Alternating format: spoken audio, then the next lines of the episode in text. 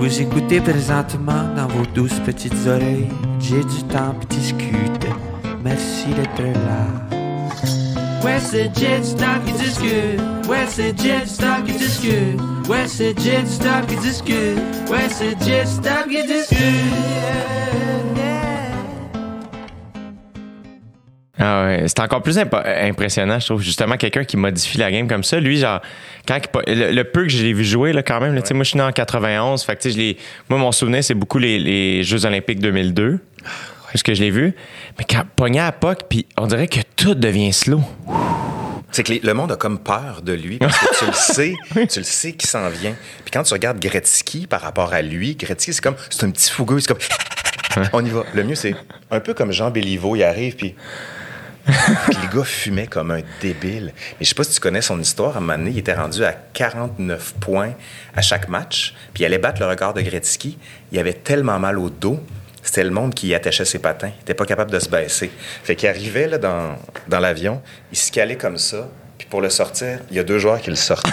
il s'en allait jouer la game. Il mettait ses patins. C'est quelqu'un d'autre qui y attachait. il faisait ses chiffres. Il marquait. Puis à un moment donné, il a dit faut que je me fasse opérer. Mais oui. Et le gars continuait pareil. Il était à 20% de ses capacités, puis il dominait encore la game. Ça n'a aucun bon sens. Ah non, mais. euh, Comment tu fais tes recherches pour ça, mettons? ben, il y en a beaucoup a des gens qui ont écrit là-dessus. Puis tu sais, c'est que moi, j'ai accès à des bases de données. Puis la base de données Eureka, c'est que tu as accès. Oui, tu as accès à tous les journaux. Fait que tu fais une recherche par mot-clé, par date. Fait que là, tu vas chercher des, des articles, des photos, des affaires comme ça. Mais il y a tellement de recherches sur tout et n'importe quoi, là. Tu sais, il y a- Ben- y a, qu'à se baisser. Mais je checkais, euh, je, je checkais un, un peu ce que tu fais, Ouais. puis tu sais, l'histoire nous le dira, ton, ton podcast, ton, ton- que tu fais aussi sur YouTube et tout ça, puis j'étais comme, mon Dieu, mais c'est tellement varié. Mais Euh, ça, je vais t'en parler tantôt parce que ça, ça vient beaucoup des, euh, des chroniques que je faisais. Puis à un moment donné, je me disais, Chris, j'ai jamais le temps de passer tout mon matériel. Puis tu sais, avant de faire l'histoire nous le dira, j'avais peut-être 200-300 chroniques, radio, télé et autres. Puis, tu sais, quand on te relance, tu fais « Fuck, j'ai pas le temps de parler de ça. » Puis là, tu vois le timer qui passe. Ah ouais. Puis en plus, à la télé, c'est que tu peux pas regarder tes notes. Fait que tu l'apprends par cœur. Fait que des fois, tu dis « Chris, je l'ai échappé sur telle, telle, telle affaire. J'ai oublié tel truc. Fait que là, tu te dis « Je vais revenir, puis je vais mieux faire les affaires quand je le contrôle. » Mais même, mettons qu'on revient là en arrière, parce que là, bon, moi, le pire, c'est que c'est. euh, Il y a beaucoup de gens qui m'avaient parlé de toi, mais entre autres, ma mère. Qui Ah était ouais? comme- ma mère t'adore. comme, il est fascinant, faut que tu le reçoives. fait que. euh, mais euh, je me demandais, parce que. Quand tu étudies l'histoire, Ouais. c'est peut-être super niaiseux comme question. euh, tu commences où? Ben, c'est une bonne question. Ça commence par un intérêt. Bien honnêtement. Moi, ça a été parce que la moitié de ma famille est française, puis on allait en France tous les étés. Puis une fois, ma famille dit bon ben on va aller voir le Mont Saint-Michel. Puis moi, j'avais pas envie. Je dis ça me fait chier, je l'ai déjà vu. Là, T'avais quel âge? Ah, je devais avoir 12-13 ans. OK. Mais tu sais, c'est vraiment un problème de riche, là, j'en suis conscient. Mon oncle me dit, mon oncle qui lui est un euh, grand érudit, qui a fait mai 68, qui a, qui a fait psychiatre, puis qui a jamais voulu faire de la clinique privée parce qu'il dit, c'est les trop riches. Moi, je veux m'occuper de ceux qui ont pas d'argent. Mais il y avait les cas les plus lourds, tu sais, des schizophrènes de 8 ans, c'est lui qui gérait. Wow. Puis c'est un gars qui a une érudition hallucinante, puis il collectionnait les insignes militaires, puis les insignes militaires durant la Seconde Guerre mondiale. Fait que là, il me dit, à moi et mon cousin, il dit, garde, laissez, laisse tes parents y aller avec tes frères, parce que j'ai deux frères, puis toi et mon fils, donc mon cousin, on va aller faire les plages du débarquement. Puis là, lui, il nous a fait de Pegasus Bridge le premier parachutiste, donc allié, qui a mis le pied sur le sol nazi, qui était la France, puis il nous a refait tout de Haromanche jusqu'aux plages où sont débarqués les Canadiens. Puis là, tu sais, d'avoir cette espèce de rapport, j'ai fait Ah, mon Dieu. Puis tu sais, c'est ça le plaisir de l'histoire de se dire ça fait 50 ans, ça fait 100 ans.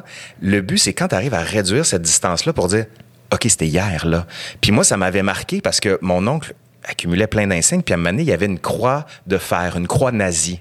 Puis là, je regardais ça comme du purin, à juste titre. Ouais. Puis lui, il dit, ben on me l'a donné, fait que je veux la vendre.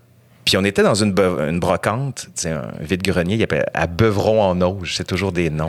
Le meilleur, c'était Manville-la-Pipeur, c'est une vraie ville, ça.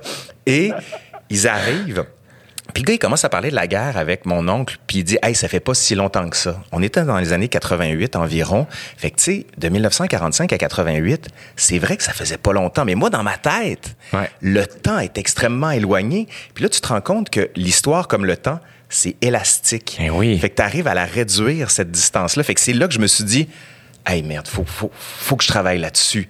Puis bien honnêtement, j'ai un esprit un peu éclectique. Je veux travailler sur tout, je veux tout faire, je veux tout manger, tout, je veux goûter à tout dans la vie. Puis tu dis toujours comment tu fais. Tu sais, je te le raconterai plus tard. J'ai, à un moment donné, je pensais prendre une carrière de théâtre, mais je me suis dit non, ça va pas me remplir sur ce que je veux. Puis l'histoire, tu peux faire l'histoire de la médecine, l'histoire de la sociologie, tu peux faire l'histoire de la vie quotidienne, du café, de la gastronomie, tu peux faire l'histoire politique, diplomatique. Tu sais, ça te permet de tout faire. Tu sais, je te regarde avec ton vernis. Ouais. Je me dis, je peux faire l'histoire du vernis à ongles puis expliquer pourquoi c'est une construction sociale. Puis tu sais, à un moment donné, tu parlais de ma chaîne, l'histoire nous le dira. Il y a des vidéos, je sais pas pourquoi ils marchent. Il y en a une, je l'ai faite sur l'épilation au Moyen Âge. Je me suis dit, qui ça va, qui ça va intéresser? Un demi-million de personnes se sont dit, hey, ça, ça m'intéresse. Mais c'est parce que on pense pas à ça. C'est- C'est c'est tellement fascinant parce qu'on pense pas. euh, je, je trouve ça intéressant que tu, tu parles évidemment de la guerre, là, parce que moi, dans les derniers mois, j'ai beaucoup écouté de films, c'est weird, mais je me suis comme rattrapé ces films de guerre, là, tu sais. 1917, sans doute. Entre autres. Impressionnant. ça. 1917, extraordinaire. J'avais jamais vu Saving Private Ryan. Que Ah. donc, tu parlais du débarquement de Normandie, la, la scène de La début. scène est troublante, est troublante. hein. Tu sais, quand tu dis caméra à l'épaule, il tombe dans l'eau, il remonte, il recommence, tu fais, c'est anxiogène, mais tu sais, t'arrives à comprendre. Tu dis, ben voyons donc, les gars, vous êtes juste débarqués sur des plages, on le voit sur les images en noir et blanc. Non, non, puis c'est ça que Spielberg a voulu faire. Il a voulu faire comprendre aux gens, puis tu dis, c'est de la merde. De la même manière, peut-être que tu as vu le film La Reine Margot. Non. C'est, écoute, un des plus grands metteurs en scène, qui est aussi réalisateur, qui est Patrice Chéreau, qui est mort malheureusement. Et il met en scène le massacre de la Saint-Barthélemy. On est à Paris, fin du 16e siècle, et il y a une guerre entre protestants et catholiques. Et en une nuit, on va passer au fil de l'épée entre 2000 et 4000 personnes, au fil de l'épée, là, pas par des balles de fusil. Puis lui, dans les 40 premières minutes, tu vois l'hémoglobine dans la- les rues, tu vois, t'entends les cris. Puis là, tu fais... Puis je présente cette scène-là dans mes cours pour leur dire... Vous savez, quand je vous parle de massacre, quand je vous parle de mort, faut être capable de le ressentir de manière empathique et d'avoir une distance critique, certes, face à l'histoire, mais se dire, les gens l'ont vécu, ont souffert. Fait que, tu sais, ce que tu as vécu, toi, à travers 1917, Saving Private Ryan, c'est ça, tu sais, c'est, un, le poids de l'histoire, mais deux, l'espèce de, de frisson ignoble qui te parcourt l'échine, puis tu dis, a une chance que ça s'est passé, ça. L'antisémitisme, la, dictature, le nazisme, ces gens-là se sont dit, on va le combattre. Je vais donner ma vie pour ça dans des conditions ignobles, ignobles. Puis c'est ça que la fiction permet de faire. Mais à un moment donné, tu dis, l'historien, il arrive derrière en disant, bon, il Il, ouais, ben il y a là, des il- éléments. Ils ont été pour le spectacle, mais pour en revenir à ta vidéo sur l'épilation au Moyen Âge, mais c'est que on pense pas à ça. On pense pas. Au, moi, mettons, j'ai écouté Fury, Oui, oui. la scène où la bataille se termine dans Très le dur. village et que là, et, et- et je- ça m'a marqué parce que ah, j'avais jamais pensé à comment se termine une bataille. Tu sais, la guerre, on a une vision, ben, Ah, putain. mais là, c'est comme, OK, à un moment donné, il y en a qui, qui abandonnent. OK, on a, c'est fini, on, a, on veut plus, là, on veut pas mourir. Là, c'est comme, OK, oui, on a fini, parfait. Y a un village qui est comme démoli, il y a, tout le monde n'est pas mort. Des gens qui rentrent dans des appartes, ça vole l'alcool, ça viole les femmes. Ah oui, mais ça, c'est affreux, ça, t'as raison. Et, moi, c'était. Et dans le sens, c'est des affaires qu'on entend, mais encore une fois, comme tu dis, la fiction, nous, nous, c'est comme. On, on tasse un peu le, le- le- rideau pour voir, pour faire comme. OK, attends, là, là, ils sont juste assis chez des Allemandes, faire fais-nous à manger. Puis, puis ça se veut comme respect. Tu sais, il y a des personnages qui sont respectueux, mais il y en a d'autres que pas du tout. Puis là, t'es comme. Est-ce que tout ça, c'est du gros bullying? Est-ce que c'est. Est-ce que. Ah, c'est que c'est weird d'avoir accès à ça? Puis c'est le genre d'affaires où si tu fais. J'avais jamais dans le sens, on dirait que je le savais, mais j'y avais jamais pensé de faire ah ben no shit que Mais tu sais, c'est ça, ce que tu racontes, c'est carrément une histoire empathique, une histoire que tu revis. Puis c'est ça que l'historien et l'historienne a pour fonction, de faire comprendre, comme je te disais, le poids du passé, mais à quel point la vie, c'est pas une ligne droite. C'est- comme si on dit, ben là, il aurait juste quatre ans. Il savait pas. Tu sais, aujourd'hui, on est en pandémie, là. Ça fait un an qu'on est confiné. Entre toi puis moi, on est rendu habitué. Puis quand on dit aux gens, vous allez tous être vaccinés au mois de juin, les gens n'y croient plus parce qu'ils se disent, ça fait tellement longtemps qu'on est là-dedans. Puis tu sais, quand la pandémie a commencé, il y a beaucoup d'historiens qui ont fait le parallèle avec la Première Guerre mondiale, bien sûr à cause de la grippe espagnole, mais ils disaient les gens ne sont pas dans un mood où ils pensent à long terme. Ils nous disaient, c'était drôle parce qu'on a retrouvé les, euh, les premiers articles qui disaient bon ben on confine tout pour deux semaines, gang. Puis dans deux semaines, on va réévalu- réévaluer ça. Là, on se dit esprit qu'on était vraiment naïf, puis on comprenait pas. Puis tranquillement, le poids du temps pèse sur nous, puis on ne voit pas ce qui va se passer. Puis quand tu étudies l'histoire, c'est comme ça qu'il faut que tu le conçoives. Ouais. En 1942, en 1789, en 1542, les gens ne savent pas ce qui va se passer. faut que tu étudies l'histoire en faisant abstraction du futur parce que ben, de leur futur à eux, Ouais. ils ne le savent pas. Fais semblant que tu le sais pas pour offrir la large perspective que les gens avaient. Puis tu sais, ça demande aussi beaucoup de recul, mais aussi ça demande une capacité à l'historien puis à l'historienne de se dire il y a des données que je ne connais pas. Et la donnée émotive, elle laisse peu de traces. Puis c'est là que les films, c'est là que les jeux vidéo, c'est là que tous les espaces de création peuvent permettre, puis même le théâtre. Tu sais, on dira jamais à quel point le théâtre a une, a une capacité à faire vivre une histoire. Pourquoi? Parce que t'es là, t'es entends, t'es vois pleurer, crier, hurler, ressentir. Puis le théâtre historique a cette capacité-là. Tu les plus grands, Shakespeare, Molière, Victor Hugo, Lamartine, bon, Lamartine a fait moins de pièces, mais ils ont une capacité comme ça à te plonger dans une histoire où tu le ressens. Game of Thrones, c'est exactement la même chose. Écoute, quand euh, les Lannister commencent à parler, tu te dis, et, ben, je, je lisais dernièrement que les gens avaient plus peur quand les gens discutaient politique que quand il y avait des batailles. Parce que dans les batailles, tu le dis, tu dis, OK, il va y avoir des morts, on le sait pas. Mais tu sais, quand Jamie se fait couper la main, je sais pas si tu l'as vu, Game J'ai of même Thrones. pas vu, c'est Ceux qui l'ont vu à la maison, tu fais comme, ben non, ben non, ben non. Ou quand euh, Ned Stark se fait couper la tête, excuse-moi, je te fais un... Ah, c'est pas grave. Je divulgage. sûr- Ah, non, mais le plus, c'est que j'ai souvent fait. Je suis comme, ah, faut que je l'écoute éventuellement. Ben, tu sais, c'est pas historique, mais ça te fait comprendre la féodalité. De la même manière, quand tu regardes le Moyen-Âge, tu te dis, ben voyons, il y avait juste à se révolter. Non, c'est pas de même, ça marche. Et le, le poids d'une institution qui te tombe dessus, des fois, tu peux pas penser à travers celle-là. De la même manière, tu sais, encore une fois, je, je regarde ton vernis et tout, puis tu te dis, il y a le code genré qui est tellement fort aujourd'hui que de s'en sortir, il y a 20 ans, il y a 30 ans, les gens se font comme, ben non, c'est une réalité biologique que les gars aiment le, le j'allais dire le rouge, le bleu, et que les filles aiment le rose. Puis tu, tu dis, ben non, c'est une construction historique. Puis quand tu arrives à revenir au début, d'où l'épilation, où est-ce que j'explique là-dedans que c'est les hommes qui ont demandé aux femmes de s'épiler parce que le désir masculin prédisposait la manière dont le corps allait être construit. Ça, c'est important. Le corps est construit socialement et historiquement. Et quand tu arrives à revenir aux origines de ça pour dire, Hey, c'est de la marde. Eh oui. C'est vraiment n'importe quoi. Fait que d'étudier l'histoire, sais, quand on dit, ah, il faut étudier le passé pour savoir où on va. Fuck you. on le saurait. Tu sais, sincèrement, ça m'énerve cette idée-là de le passé est gardien d'une vérité future. Non. Tu sais, Louis XVI, qui est le roi qui s'est fait décapiter, était dans la prison du Temple et dans la conciergerie après et qui lisait sur l'histoire anglaise d'il y a 100 ans, sur la glorieuse révolution, et plus encore sur quand Charles II s'est fait couper la tête pour savoir qu'est-ce que je ne dois pas faire pour me faire couper la tête. Hey, dude, il s'est fait couper la tête.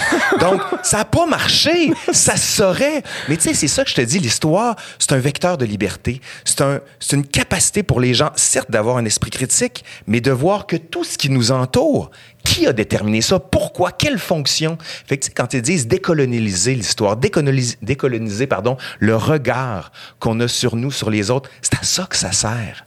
Puis j'y crois vraiment. Puis tu sais, quand tu me disais pourquoi tu fais de l'histoire, ben c'est pour ça.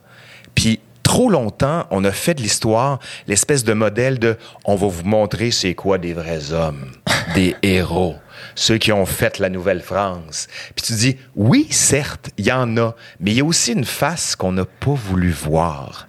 Puis je suis pas en train de dire, sont méchants, sont bons. C'est juste, voici le spectre. Exact. Ce qu'on vous a mis, c'est une vision très monolithique pour servir un idéal identitaire qui a eu peut-être son utilisation, mais qui laissait de côté.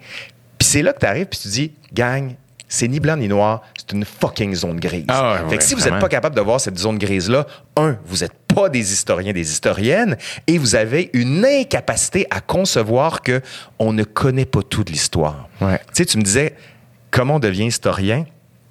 Faire une métaphore, c'est comme s'il y avait la tasse de café ici, OK? Ouais. On plonge tout dans le noir. Puis là, on dit à l'historien, c'est quoi qu'il y a sur la table? Fait que lui, il va se dire, ben là, il me faut, faut des sources d'éclairage. Donc, il me faut des documents anciens. Par exemple, tu as un spot derrière, les gens le voient pas, Ouais. mais ça, par exemple, c'est des journaux qui ont été publiés il y a 200 ans. J'al- J'allume ce spot-là. Fait que là, tu regardes ta tasse, puis tu te dis, OK, c'est un objet en deux dimensions, c'est tout. Mais là, si tu utilises des archives de police, un autre spot ici, tu dis Ah, il y a quelque chose dedans. Puis tu utilises un autre spot, puis tu multiplies comme ça les angles, comme un policier qui part à la conquête et qui fait une enquête policière. Tu te dis Je suis pas capable de le toucher, l'objet. Il est évanescent, il est mort. Mais l'image que je suis capable de donner, elle est de plus en plus précise. Puis les meilleurs historiens et historiennes vont te dire Je sais pas ce qui s'est passé, mais voici tous les regards que l'on en a.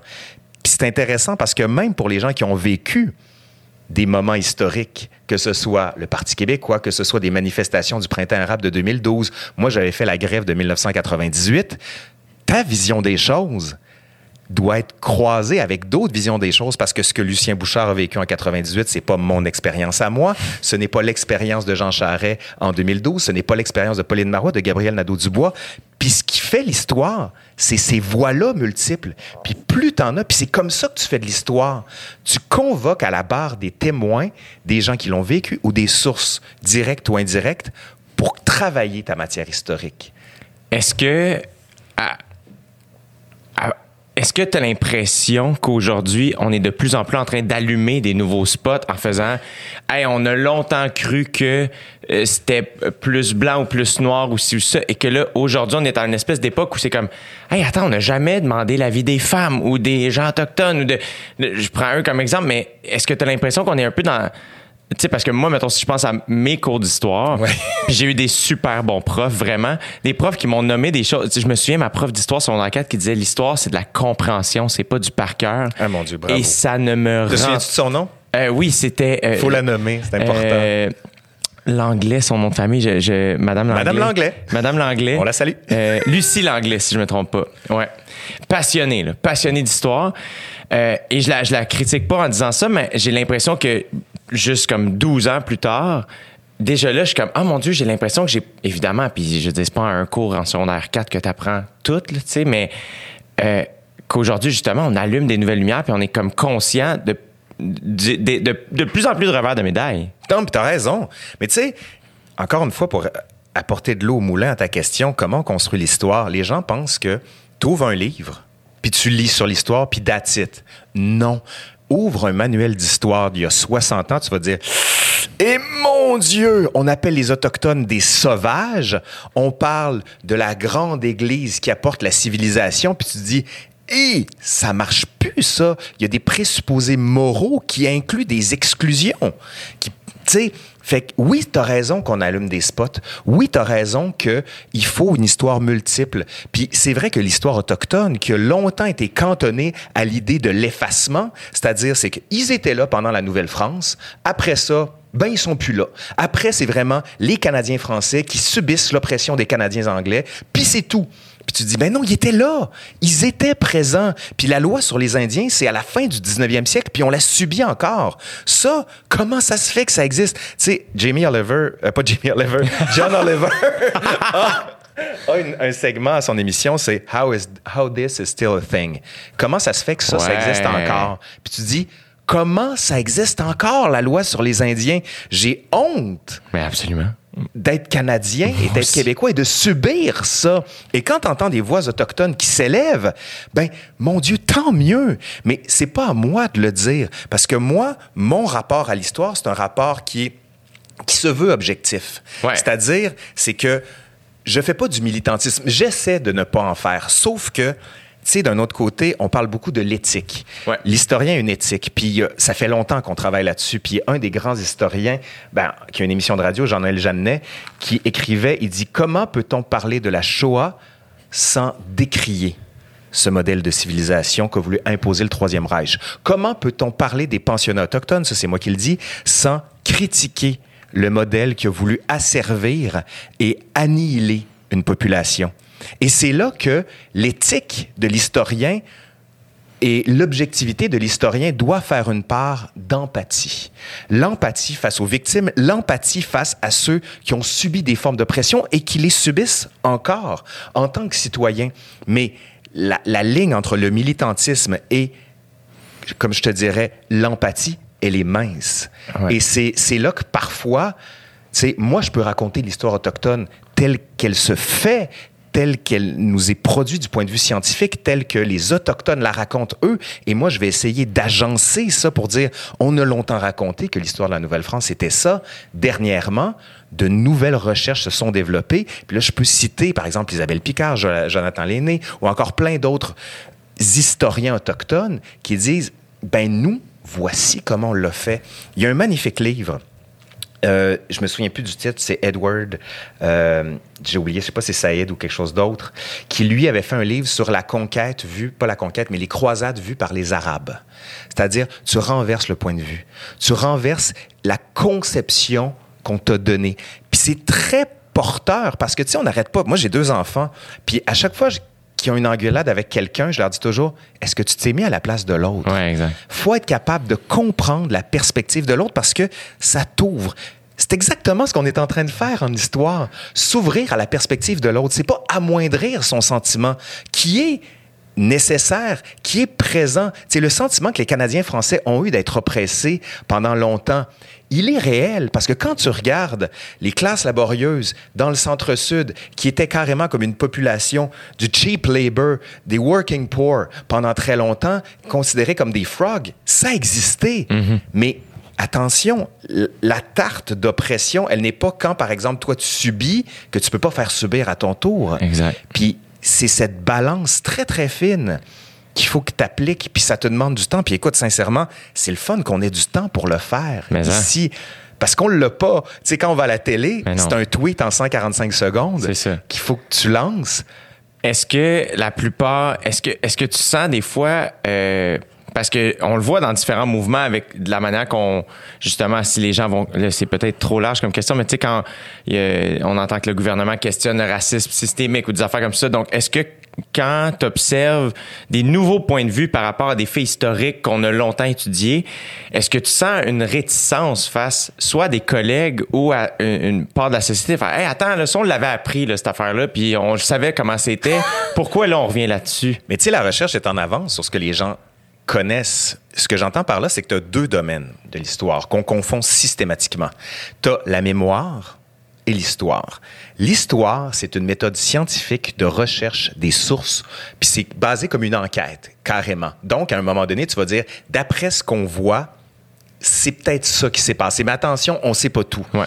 Et la mémoire va dire, nous, ce qu'on veut, c'est des modèles de société pour construire le présent et le futur. Donc, au 19e siècle, le modèle de société, c'était Johnny MacDonald, par exemple. Ou encore, tu vas avoir d'autres personnages comme la reine Victoria. Et ces gens-là, on peut parler des Saint-Martyrs canadiens, ou si on peut parler de Dollars des Ormeaux, la nation canadienne-française qui, qui est devenue québécoise par la suite, s'est dotée et a inventé des héros d'une certaine mesure, euh, Dollars des Ormeaux. Puis là, on revient là-dessus, puis on se dit, ben, c'était peut-être pas ça tout à fait. Puis on, regarde Johnny McDonald, le gars a voulu assimiler et détruire des populations carrément. Est-ce que c'est le genre de modèle de société que l'on veut? Non. Qu'on déboulonne la statue, moi, ça m'a fait capoter. Quand on a déboulonné la statue, puis les gens disaient, on est en train d'effacer l'histoire. Dude, c'est pas ça l'histoire. Va dans une bibliothèque, on parle de Amherst, on parle de Johnny McDonald. Ça fait des années, puis on va continuer à travailler là-dessus. C'est pas ça l'histoire. Déboulonnez tant que vous voulez. Moi, je m'en fous. Mais prenez ces statues-là, mettez-les quelque part dans un musée pour qu'on puisse comprendre le regard qu'on avait sur l'histoire. C'est une représentation de l'histoire. Ce n'est pas l'histoire. Puis on a raison de vouloir plus d'Autochtones parce que on les a, tu dit le terme, invisibilisés pendant très longtemps. On n'a pas voulu les voir pour bomber le torse, mais les gens, à un moment donné, il va avoir un rééquilibrage. C'est pas une question de bomber le torse, c'est pas une question de subir ce que nos ancêtres ont fait faire aux, ont fait aux autochtones. On se dit, ben là, on est désolé puis d'être dans la contrition. Tu sais, à un moment donné, c'était, il s'est passé ça il s'est passé ça. Qu'est-ce que vous voulez que je vous dise? Donc, à un moment donné, eux, ils ont la place. Ils doivent avoir la place. Puis, il faut la faire, la place. Hmm. Donc, c'est pour ça que quand tu dis, est-ce que les gens critiquent ce qu'on pourrait appeler de réinterprétation du passé? Mais on est toujours dans la réinterprétation. On est toujours en train de travailler. Le passé n'est pas un domaine fixe. Tu sais, il y a une trentaine d'années, on a commencé à développer les Gay and Lesbian Studies. On s'est dit, il y a une montée carrément d'affirmation des lesbiens, des homosexuels et plus tard des trans. Puis on s'est dit, hey, qu'est-ce qui s'est passé dans le passé? Puis là, on se dit, oh, ça existait, puis c'est pas neuf. Puis ce symbole d'affirmation, c'est la mise en place de tout ce qui s'est fait, puis c'est comme l'explosion, puis il y a des racines à ça. Fait qu'il n'y a rien de plus contemporain que l'histoire. Rien de plus contemporain. tu sais, tu veux travailler sur le présent, travaille en histoire. Tu vas voir, ça va t'ouvrir des horizons, puis ça permet de comprendre. Tu sais, les gens qui disent, hey, c'est ça, là. Les gays, on les voyait pas, puis maintenant, ils sont partout. Ben non, il y en avait partout. C'est vrai? C'est juste que, un, ils se cachaient. Deux, tu pouvais subir des outrages. Oscar Wilde, par exemple, un des plus grands auteurs anglo-saxons qui a quand même écrit le portrait de Dorian Gray, qui s'est ramassé en prison. Tu as des, des grands esprits qui ont développé puis qui ont caché ce qu'ils étaient de peur d'être oppressés. Puis là, aujourd'hui, on se dit, ben, il y en a partout. Non! On peut être nous-mêmes, tout simplement. Puis dans la mesure où ça ne va pas contre toi, qu'est-ce que ça te fait? C'est ça qui me fait capoter, moi. Il y a quelque chose avec la peur. Euh, parce que euh, dans le temps des fêtes, euh, moi, dans la dernière année, j'ai habité chez mes parents là, parce, que, parce que ma maison n'était pas prête. Au vignoble? Oui, exactement, oui. Et, et on, on, parlait, on, on, habite pas loin du chemin des Patriotes. Oui. Donc, l'histoire des Patriotes, on parlait de ça un peu, que je connais que vaguement, là, évidemment. J'ai fait une vidéo là-dessus. C'est ça. ben, je, je suis content qu'on se parle parce que j'ai l'impression que j'ai accès à, à, quelqu'un qui, qui, parle de plein de choses, mais d'une manière que je comprends. Fait que je trouve ça fascinant. Et après ça, en tout cas, je sais pas comment. On a, des fois, mon père, on finit par parler de bien des affaires, puis j'étais comme, ah, c'est, c'est bien compliqué le monde. Tu sais, qu'est-ce qui fait qu'évidemment, il y a de la richesse dans la différence des langues ici, ça, mais j'étais comme, à quel point tout le monde voulait son voisin, puis plus de terrain, puis plus de. Mais après ça, il y a un petit partie qui était comme Ah, mais en même temps, c'est. Tu sais, genre, moi, je suis content de savoir Ah, ben, ça, c'est mon terrain. Tu sais, tu peux pas venir chez nous. Puis mais tu es en train de devenir anarchiste. Oui, c'est. Parce que tu sais, un des grands principes anarchistes, c'est la propriété, c'est le vol. C'est-à-dire, quand quelqu'un possède, c'est que tu es en train de voler ce qui devrait appartenir à tout le monde. Puis les grands principes anarchistes qui ont eu lieu à la fin du 19e, début 20e siècle avec des attentats monstres, c'était carrément pour s'attaquer à la société capitaliste outrancière avec des gens qui accumulaient énormément de biens, trop de biens. Tu sais, aujourd'hui, on dit le fameux fucking 1% face au 99%. C'est dès les origines du capitalisme et ses dérives. Et, c'est et c'est pas nouveau, donc. Non, c'est pas neuf. Mais il y a d'autres modèles de société que le capitalisme. On le voit comme une, une évidence, comme quelque chose qui devait arriver. Et L'homme est un loup pour l'homme. Ça, c'est Thomas Hobbes qui dit ça. Alors que de l'autre côté, du point de vue philosophique, tu as Jean-Jacques Rousseau qui disait, dit, l'homme n'est bon et c'est la société qui le corrompt. Hmm. Donc, lui, veut revenir à un état de nature qui est plus humain. Puis, tu sais, encore une fois, avec les enfants, moi, ça me fait capoter parce que t'essayes de dire aux enfants, ça n'existe pas, des couleurs de gars, des couleurs de filles. Puis, ça me fait capoter. Je les ai élevés, mes enfants, sur vous faites ce que vous voulez. Mon fils est allé à deux ans déguisé en princesse à la garderie. C'est comme, c'est correct, il fait ce qu'il veut. Mais là arrive l'école. Puis tout le, système qui tombe, puis les petits gars, les jeux vidéo, Minecraft, puis les filles, les princesses, le rose, les trucs, puis tu fais, mais c'est pas comme ça que je vous ai élevé. Puis tu vois que la société, c'est tellement un modèle fort. Ce qu'on appelle, puis ça c'est Pierre Bourdieu, un grand sociologue français, qui parle de reproduction sociale. On reproduit socialement ce que l'on a vécu. Pourquoi? Parce que c'est plus facile, ça engendre justement une certaine sécurité, puis tout ce qui déroge de ça, tu parlais de la peur tout à l'heure, la peur de l'inconnu, la peur qui fait dévier ce qu'on croit être la ligne qui doit se poursuivre, parce qu'on dit historiquement, voilà où on doit aller dans le futur, c'est ça, puis tu dis, mais qu'en savez-vous? Je ne sais rien. Puis ça te demande beaucoup de, comment dire, d'humilité face aux plus jeunes. Tu sais, j'arrive à, moi j'ai 40 ans, 42 même, puis t'arrives dans l'autre catégorie où est-ce que tu dis j'ai vécu ma jeunesse, moi aussi j'ai gueulé contre les vieux que c'est pas là qu'on doit aller. Puis quand tu arrives à mon âge, tu te dis maintenant c'est les plus jeunes qui arrivent derrière puis tu te dis non mais c'est pas comme ça que ça doit se faire. Puis j'essaie toujours d'avoir un esprit qui est je vais faire un pas de recul puis je vais essayer d'évaluer. Tu sais Facebook, Twitter, les réseaux sociaux, ça devient un journal intime public où est-ce que tu réagis tout de suite. Ouais. Puis une fois que tu as réagi de manière très violente, tu peux plus revenir. Puis moi, je crois fondamentalement qu'une idée évolue. Tu peux être dans un premier temps très choqué par quelque chose en disant ben voyons pourquoi il enlève euh, Amherst? Ça se fait pas si moi je publie ça sur Facebook je fais je suis du côté des identitaires de droite Ouais. mais j'ai le droit de réagir comme ça dans un premier temps. Mais ta pensée évolue.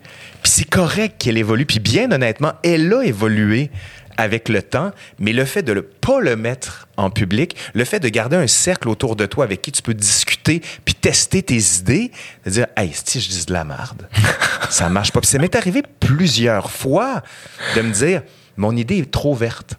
Il faut que j'y réfléchisse un peu plus. Et Avant de la lancer. C'est un luxe aujourd'hui. On a l'impression que tout le monde a besoin de savoir tout de suite ce que tu penses sur quelque chose qui vient de se passer. Oui. Puis dès qu'on te pose une question sur quelque chose de moindrement touché, puis c'est sûr qu'en étant historien, ça t'arrive. Mais toi aussi, toi Même aussi, ça doit chose. t'arriver. Mais toi, beaucoup plus, parce que toi, tu as un range de sujets qui est beaucoup plus grand. Tu sais, tu es devenu le, porte-étendard aussi. Moi, dans ma tête- De bien des choses, malgré toi. Ouais, peut-être, mais mais euh, je suis pas un professionnel dans le sens où euh, j'ai pas étudié. Non, mais tu as une voix publique. Oui, c'est ça, exact. Puis ça, si moi, je dis quelque chose, puis toi, tu dis quelque chose, on sait très bien celui qui va avoir écho. C'est là que tu dis, tu Mais sais, sans citer Spider-Man, with oui. great power comes great responsibility. Et je me trouve chanceux, mais j'ai jamais été aussi conscient de ma responsabilité que depuis que j'ai un, euh, un auditoire qui est plus grand. Mais il y a une petite partie de moi qui fait Ah mon Dieu, mais j'ai pas assez de connaissances pour que vous soyez autant à m'écouter. Puis là, je parle comme si c'était Jésus. Là, mais c'est pas, pas le cas, là, dans le sens les gens ont des vies, puis ils lisent des livres, puis ils s'éduquent. Puis... Mais récemment, on me dit comme Ah, ton, moi, j'écoute ton podcast pour m'éduquer. Puis je suis comme Ah mon Dieu, c'était pas dans le sens cool, mais je, je, j'espère que c'est correct. Parce que. euh, Mais c'est là où je fais quand je veux pas te mettre cette pression-là. Mais euh, j'utilise un peu de, de ma lumière pour l'offrir à des gens Ah oui, puis c'est tout à fait louable. qui, ont des connaissances que moi j'ai pas. Donc, et je trouve qu'on est, on vit à cette époque-là où ce que, ben là, c'est comme le, le discours populaire qui est, qui est p- plus que scientifique. Mais est-ce que c'est ça? C'est intéressant comme notion, ça. Tu sais, tu dis toujours, les gens qui gueulent le plus fort sont les plus entendus. Prenons les antivax, les complotistes. On a l'impression que c'est une mouvance extrêmement développée Ouais. au Québec. Et pourtant, sont-ils si nombreux que ça? Est-ce que, tu sais, je vais prendre un exemple sur ma page Facebook, pas ma page Facebook, mon YouTube. Tu peux avoir sur 1200 commentaires sur une vidéo, 7 commentaires de marde. Ouais. Mais tu sais, des attaques violentes et autres. Puis de la même manière, dans mes évaluations de cours, j'ai 60 étudiants, j'ai 59 personnes qui vont me dire « Hey, c'était cool, vraiment. » Puis t'en as un qui va dire « C'était de la marde, je me suis fait chier, le prof est pas bon. » Sur quoi tu penses que je vais me concentrer puis ne pas dormir pendant deux jours? L'étudiant, puis je vais dire « Merde, ça marche pas. » Puis c'est là la- toute la question. Puis à un moment donné, j'étais avec un de mes anciens recteurs à l'Université du Québec à Trois-Rivières, puis je l'avais vraiment limite insulté dans les médias parce qu'on était en lockout. Puis j'étais rentré dedans. J'étais, j'étais allé au, au bat. Ouais. Puis je me suis dit, je vais me servir un peu de l'espace que j'ai. Puis on a fait un, un retour avec ça. Puis j'ai expliqué, je dis, garde, c'est pas personnel. Il dit, ah non, c'est bien correct. Mais je dis, Laurent, il dit, je vais t'expliquer quelque chose. J'aime ça quand quelqu'un me dit, Laurent, je vais t'expliquer quelque chose. C'est déjà, il fait là, pouf. Moi, je fais, et tabarouette, mon dude. Puis je me suis dit, je veux jamais faire ça. Tu sais, je veux t'expliquer quelque chose. Le, le point de vue d'autorité, là, c'est comme, Ouais. moi, j'ai étudié, c'est comme, non, non, non, non. Tu sais, on est tous pareils à un certain moment. Fait qu'il me dit, puis ça, je trouve que c'était quand même pas con. Il dit, Laurent, moi, quand je rentre dans une pièce, sur 10 personnes, il y en a trois qui m'aiment, trois qui m'aiment pas, quatre, ils savent pas. L'erreur, c'est de me concentrer sur les trois qui m'aiment pas. Il dit, je vais essayer de convaincre les quatre autres. Les autres, m'en un peu. Puis c'est ça comme attitude où est-ce que tu te dis, est-ce que je me concentre sur les gens qui sont pas importants? Parce qu'ils sont pas importants, les négationnistes, les critiqueurs, ceux qui vont systématiquement faire un pouce par en bas, quoi que tu fasses, Ouais. ou encore tu dis, je m'en calisse. Mais Puis je vais sur les autres. Le pire, c'est que moi, je suis vraiment du genre à, à me dire je m'en calisse. Euh, C'est-à-dire que, surtout quand tu pratiques un métier public, tu sais de plus en plus ce que c'est parce Ouais. que ton métier est complètement public. Ou ce que tu fais, ben, euh, moi, je, je force pas personne à écouter mes vidéos ou à, à suivre mes affaires. Je, je fais ça parce que ça me plaît. Si les gens embarquent, super. Puis après ça, je suis pas en train de dire que je suis le meilleur ou quoi que ce soit. Moi, je, je suis vraiment de Mais cette t'as école raison, c'est ça qu'il faut avoir comme attitude. mais l'année passée, puis j'en ai déjà parlé sur le podcast, mais ça m'a vraiment resté dans la tête. L'année passée, quand le déconfinement était plus fort, Ouais. l'été passé, je vais rejoindre un ami à Québec sur une terrasse et je me ramasse. Ça faisait tellement longtemps que je m'étais pas ramassé dans ce contexte-là où ce que j'étais avec des gens. Euh, ça- il y a- il- tout mon corps veut plus être là. Il y a quelque chose qui fonctionne pas dans leur attitude pour moi. Et mon, Tu peux pas fermer ton ordi, là. mon réflexe, c'est faire, faut juste que je quitte, faut que je quitte. Je- tout, tout ce qu'ils disent, les jokes qu'ils font, pour moi, tout est déplacé. Il y a rien qui fonctionne. Et je dis pas que je suis au-dessus de ces gens-là, c'est juste qu'à ce moment-là, je fais, ah mon Dieu, t'essaies de forcer deux aimants du mauvais bord. là. Il y a rien, je veux juste m'enfuir. Et après ça, il y a une petite partie de moi qui a fait, puis là, mettons, c'est- poussé, là, on s'entend, on était sur une terrasse, c'est pas le moment d'éduquer les gens, puis je sais même pas si j'ai ce qu'il faut pour les éduquer. Mais il y a une petite partie de moi qui faisait, ah, mais ces gens-là font partie de- du projet euh, global de la société dans laquelle on est. Est-ce que de dire qu'ils sont pas importants, c'est de, de, de, de les réduire alors qu'ils ont leur mot à dire, qui fait que... Oui, mais tu sais, quand tu tombes dans la foi, tu sais, les gens qui te disent que la Terre est plate et que dit et qui disent vous vous, croyez. Non c'est pas une croyance c'est de la science. C'est qu'à un moment donné tu as des domaines sur lesquels c'est comme de dire les hommes sont plus importants que les femmes. Fuck you non. Ça je négocie pas avec ça. Ouais. c'est aussi simple que ça. Puis qu'est-ce que je peux faire? Tu sais, j'ai fait une vidéo sur l'histoire du racisme pour expliquer que c'est une construction sociale puis que ça se, décri- ça se détruisait. Comment, qu'est- qu'est-ce que tu expliquais? Ben, dans cette- J'expliquais que c'est une classe qu'on a inventée. On a classé les individus en quatre catégories pour dire que l'homme blanc est supérieur aux autres et que ce système-là hiérarchique est tombé en cascade et encore aujourd'hui se retrouve partout. Est-ce Quand- que le point de départ de ça, tu penses, c'était la peur? c'est- il y a beaucoup de symboles de domination de l'autre aussi. Tu sais, quand on disait que l'homme est un loup pour l'homme, comme qu'est-ce que tu fais quand tu veux imposer ton ascendant sur quelqu'un? Un pouvoir symbolique, un pouvoir politique, un pouvoir militaire. Eh bien, tu lui dis, tu es inférieur à moi. Ouais. Et plus tu vas lui dire, plus il va l'intégrer et croire la chose. Et la notion de racisme s'est beaucoup développée comme ça. Puis quand tu retournes aux origines, tu dis, qu'est-ce qui fait que le blanc est supérieur au noir? Ben c'est faux. C'est faux dans un premier temps. Puis de revenir à ça, comme je te dis, bon, j'ai eu ça, j'ai eu, j'ai fait une vidéo sur les antivax avec l'émeute anti-vaccin de 1885 à Montréal. Ici, Ça a eu lieu? ça, écoute, une histoire de fou. Si un jour tu as de l'argent pour te lancer dans un film ou quelque chose, Ouais. il y a une histoire de débile. Je te raconte vite Oui, fait. absolument. La variole arrive à Montréal, ici, par un conducteur de train, George Anglais, si je me souviens bien. Mais on avait fermé tous les hôpitaux de varioleux parce qu'il n'y avait plus de variole. Hey, T'imagines comment c'est chien, ce gars-là? Son- non, mais tu sais, son nom est dans les livres d'histoire. Ben oui! C'est toi qui l'as ramené. Fuck! Ah, le, le côté sombre de l'histoire. Il arrive ici, il s'en va finalement à l'Hôtel Dieu, si je me souviens bien. Il va infecter une Acadienne qui est infirmière là. Et là, voyant que ça se développe, ils disent à tous les patients, rentrez chez vous. La pire chose qui arrive. Tout le monde va chez eux. Mais là, le problème, c'est pas fini. C'est que tu as les Canadiens français et les Canadiens anglais à Montréal.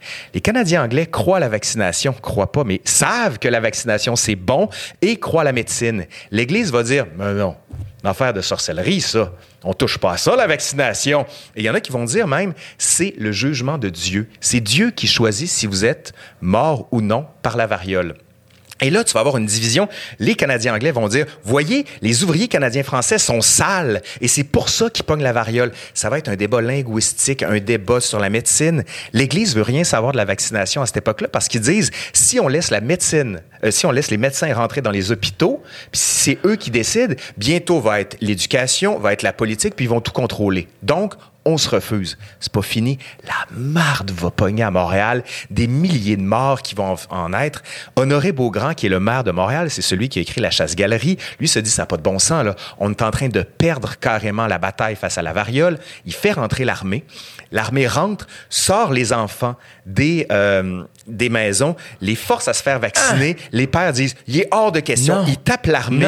Ils renversent. Ils vont à l'hôtel de ville. Ils pètent tout. On renvoie l'armée encore. Des mouvements de foule. Tu sais, le 6 janvier, là, au Capitole, on l'a eu ici. Finalement, En 1880. en 1885, Honoré Beaugrand, le maire de Montréal, va demander à l'archevêque de Montréal, Monseigneur Fabre, d'où la station, de se faire vacciner en public pour dire au monde, hey, faut le faire. On est en 1885, là.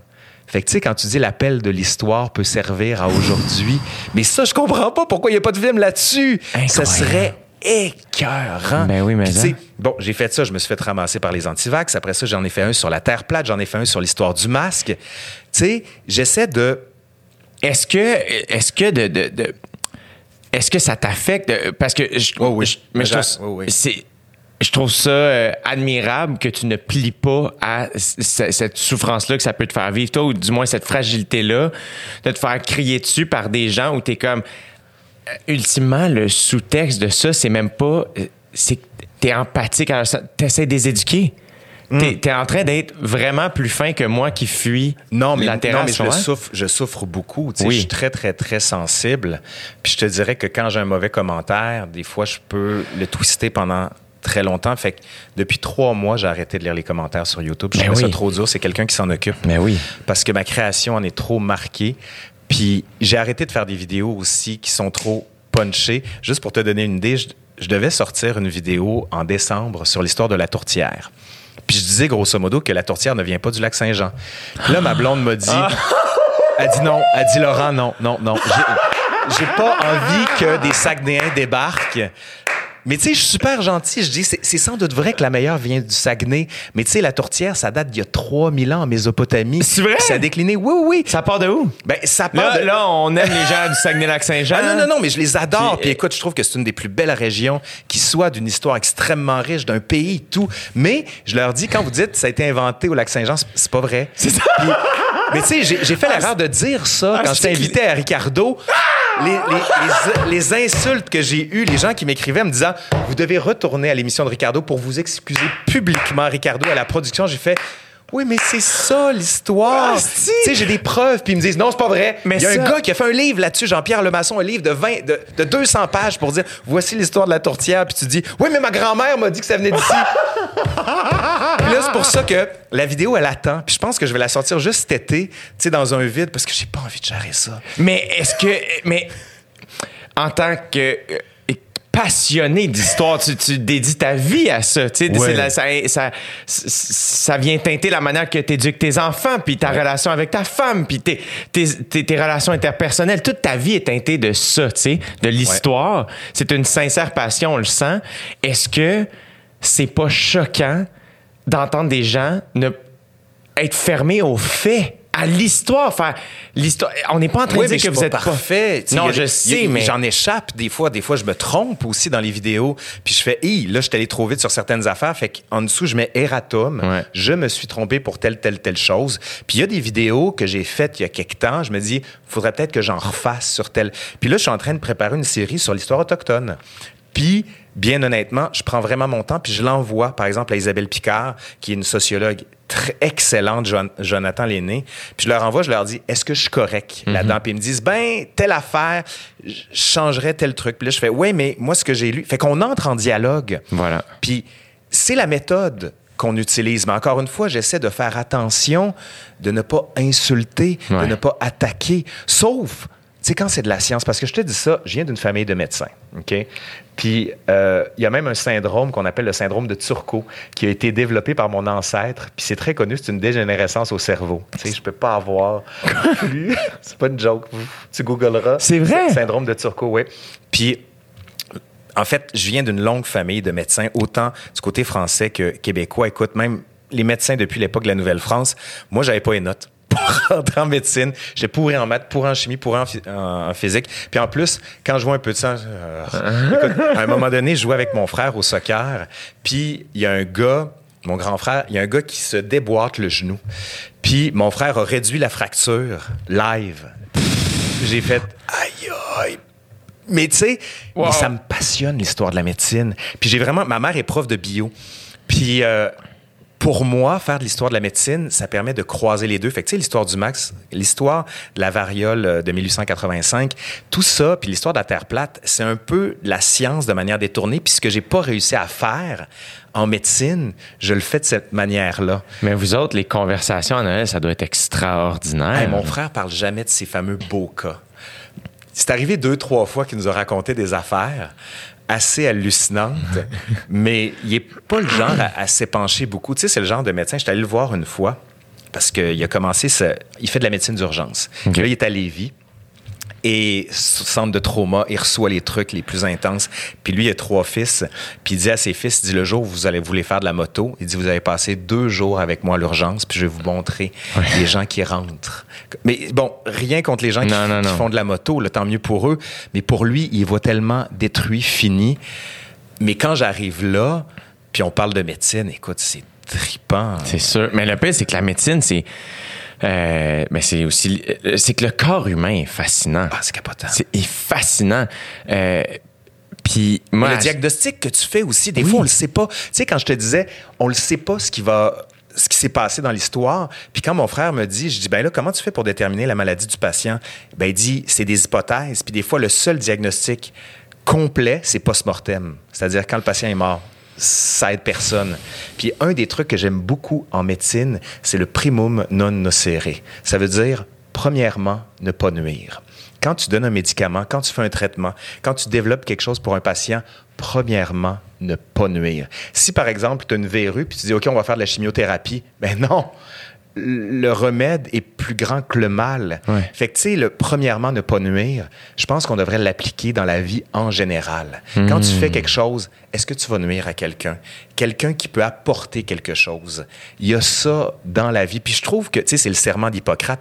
Hippocrate, un des premiers grands médecins qui lui disait, il faut revenir à la nature, prescrire des doses de nature. Lui, c'était à quelle époque? Lui, on est à l'époque antique, donc dans la Grèce antique, il y a deux siècles avant Jésus-Christ, si je me souviens bien. Mes dates sont pas bonnes, j'ai pas vérifié. Mais comme les médecins à cette époque-là, c'est quoi ils faisaient? Non, mais tu comprends? Qu'est-ce qu'ils Ah, ben, je faisaient? peux te le raconter. C'est ce qu'on oui. appelle la théorie des humeurs. On pensait que dans le corps, tu avais quatre grandes humeurs. Donc, le sang, la bile jaune, la bile noire et le flegme. Et ces quatre humeurs-là bougeaient dans le corps humain. Et avec le sang venait la vie. Donc, quand tu avais une humeur en trop grande quantité, comme par exemple, quand tu avais de la bile noire en trop grande quantité, il fallait l'extraire. Donc, on faisait des saignées. On pouvait qui, extraire... est, qui est une pratique comme qui a, qui a du sens quand tu te mets dans le contexte. Mais ça existe encore. Ça existe encore? Ben oui, des gens qui ont trop de fer dans, dans le sang, ben on va extraire un peu C'est ça, pas c'est ça. beaucoup, mais c'est très rare. Ou les sangsues, par exemple, qu'on utilisait. Mais c'est aussi, pour- en fait, c'est que probablement que les saignées aujourd'hui sont pas comme l'image Ben non. que j'ai dans ma tête. C'est comme parfait, on coupe puis on, on laisse ça couler. Mais c'est une métaphore. Tu sais, le corps humain est une métaphore de l'univers. Puis on disait, le corps humain, c'est un peu comme un puits. C'est-à-dire, quand l'eau est croupie, quand elle est de mauvaise qualité, t'enlèves l'eau, puis il y en a d'autres qui se régénèrent. Tu sais, t'as aussi l'idée, parce que ça, c'est Aristote, de la génération spontanée. C'est-à-dire, comment se créent les choses par génération spontanée? Si tu prends des chemises sales, t'es maudit dans un coin, il y a des rats qui vont naître. C'est toute cette conception-là. Puis là, on dit, voyons, on était donc bien débile. Encore une fois, faut pas que tu juges. Non, c'est ça. de comprendre l'univers mental. Exact. Puis dans les cours que je donne à mes étudiants à l'Université du Québec à Trois-Rivières, je leur dis là, je vais vous apprendre une chose le décentrement. Vous décentrez de votre 21e siècle pour vous plonger dans une époque qui n'est pas la vôtre, mais ne pas avoir votre jugement Voilà. du 21e siècle. Puis ça, ça peut te servir dans d'autres choses. Est-ce que ça a été difficile? J'imagine que pour toi, maintenant, c'est rendu pratique courante. Non, c'est toujours difficile. Mais c'est toujours difficile, j'imagine, parce que c'est un réflexe humain de faire, ben voyons donc. Ben oui, tu sais, quand on disait tout à l'heure, le premier jugement que tu as sur quelque chose, il est souvent brut, brutal, non réfléchi. Mais c'est là qu'il faut que tu fasses aller ta machine, puis que tu dises, OK, ça, c'est ce que je sais, ça, c'est ce que je viens d'apprendre. Est-ce qu'il y a des choses que je ne sais pas? Puis cette hygiène intellectuelle, elle est utile. Puis c'est pour ça, tu sais, avec la pandémie, on, on parlait beaucoup avant la, la pandémie de la crise des médias. On en parle encore d'ailleurs. Mais les sources d'information, avec la pandémie, c'est comme, je veux les vrais, là. C'est ça qui m'intéresse. The Onion, c'est le fun, mais euh, c'est pas ça que je veux. Je veux les spécialistes. Je veux voir les gens qui sont en épidémiologie. Je veux voir des vrais médecins. Je veux pas un économiste qui va me parler de la pandémie parce que c'est pas ça que je veux savoir. Il est très utile du point de vue économique, mais que lui commence à me parler de médecine, non, c'est un contre-emploi. De la même manière que moi, quand j'ai fait ma vidéo sur la grippe espagnole, je dis à un moment donné, attention, docteur en histoire ne veut pas dire docteur en médecine. Donc, ce que je vous dis, faut que ce soit backé par un médecin aussi. Puis je parlais de la grippe espagnole, je parlais de la grippe russe qu'il y a eu quelques années avant, en 1890, qui a affaibli les corps, qui a fait que dans la grippe espagnole, ceux qui étaient le plus touchés, c'est la tranche d'âge entre 20 et 45 ans. Ah, toi puis moi. Fait que c'est nous autres qui mourions de manière massive. Parce qu'on avait été affaibli par la grippe Parce qu'on russe. était par la grippe russe, justement. Fait que tu vois tout ça, encore une fois, je le regarde avec ma, ma lorgnette d'historien, mais j'aimerais ça qu'un épidémiologiste, épidémiologiste, je vais y arriver, regarde ça aussi. Puis c'est là, que, tu sais, quand tu dis multiplier les angles de vue, puis c'est pour ça que sur l'histoire, plus il y a de gens qui vont le faire. Dernièrement, j'ai fait une, une rencontre avec Webster, puis lui qui est beaucoup allé en disant, vous pouvez pas parler d'histoire si vous avez pas vécu les choses. Puis à un moment donné, je- on a parlé pendant à peu près une heure, une heure et demie. Puis je lui ai dit, je dis, moi, est-ce que je suis habilité, selon toi, à parler de l'histoire de l'esclavage au Québec? Il dit, oui, oui, c'est pas ça la question. Puis ça revenait à l'idée sur laquelle il fallait que tu aies non pas une prise de position, mais un regard empathique sur les choses. De ne pas vouloir pousser une idée de ce qu'on appelle le roman national. Le roman national, là, pour te le dire le plus simplement possible, c'est quelque chose auquel je m'oppose. C'est de faire de l'histoire un modèle pour la construction d'une nation identitaire. On a besoin de modèles blancs, catholiques, francophones, et c'est cela qu'on pousse. C'est ce qu'on a poussé pendant longtemps. Mais c'est pas comme ça, l'histoire. Non, c'est ça. Tu sais, il y en avait des Autochtones, il y en avait des Noirs, il y avait des Asiatiques même. Puis, tu sais, on parle beaucoup des Asiatiques qui, eux, quand ils débarquaient au pays, fallait qu'ils payent une taxe de 50 dollars. 50 dollars, là, c'est l'équivalent de trois mois de travail. Ouais. Fait que c'est une manière de dire, on veut pas de vous ici. C'est au Canada à la fin du, dix- euh, du 19e siècle. Fait que tu sais, quand on dit euh, les, les Chinois débarquaient massivement ici puis ils étaient accueillis, non. Sais, quand il y en a qui disent qu'il n'y avait pas d'antisémitisme au Québec, c'est faux. Il y a eu les chemises brunes. Ici, Adrien Arcan, qui était l'équivalent du Führer canadien, il y en a eu. C'était quoi cette, cette histoire-là? c'est à la, pendant la Deuxième Guerre mondiale, Adrien Arcan, qui était carrément un nazi du Québec. Il y a Jean-François Nadeau qui a fait un livre magnifique sur le sujet, qui est euh, chroniqueur au devoir, et qui raconte justement comment il s'inspirait d'Hitler pour pousser des idées antisémites au Québec. Fait que, tu sais, c'est pas neuf. Les motards, les Hells Angels, avaient un groupe qui s'appelait les SS. Les SS, qui était quand même l'unité de choc des nazis. Ben oui. Tu sais, quand on voit la meute, puis on se dit, ben voyons donc, c'est nouveau au Québec. Fuck off! Encore une fois. Il y a un long passé raciste. Je dis pas que tous les Québécois sont Non, racistes, loin ça. de là, mais c'est juste faut pas se voiler le visage. Puis tu sais, en tant qu'historien, tu dis ça existait. Ça existait. Est-ce que c'était mineur? Oui, c'était mineur, mais c'était là. Puis il faut faire attention.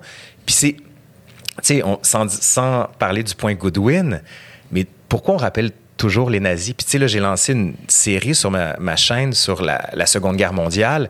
Je pense que c'est jamais aussi ambitieux que ça. Cet épisode d'une heure sur la Seconde Guerre mondiale, 1939, 1940, 41, etc. Mais c'est tellement. Il y a tellement à apprendre parce que Ouais. ça, ça- Moi, je connais que très peu. Euh, moi aussi, j'ai appris énormément. Mais c'est que c'est tellement riche d'histoires, malheur- malheureusement et heureusement. C'est ça qui est bizarre avec la guerre. C'est que je sais pas comment je me suis. J'ai lu le livre de Barack Obama, Obama Ouais, ouais, récemment, puis il parle des guerres, puis tu sais, euh, il, il parle de l'Égypte, puis il- il- la Syrie, la Libye, euh, évidemment l'Afghanistan, l'Irak, puis t'es comme, attends, là, c'est. Moi, mon meilleur ami est d'origine syrienne. Euh, ce que je connais de la Syrie, c'est via lui, sa famille c'est doux, c'est généreux, c'est accueillant, c'est. Puis là, c'est comme, asti, ça. C'est juste weird. Mais après ça, il y a plein d'affaires. Tu sais, mettons, si on prend la Deuxième Guerre mondiale, je sais qu'il y a plein de choses qui sont sorties de, de, de la, la guerre, nous a forcé à. Oui, l'ONU, la Déclaration des droits de l'homme. C'est ça. c'est, c'est majeur. Mais tu sais, il y en est resté des restes inassouvis. Il y a. Tu as des vainqueurs, tu as des perdants. Mais ceux qui ont perdu ont toujours l'idée de revenir au grand soir.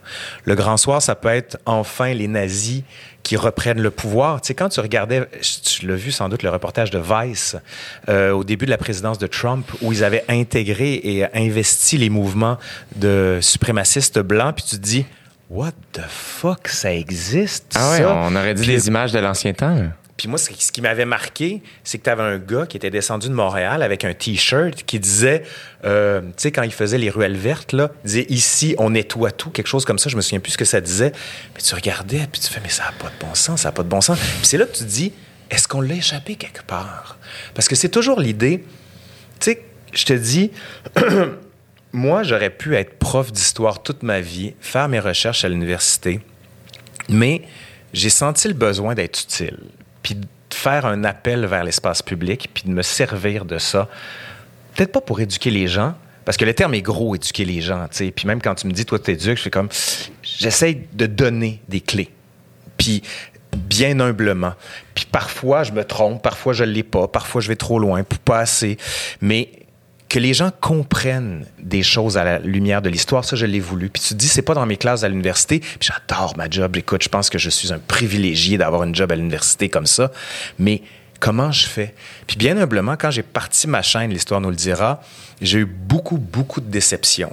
Tu sais, j'avais une- un conflit avec un collègue, ça allait pas bien à la maison, j'étais tout croche, j'étais limite en dépression. Puis je me disais, comment je fais pour être utile? Comment je fais pour renouveler ma job? Comment je fais pour trouver un sens? Tu sais, c'est la fameuse crise de la Ouais. quarantaine qui s'en venait. Puis je me souviens, j'étais à table chez nous, ça allait vraiment pas bien à la maison. Vraiment pas bien. Je pleurais beaucoup. J'étais tout croche. Je cherchais un petit peu un sens à ma vie. Puis là, avec mon ami Pierre-Luc Brisson, un autre historien, puis euh, je dis, qu'est-ce que tu penses de- du titre L'histoire nous le dira? Puis il dit, Ah, Pierre-Luc est probablement une des personnes les plus méchantes et que j'aime. Mais tu sais, quand c'est pas bon, il va te le dire tout de suite. Ouais. Puis je le salue d'ailleurs.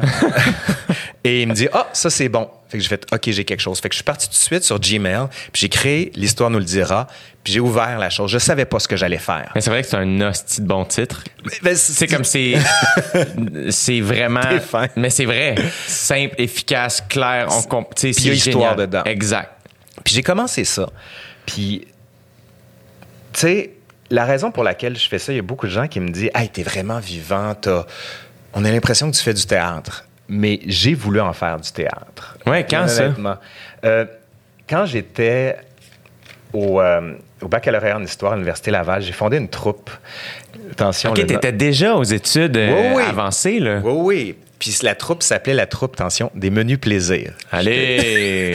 Et, euh, ouais, ouais, ouais. C'est l'époque, hein? Puis là, j'ai créé une troupe euh, et j'ai voulu monter le mariage de Figaro parce que je l'avais vu au théâtre du Ferry d'Auvert avec Marc Bellan et Sophie Lorrain. Et je me dis, hey, cette pièce-là était écœurante. Puis en plus, moi, je voulais être 18e, c'est-à-dire travailler sur le 18e siècle. Pourquoi?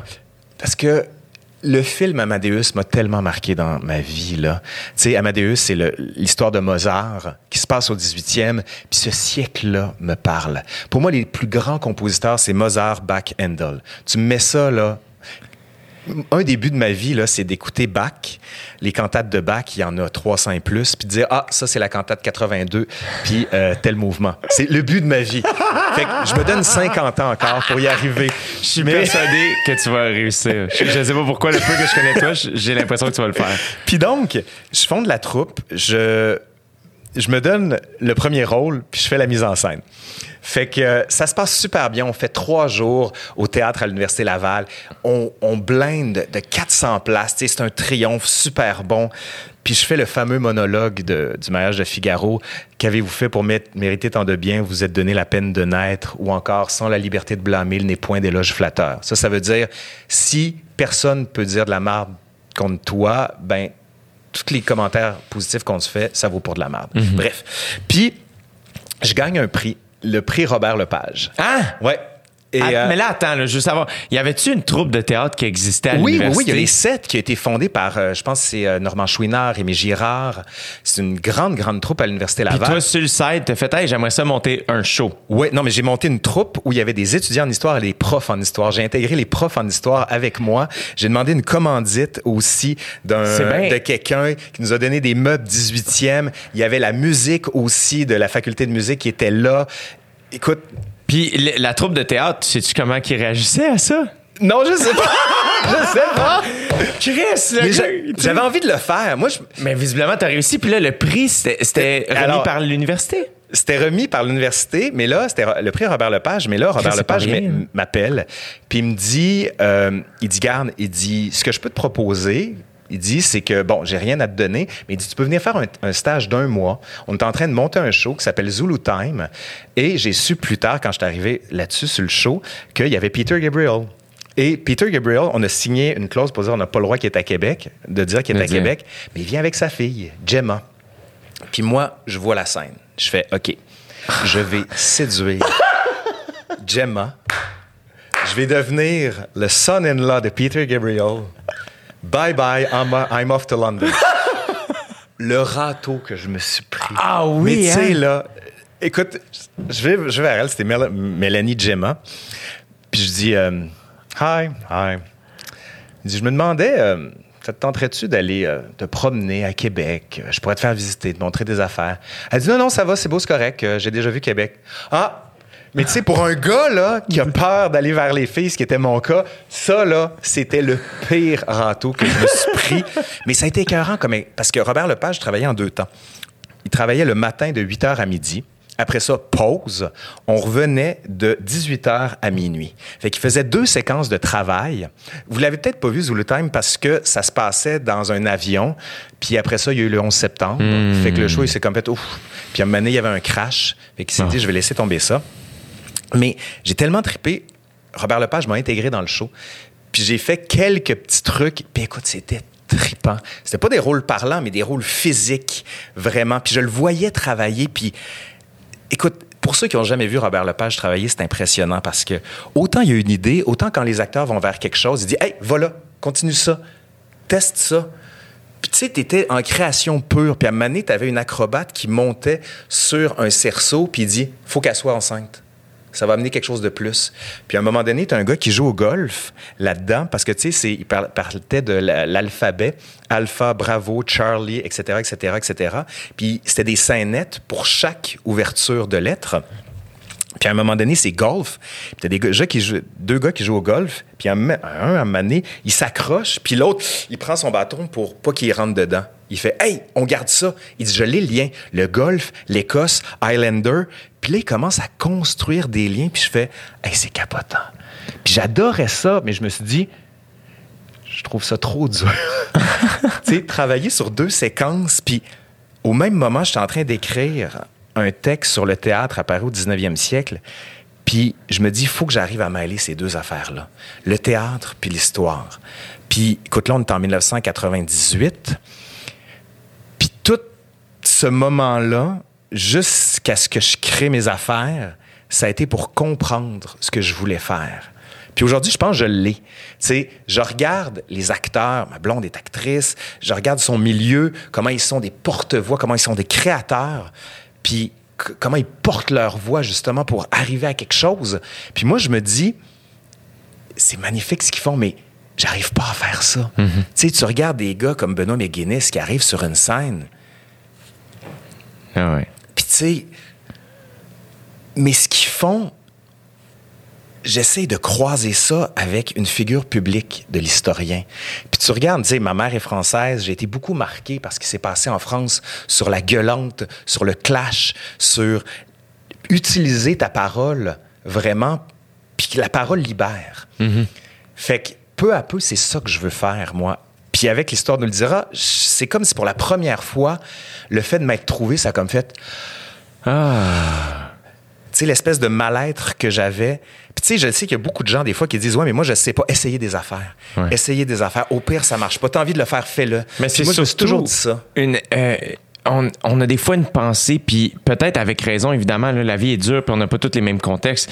Euh, on a souvent une pensée où ce que hey, euh, choisir ce qu'on fait dans la vie, ça se fait jeune. Et là, j'entends ton histoire où ce que tu as débuté l'histoire nous le dira, t'avais 40 ans? Hey, 30 39? 39, 39. Mon père a acheté le vignoble avec ma mère à 40 ans. Yes, une année avant ton père. tu sais. Mais il y a quelque chose où. Puis même affaire, mon père est comme. Ah, il a trouvé son métier à Mais à 40, 40 ans, j'ai l'impression. Là, t'as quel âge? Là? Moi, j'ai 29. Ouais. Genre 30 cette année. Tu vois, c'est ça. hein. J'ai l'impression que je, je me connais enfin à 40 ans. C'est c'est affreux à dire. Je pense pas que c'est affreux parce que. Euh, moi, un de mes meilleurs amis a 40 ans, puis son, son 40e a été quelque chose de tough, tu sais. Puis pour le rassurer, le matin de ses 40 ans, j'y ai texté euh, ce qu'un de nos humoristes favoris, ses, ses meilleurs projets, ils ont fait à 42 puis 45 ans, mettons. Justement, tu sais, Shandling euh, a fait le Larry Sanders Show à 42 Ouais. ans. Comme, il te, reste, il te reste deux ans, genre. Mais c'est vrai, c'est vrai. Mais il y a quelque chose où je pense que la vingtaine, euh, moi, elle achève et euh, je suis- content dans le sens où euh, j'ai eu du fun. Je pense pas que je recommencerai. T'as de l'énergie, en tout cas. à Genre, 20 ans, oui, c'est ça, mais il y a une espèce de. Je pense que, en tout cas, si j'o- j'observe la mienne, j'avais plus besoin de me prouver des choses à moi qu'aux Oui, autres. Ça, c'est vrai. Euh, et j'ai l'impression que la trentaine, des fois, c'est peut-être. Ça, ça se calme un peu, mais j'ai l'impression que dans la quarantaine, tout ça se dépose.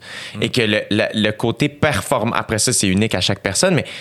euh, je discutais avec un collègue de travail pendant Occupation Double, puis lui il disait ça, il est comme Ah, j'adore ma quarantaine. C'est le fun. Mais oui. Mais tu te connais, mais tu sais, c'est ma blonde qui dit, elle dit, faut que tu construises autour de ce que tu es et non pas autour de ce que tu veux être.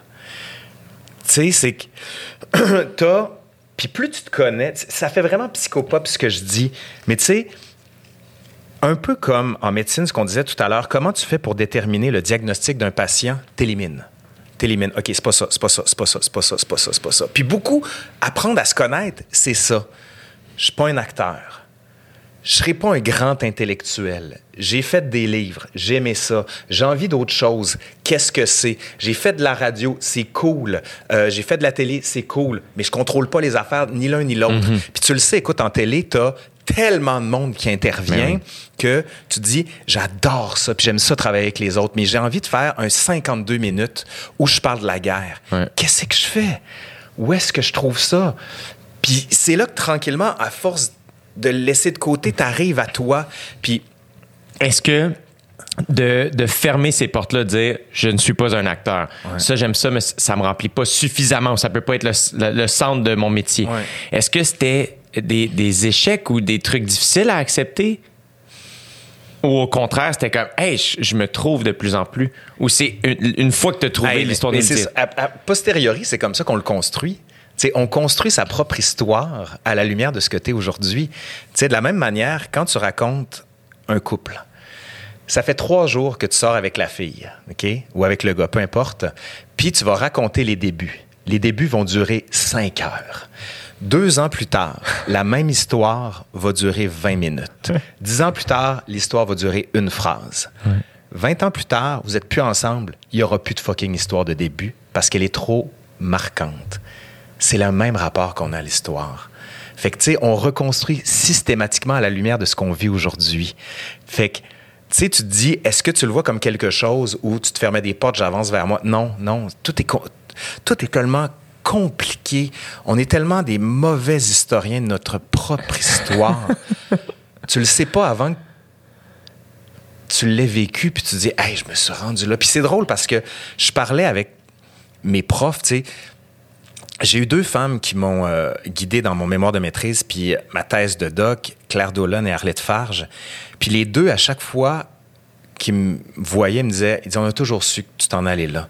Chris, pourquoi vous me l'avez pas dit? Moi, je le savais pas. Ouais. J'avais aucune idée là où j'allais. Tu sais, tu y vas au feeling, puis t'avances, puis tu dis, je vais aller là, puis je vais le faire. Puis, puis tu sais, j'écoutais hier, c'était Vincent Léonard qui était à la tour, puis il disait que lui, il avait perdu un de ses, ses frères qui s'était suicidé à 15 ans, puis qui s'est dit, ça m'a comme ouvert. Puis je me suis dit, je vais tester des affaires.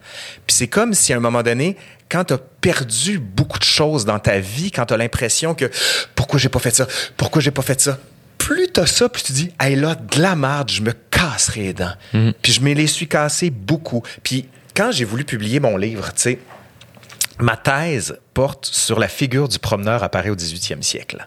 Raconte-moi, excuse-moi. Ben, avant de te raconter la thèse, je vais te raconter parce que j'ai été publié par une des plus grandes maisons qui s'appelle Gallimard, ce Ben qu'on oui. appelle les P5.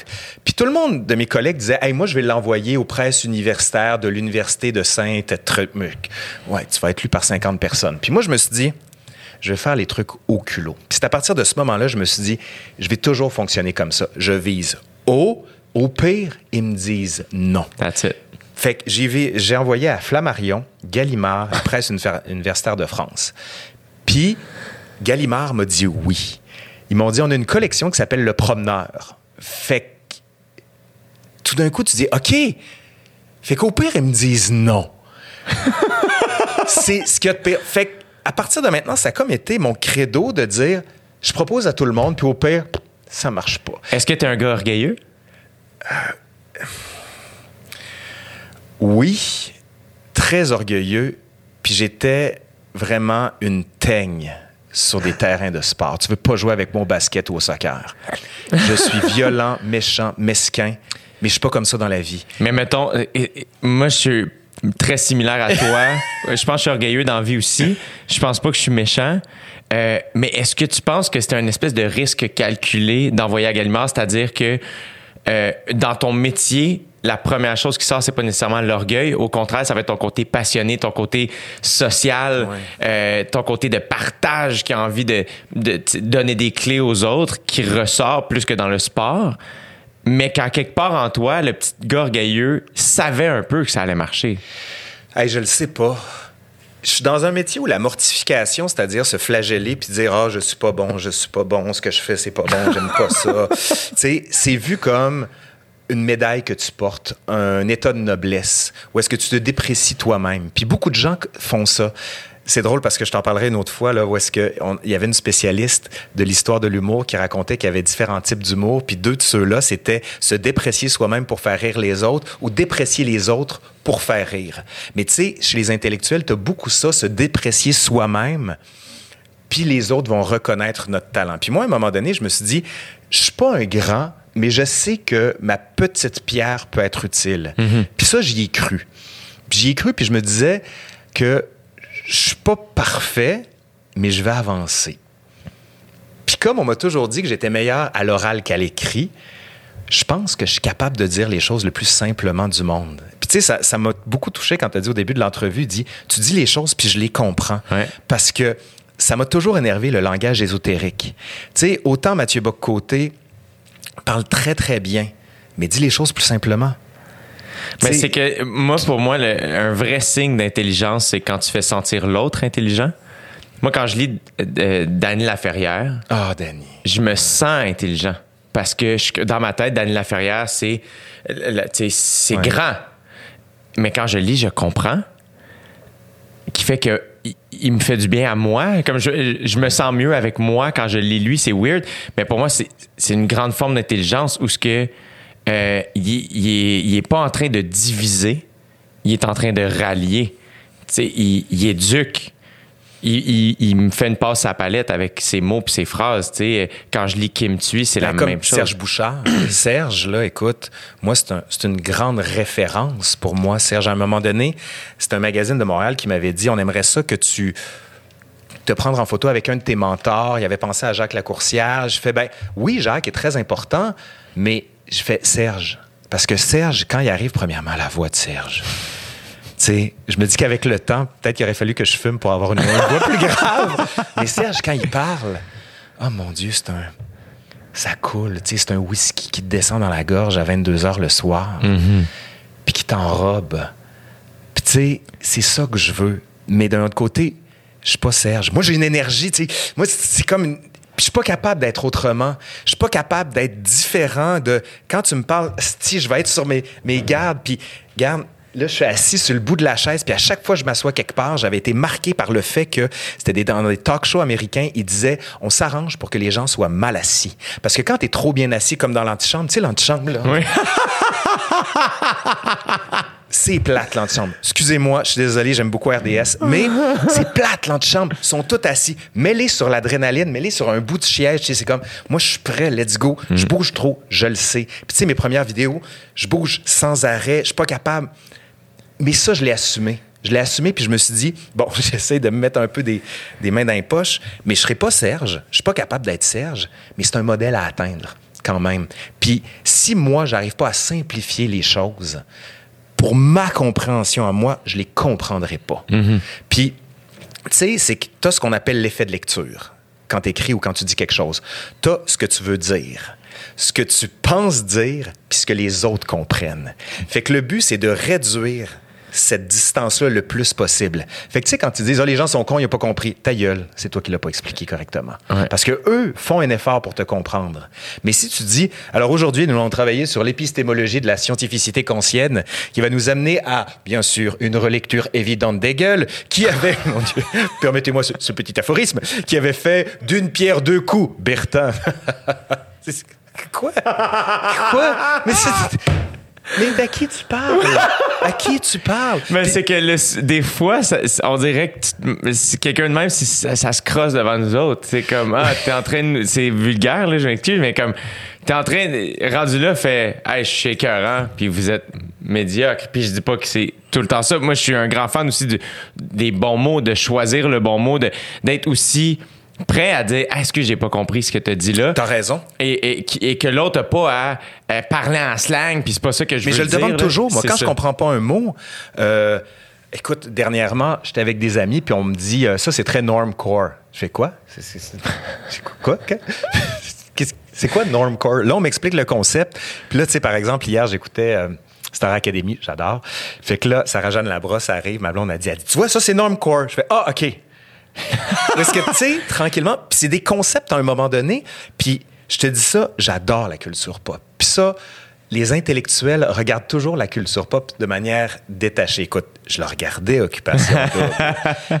Un, parce que ça te permet de faire des liens avec la société, ça te permet de faire des liens en classe. Puis tu sais, à un moment donné, je parlais de néoplatonisme. Je vais t'expliquer. Ce que c'est que le néoplatonisme, c'est une philosophie qui a été très populaire à la Renaissance, qui vient de l'Antiquité, qui dit que la chose et la, chose et le mot sont deux éléments qui vont ensemble. Je te le dis plus simplement. En gros, l'âme et le corps vont ensemble. Si tu as une belle âme, tu vas avoir un beau corps. Si tu as une pas belle âme, tu vas être laite. Donc, quand tu regardes des peintures de la Renaissance, Michel-Ange, De Vinci, euh, quel qu'il soit, ou encore Masaccio, le fait qu'il soit beau, c'est une manière de dire c'est parce qu'ils ont une belle âme. Puis là, je dis, et selon vous, à occupation double. Est-ce qu'on est dans le néoplatonisme? Est-ce que Kevin, par exemple, serait l'incarnation du néoplatonisme? Puis là, ils font comme, Chris, si tu arrives à le relier à ce qu'ils sont, à ce qu'ils voient, un, ça légitime leur intérêt pour la culture pop parce qu'ils ont raison de s'y intéresser, parce que c'est ça qu'ils font, qui sont dans leur monde incarné. Puis de relier ça à quelque chose qui pense éloigné, qui est de la philosophie antique, mon Dieu, c'est passionnant, ça. Mais, mais, hein. C'est ça que je veux faire sur la chaîne aussi. Puis tu sais, il y, a une- il y a une chaîne que j'adore. Puis avoir de l'argent, je pense que j'engagerais du monde pour faire ça. C'est Wisecrack. Je sais pas si tu connais Non. ça. Ils prennent des éléments de culture pop, par exemple Thor, euh, Ouais. Ragnarok, puis ils font une analyse de, de, de Thor en utilisant Hegel, Hannah Arendt, en utilisant les grands éléments de la philosophie, puis tu fais What the fuck? Tout est là. The Avengers, Thanos, qui est l'incarnation parfaite du méchant, mais est-il vraiment méchant? Comment ça se fait que depuis quelques années dans les Marvel, les méchants on s'associe à eux? Tu sais, dans Black Panther, le gars qui est le deuxième Black Panther, je me souviens plus comment il s'appelle, tu dis, hey, je suis un peu empathique à ce qu'il dit. Thanos qui veut, en un claquement de doigts, détruire la moitié de l'humanité, pas parce qu'il est méchant, parce qu'il veut que l'humanité se poursuive. T'es dans un fucking dilemme moral. Marvel, c'est de la philosophie incarnée. Fait que tu l'as, utilisé-le. C'est pour ça les gens qui disent, oh, moi, ça m'intéresse pas, TikTok, Instagram ben t'es en train de manquer ton monde. T'es en train de pas être là-dedans. Puis je trouve ça important, non pas de, de dire qu'il faut absolument que vous, vous compreniez tout, mais de savoir ce qui se passe. C'est pour ça que je te dis Occupation double, Big Brother, euh, Star Academy, euh, District 31. Un, c'est de la culture keb, puis c'est important de la mettre de l'avant, mais plus encore, ça te permet de faire des liens avec l'intelligence.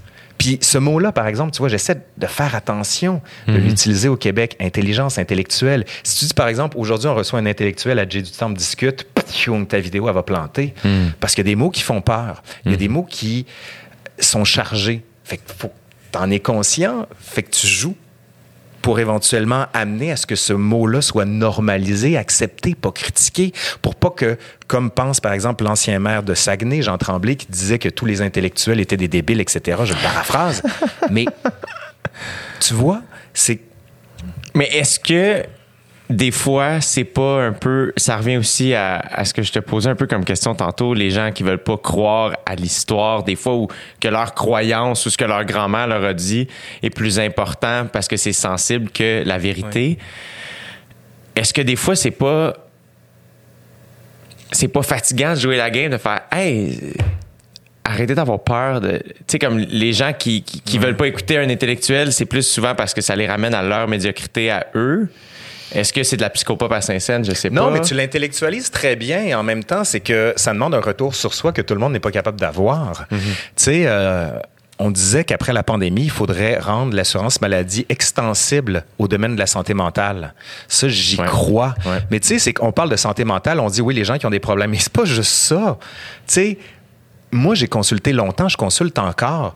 Puis des fois, ça te permet de vidanger. Ça te permet juste de dire, tu sais, moi, quand je vais voir ma psy des fois, puis je me dis, OK, là, j'aurais pas grand-chose à dire. Puis tu sors de là, tu fais, Calme-toi, ça fait une heure que je parle. Puis tu sais, C'est souvent les meilleurs rendez-vous. Oui. Moi, ça m'est arrivé de faire. le- moi, c'est le deuxième rendez-vous qui me fait souvent rire. Puis le premier, tu le sais pourquoi tu y c'est- mais vas. c'est le plus dur à faire, le premier. On le dira jamais assez, hein, de se dire, je vais aller consulter. Moi, je trouve il est dur, mais une fois que tu as passé le step de le booker, t'es comme, ah, je, je vais aller raconter cette affaire-là. Je- je- Tu sais, c'est comme, souvent, c'est Je clair. vais aller parler de mon ex. C'est ça. Puis elle va payer. Puis là, c'est comme, tu sors, tu prends un autre rendez-vous, puis là, la journée du deuxième rendez-vous, j'ai comme, mais là, attends, j'ai déjà compté l'affaire, qu'est-ce qu'on va jaser du deuxième? Et le deuxième me Puis là, fait- tu creuses. Ah, puis c'est tu creuses. Puis là, creuses. moi, c'est ce rendez-vous-là souvent où je sors, puis je fais, je peux pas embarquer dans le char tout de suite, je vais aller marcher un peu jusqu'à. Mais Jay, quand est-ce que ça arrive que tu peux parler une heure non-stop sans être coupé? C'est surtout ça, moi, que je trouve impressionnant. Tu sais, normalement, là, parle avec tes amis. Un, deux, trois, quatre, cinq, là, Ouais. t'es coupé. Un, deux- comme un plan de cinéma 4, Ouais. 5, t'es coupé. Fait que t'as pas le temps de développer. Puis même tes amis qui t'écoutent vont renchérir, etc. Mais là, d'aller dans ton fil de pensée, puis de tirer, tirer, tirer, tirer, tirer, tirer, tu fais fuck, fuck, fuck, fuck, fuck, fuck, fuck. Tu sais, quand tu dis tu te connais mieux, c'est pour ça que je trouve que dans l'assurance maladie, tu devrais avoir, tout le monde devrait avoir, je sais pas, 500, 600 pièces par année pour consulter. Même les gens qui disent je n'ai pas besoin, c'est pas vrai. Un, ceci est un mensonge. Ben, en plus, en fait, c'est que euh, c'est le genre de truc que tu euh, vas juste touch base. Euh, Quand tu fais changer tes pneus d'hiver, euh, va voir. Non, mais tu Oui, comprends? c'est vrai. Deux fois par année. C'est ça. Si, si tout va bien, là, va checker. Oh, OK, ouais, parfait. Je suis sur la bonne track? Oui, parfait. Mais c'est drôle, hein, parce que, bon, j'ai fait mes recherches, comme dit l'autre. Avant de, de venir ici, je regardais beaucoup ce que tu avais fait, puis il y a des gens qui écoutent un de tes, euh, tes épisodes les plus populaires, c'est celui avec Adib Al-Khalidé. Ouais. Puis il y a du monde qui disait, comment ça se fait que quand un gars va pas bien, au lieu d'aller consulter, il se part un podcast? Puis ça, je trouvais ça super intéressant. Un, pour la mise en scène de soi, du métier qui est le tien, qui est tout à fait louable, et la volonté de dire peut-être que ça va légitimer aussi le besoin qu'ont certaines personnes de vouloir consulter et de montrer, tu sais, non pas le clown triste, mais l'envers de la médaille. C'est comme ça, c'est ce que vous voyez, mais regardez derrière ce qu'il y a aussi. Puis ça, ça, permet, ça permet non pas de banaliser, mais de légitimer l'appel à l'autre qui peut te faire avancer.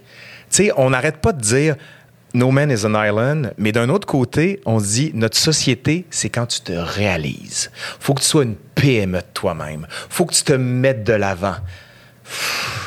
Oui, si tu veux, je, je pense pas que j'ai une offre puis une demande de moi-même à l'intérieur ou des ouvriers avec un RH puis un The Office avec un Michael. Ouais. Mais au-delà de tout ça, c'est ce qui te définit, ce- c'est le lien par rapport aux autres. C'est les autres qui te- qui t'envoient un regard sur toi-même. Puis la pandémie nous a tellement mis ça de manière évidente, la grande souffrance, je sais pas si ça t'est arrivé, moi, mais il y a 5-6 mois, c'est comme, OK, là, je suis plus capable de pas voir mes amis. Les hosties d'apéro Zoom, Ah c'est tout sauf ça. Je, je l'ai compté, je pense, sur le dernier podcast, ou euh, peu importe, mais euh, début janvier, à un moment donné, euh, moi, j'ai deux de mes meilleurs amis, mes trois meilleurs amis, en fait, habitent seuls. Et, euh, et là, à un moment donné, c'était comme, il y en a un des trois qui, qui dit jamais un mot, qui est comme, hey, là, un autre de mes amis dit, ouais, là, faudrait qu'on aille prendre une marche, là, parce que là, euh, Je le sens il est sur le bord, là, tu sais, on dirait qu'on. On est allé marcher ensemble, tu sais. Et quand on s'est quitté, j'avais le moton. J'étais comme, Asti, j'ai jamais aimé du monde de même. Je me suis, je m'ennuie d'eux autres. À chaque fois que je les vois, je les vois, je les aime de plus en plus fort. Mais ému, un gars de 29 ans, là, de ses chums d'une trentaine d'années, là, tu tu fais comme, mais il n'y a rien de plus pur, tu sais, euh, de, ma, petite sœur a accouché pendant la pandémie. Puis là, à moment c'est comme, Asti, là, euh, je peux pas prendre la petite.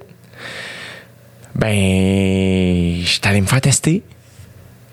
J'étais comme, Hey, je, vais- je, je veux pas engorger rien, mais tabarnak, je veux, je veux prendre ma nièce. Je veux pas me faire voler ce temps-là. Non! Fait que je suis comme, ben, je vais, je vais aller me faire tester, je vais, me- je vais attendre mon résultat. Dès que je l'ai, je viendrai la prendre, tu sais. Mais après ça, tu fais, hey, c'est niaiseux, là, entre guillemets, mais c'est c'est du temps, là, qu'on. Puis je, je fais pas pitié du tout, du tout, du tout, mais oui, absolument, ce que tu dis, c'est. Puis je pense que tout le monde réalise ça. C'est. On, on a besoin de l'autre, même si moi, je pense que je suis quelqu'un de bien indépendant, là, mais quand elle a besoin de mon espace, ça fait pas cinq minutes, la personne est partie. Je, ouais, finalement, j'aurais aimé ça qu'elle reste. Comme, c'est space. Mais dire les choses, c'est ça qui est le plus compliqué. Tu sais, on disait tout à l'heure, tu arrives à un âge où est-ce que tu peux dire à l'autre, hey mon ami. Puis ça, pour moi, c'est quelque chose de très neuf. Allô mon ami. Ouais. Ma blonde dit beaucoup ça Ouais. à ses amis. Puis moi, j'ai comme fait, quand je suis arrivé dans son monde, c'est des mondes, monde de théâtre, ça se touche, ça se prend, les gars, ça se prend, ça s'embrasse. Moi, je fais comme.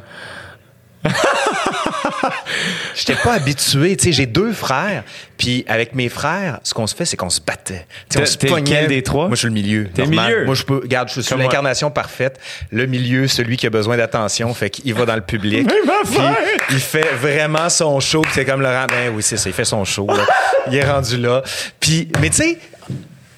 Je l'assume complètement. Puis Ben oui. avec mes frères, mon grand frère, lui, c'est un homme de peu de mots qui euh, dit peu, mais n'en pense pas moins, dirait-on. Puis tu sais, des fois, pour rentrer en contact avec lui, c'est comme « Oh, je te Ah ouais. pogne! » Puis tu sais, on se fait des prises.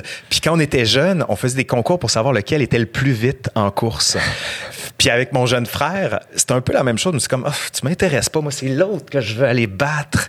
Puis c'est vraiment ça. Fait que, tu sais, quand tu arrives dans un monde où les gens pensent, mon ami, comment ça va? Puis tu sais, c'est ce sentiment où la société t'envoie l'image dans laquelle la virilité, c'est une vir- virilité brute. Là, les gens vont dire, ben oui, mais c'est plus comme ça.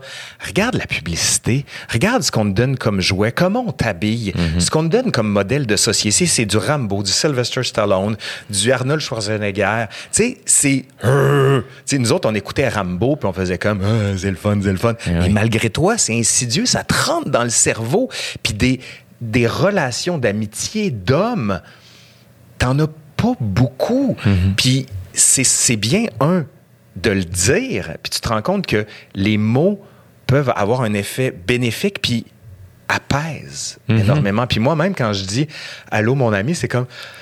C'est comme si c'est la première fois que tu disais à une blonde « On sort ça ensemble? Oui, c'est ça. C'est un peu la même chose. Sais, quand... Moi, ça m'avait marqué parce que j'ai pris des cours de théâtre. À l'âge adulte? Oui, oui, à l'âge adulte. Très hot. À, à Paris, en plus. Dans Euh, quel contexte? Comment tu t'es ramassé? Je le sais pas. J'avais envie. J'avais envie. Tu sais, t'as comme un appel de quelque chose, puis tu te dis, je veux voir ce que c'est. Puis à un moment donné, je me souviens, euh, on devait jouer une scène avec une fille, puis il dit, euh, bon, ben, toi, t'es amoureux d'elle, fait que faut que tu lui dises. Puis là, je fais, je suis à côté d'elle, je fais, bonjour, je vous aime beaucoup. Il dit, non, ta gueule, c'est pas ça. Ouais. Il dit, quand tu vas être à côté de quelqu'un, là, tu vas dire les pires banalités. Puis quand t'as deux gelets qui se touchent, t'as l'impression que le poil te relève. Il dit, c'est ça que tu veux que je, veux que tu joues. Puis là, tu comprends que entre les mots, le sentiment, ce que tu dis, ce que tu penses dire, il y a quelque chose qui passe. Puis c'est comme tu arrives à entrer en contact avec ton corps tranquillement pour être capable de le livrer. Puis comme intellectuel, moi, c'est ça que je vais arriver à faire. C'est entre ce que je veux dire, comment je veux le dire. Puis J'invite les gens à prendre des cours de théâtre, même si vous voulez pas faire de théâtre dans votre vie. Un, après la pandémie, on va en avoir besoin. Oui, oui. Puis, tu sais, ça te révèle pour parler, pour exprimer. Ben, c'est être connecté aux émotions. Aussi, tu sais, euh, on parle de communication aussi depuis le début. De, ben, moi-même en, humour, quelque chose qu'Adib m'a appris, Ouais. euh, sans même le vouloir, je pense, c'est que il est comme ben, oui, une histoire qui est drôle, c'est le fun, mais si tu la rattaches à une émotion, ça va être bien plus fort, parce que le langage des émotions, tout le monde le connaît. Euh, t'as même pas besoin de parler la, la même langue. C'est pour ça que le rire est si communicatif. J'ai réussi à faire rire des gens avec qui on, on, on parlait pas la même langue, là, puis tu fais, ben, quelle puissance, on est en train de connecter, tu sais. Mais le langage des émotions, c'est c'est vraiment universel. Puis moi, je pense que c'est une des affaires qui m'impressionne le plus des acteurs et des actrices. Ah. C'est cette connexion-là avec leurs émotions, de faire comme, OK, là, on s'en va dans ce tiroir-là. Alors que moi, je sais même pas, il est où le tiroir? Souvent, je suis comme, Asti, je, je me comprends pas tant que ça. Mais c'est impressionnant, ça, justement, quand tu vois les acteurs et les actrices qui ont cette capacité d'aller dans le vrai, dans l'authentique. Tu sais, tu le vois tout de suite. On regardait, euh, tu sais, Pierre-Luc Funk, quand il était tout petit, là, hier aux enfants de la télé, puis tu le vois dès, il est jeune, puis c'est déjà ça. Ah ouais. Il l'a Ouais. déjà. Ouais. Puis c'est impressionnant à quel point tout le travail que tu peux faire, il est fondamental. Puis Dieu sait qu'il y a en fond du travail parce que je allé enseigner aux, euh, aux étudiants en théâtre à l'École nationale dans le cours d'Isabelle Vincent puis Marie-Thérèse Fortin. Dans quel Puis- contexte? ben, je leur parlais parce qu'ils préparaient un Marivaux. Puis ils préparaient un Moli- Molière l'année suivante. Puis je suis allé, ça fait la même classe que je vois sur deux ans. Puis là, écoute, j'arrive là, je donnais un cours sur le 17e, 18e siècle. Ton siècle favori. Oui, euh, oui, le siècle dont je suis spécialiste. Et euh, là, j'arrive. Raconte- Raconte-le moi donc, ce siècle-là. Ah! Avant ou après, là, comme tu le souhaites, tu peux finir. Ben, je te finis de l'École nationale Parfait. parce que moi, je, je- je vais te raconter le rapport. Puis là, c'est là que j'ai compris qu'ils ont un rapport beaucoup plus. Pas compliqué, au contraire, mais différent avec le corps, avec les émotions. J'arrive là, dans le cours de l'École nationale sur euh, Saint-Denis, Ouais. pas très loin de Laurier. Je rentre dans le cours, puis moi, je prépare mes affaires, mon PowerPoint, les trucs. Puis là, eux autres, ils s'assoient, mais là, ils commencent des fois à sortir de leur chaise, à se prendre, à se serrer, à se coller. Moi, je fais comme, qu'est-ce que vous faites? Là, j'enseigne. Écoutez, je parle, vous écoutez, point final. Puis là, je regardais, puis je les jugeais vraiment. là. Tu sais, quand tu dis le premier Ouais. jugement, c'est jamais le bon. Là, Euh, là je les regardais, puis je fais, hey, c'est des ticus, des ticueux. Sont pas concentrés. Puis là, je leur mets des extraits du 18e siècle, des philosophes. Puis là, je mets toujours des extraits de textes. Puis c'est moi qui les lis. Puis écoute, ça fait 20 ans que je les lis. Puis là, je leur dis, c'est vous qui allez les lire. Puis là, par exemple, je leur fais lire du Kant, du Diderot, du Rousseau. Puis là, ils commencent à lire. Puis je fais comme, et tabarnage. Tu sais, c'est comme ça te rentre comme une tonne de briques, ça part de quelque part. Puis ils ont, ils l'ont. Ils ont comme une voix, une amplitude. Puis je fais, OK, c'est ça, c'est ça, ils l'ont, ils l'ont. Ça me- ça m'a fait me rendre compte de, de ce que je suis en altérité. En altérité, ça veut dire, tu vois chez l'autre ce que, que tu n'es pas. Donc, tu te définis un peu plus de cette manière-là. C'est pour ça, moi, avec mes enfants, je dis, vous allez tout essayer. Tout. T'aimes pas ça? Fine. Mais au moins, ça te définit Ouais.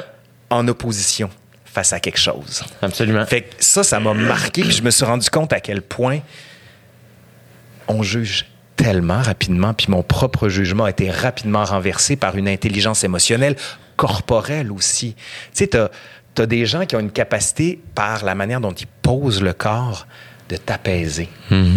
Puis des gens qui font du bien de par leur présence. Tu disais tout à l'heure, les gens ils sont partis, puis j'avais le moton. Juste qu'ils soient là, t'es bien. Puis t'as du monde comme ça. Ouais. Mais Vraiment. pour te raconter pour le 18e, là, revenir, tu voulais, je te parle de ma thèse. Euh, en gros, je voulais travailler sur la figure du flâneur. Tu sais, en m'en venant ici, moi, je suis arrivé en avance. Si je suis en retard, appelle la police. Je suis jamais en retard. Puis là, je me suis dit, je vais me promener. Je vais aller flâner, ce Ouais. comportement-là. Il y a un trottoir, il y a un espace libéré, tu as des feux de circulation, tout en joint à la promenade. Fait que le but de ma thèse, c'était, depuis quand? Quand est-ce qu'on a commencé à se promener dans les villes? Puis quand, quand tu vas, moi je viens de Sainte-Foy, à Québec, puis chez mes parents, sur la rue Clérin, t'as pas de trottoir. Fait que tu marches dans la rue. À Blainville, même chose. À Saint-Jérôme, même chose. Pas, pas dans le centre-ville, mais plus loin. Ouais. Fait que tu te dis, OK, là, qu'est-ce qui se passe? Puis le but de la thèse, c'était de comprendre les premiers trottoirs, les médecins qui disent aux gens allez vous promener, la mode, parce qu'avant c'était les robes complètes en panier complet avec des talons très très hauts. Les femmes essaient de te promener avec ça, ça marche pas. Là, on va tomber à une mode beaucoup plus naturelle, les talons plats, les robes plus de panier, tu peux bouger les jambes plus facilement. Donc, peu à peu, au 18e siècle, on va voir naître la figure du promeneur dans les rues, que va incarner Jean-Jacques Rousseau, que va incarner Rétif de la Bretonne ou euh, Louis-Sébastien Mercier, moins connu, mais très important pour l'époque, et qui va donner au 19e siècle la figure du flâneur, comme Baudelaire. C'est- C'était ça, ma thèse, en gros. Fait que- Mais c'est, moi, c'est ça qui me fascine. c'est, c'est là où, quand t'expliques ça, là, je comprends ce que ma prof d'histoire disait, que c'était de la compréhension, l'histoire? Mais je suis pourri dans les dates, moi. Là, Mais- on ne pas une date, je suis pourri. Les étudiants me corrigent très souvent. Je fais ça, c'est en 1750. 1750. Merci. Donc, c'est pas important, les Mais dates. c'est de la cause à effet, tu sais. C'est le lien, en fait. Comme tu dis, c'est que de la même manière que tu lis un roman, tu rentres dans l'histoire. Mhm. Puis ça, je crois au récit.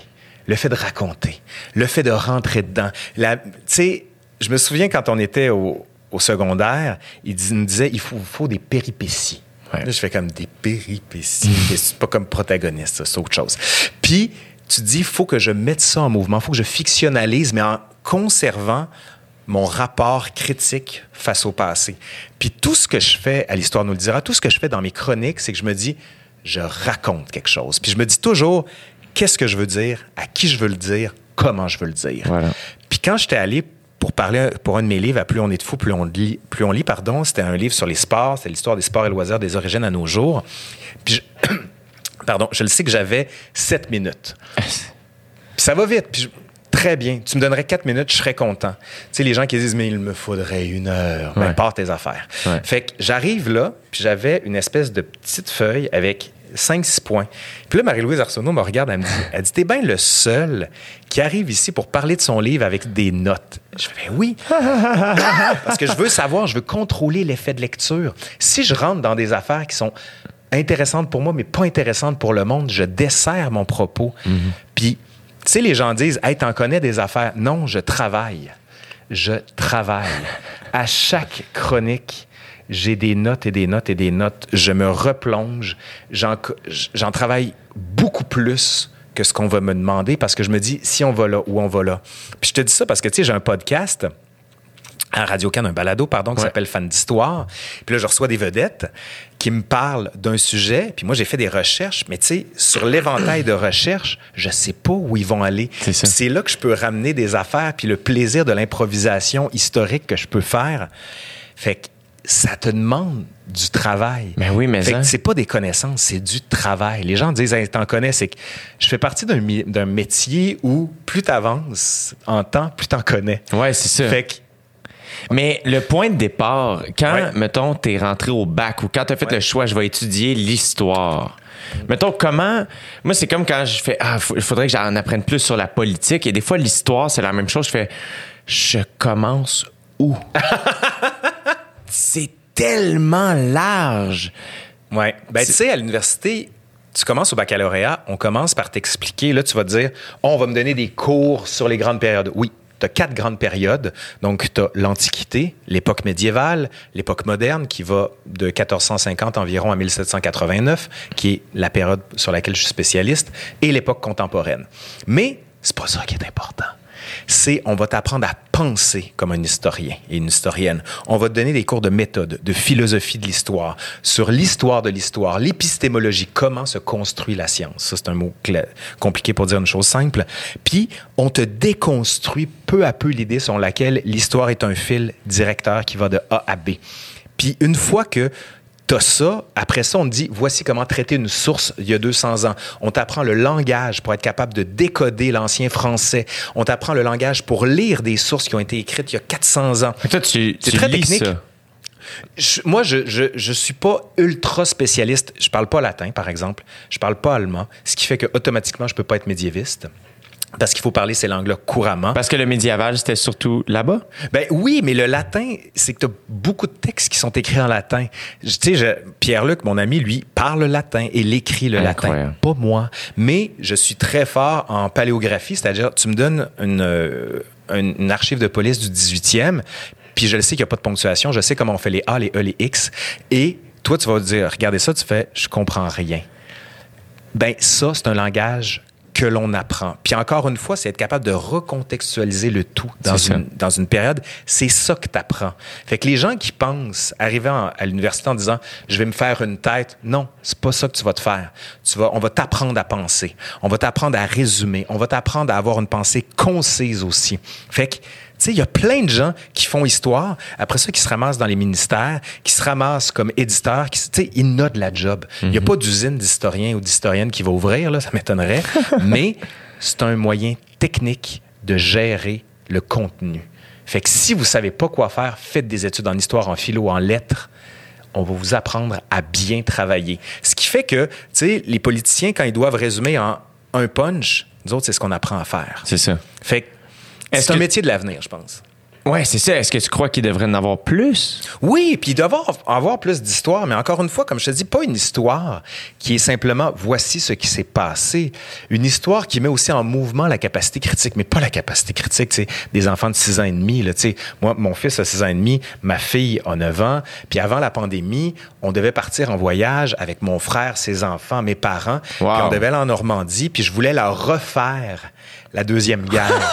fait que je suis comme déçu, mais j'ai fait d'autres choses. Tu sais, je suis allé à Saint-Eustache, pas très loin d'ici. tu sais que ça fait drôle.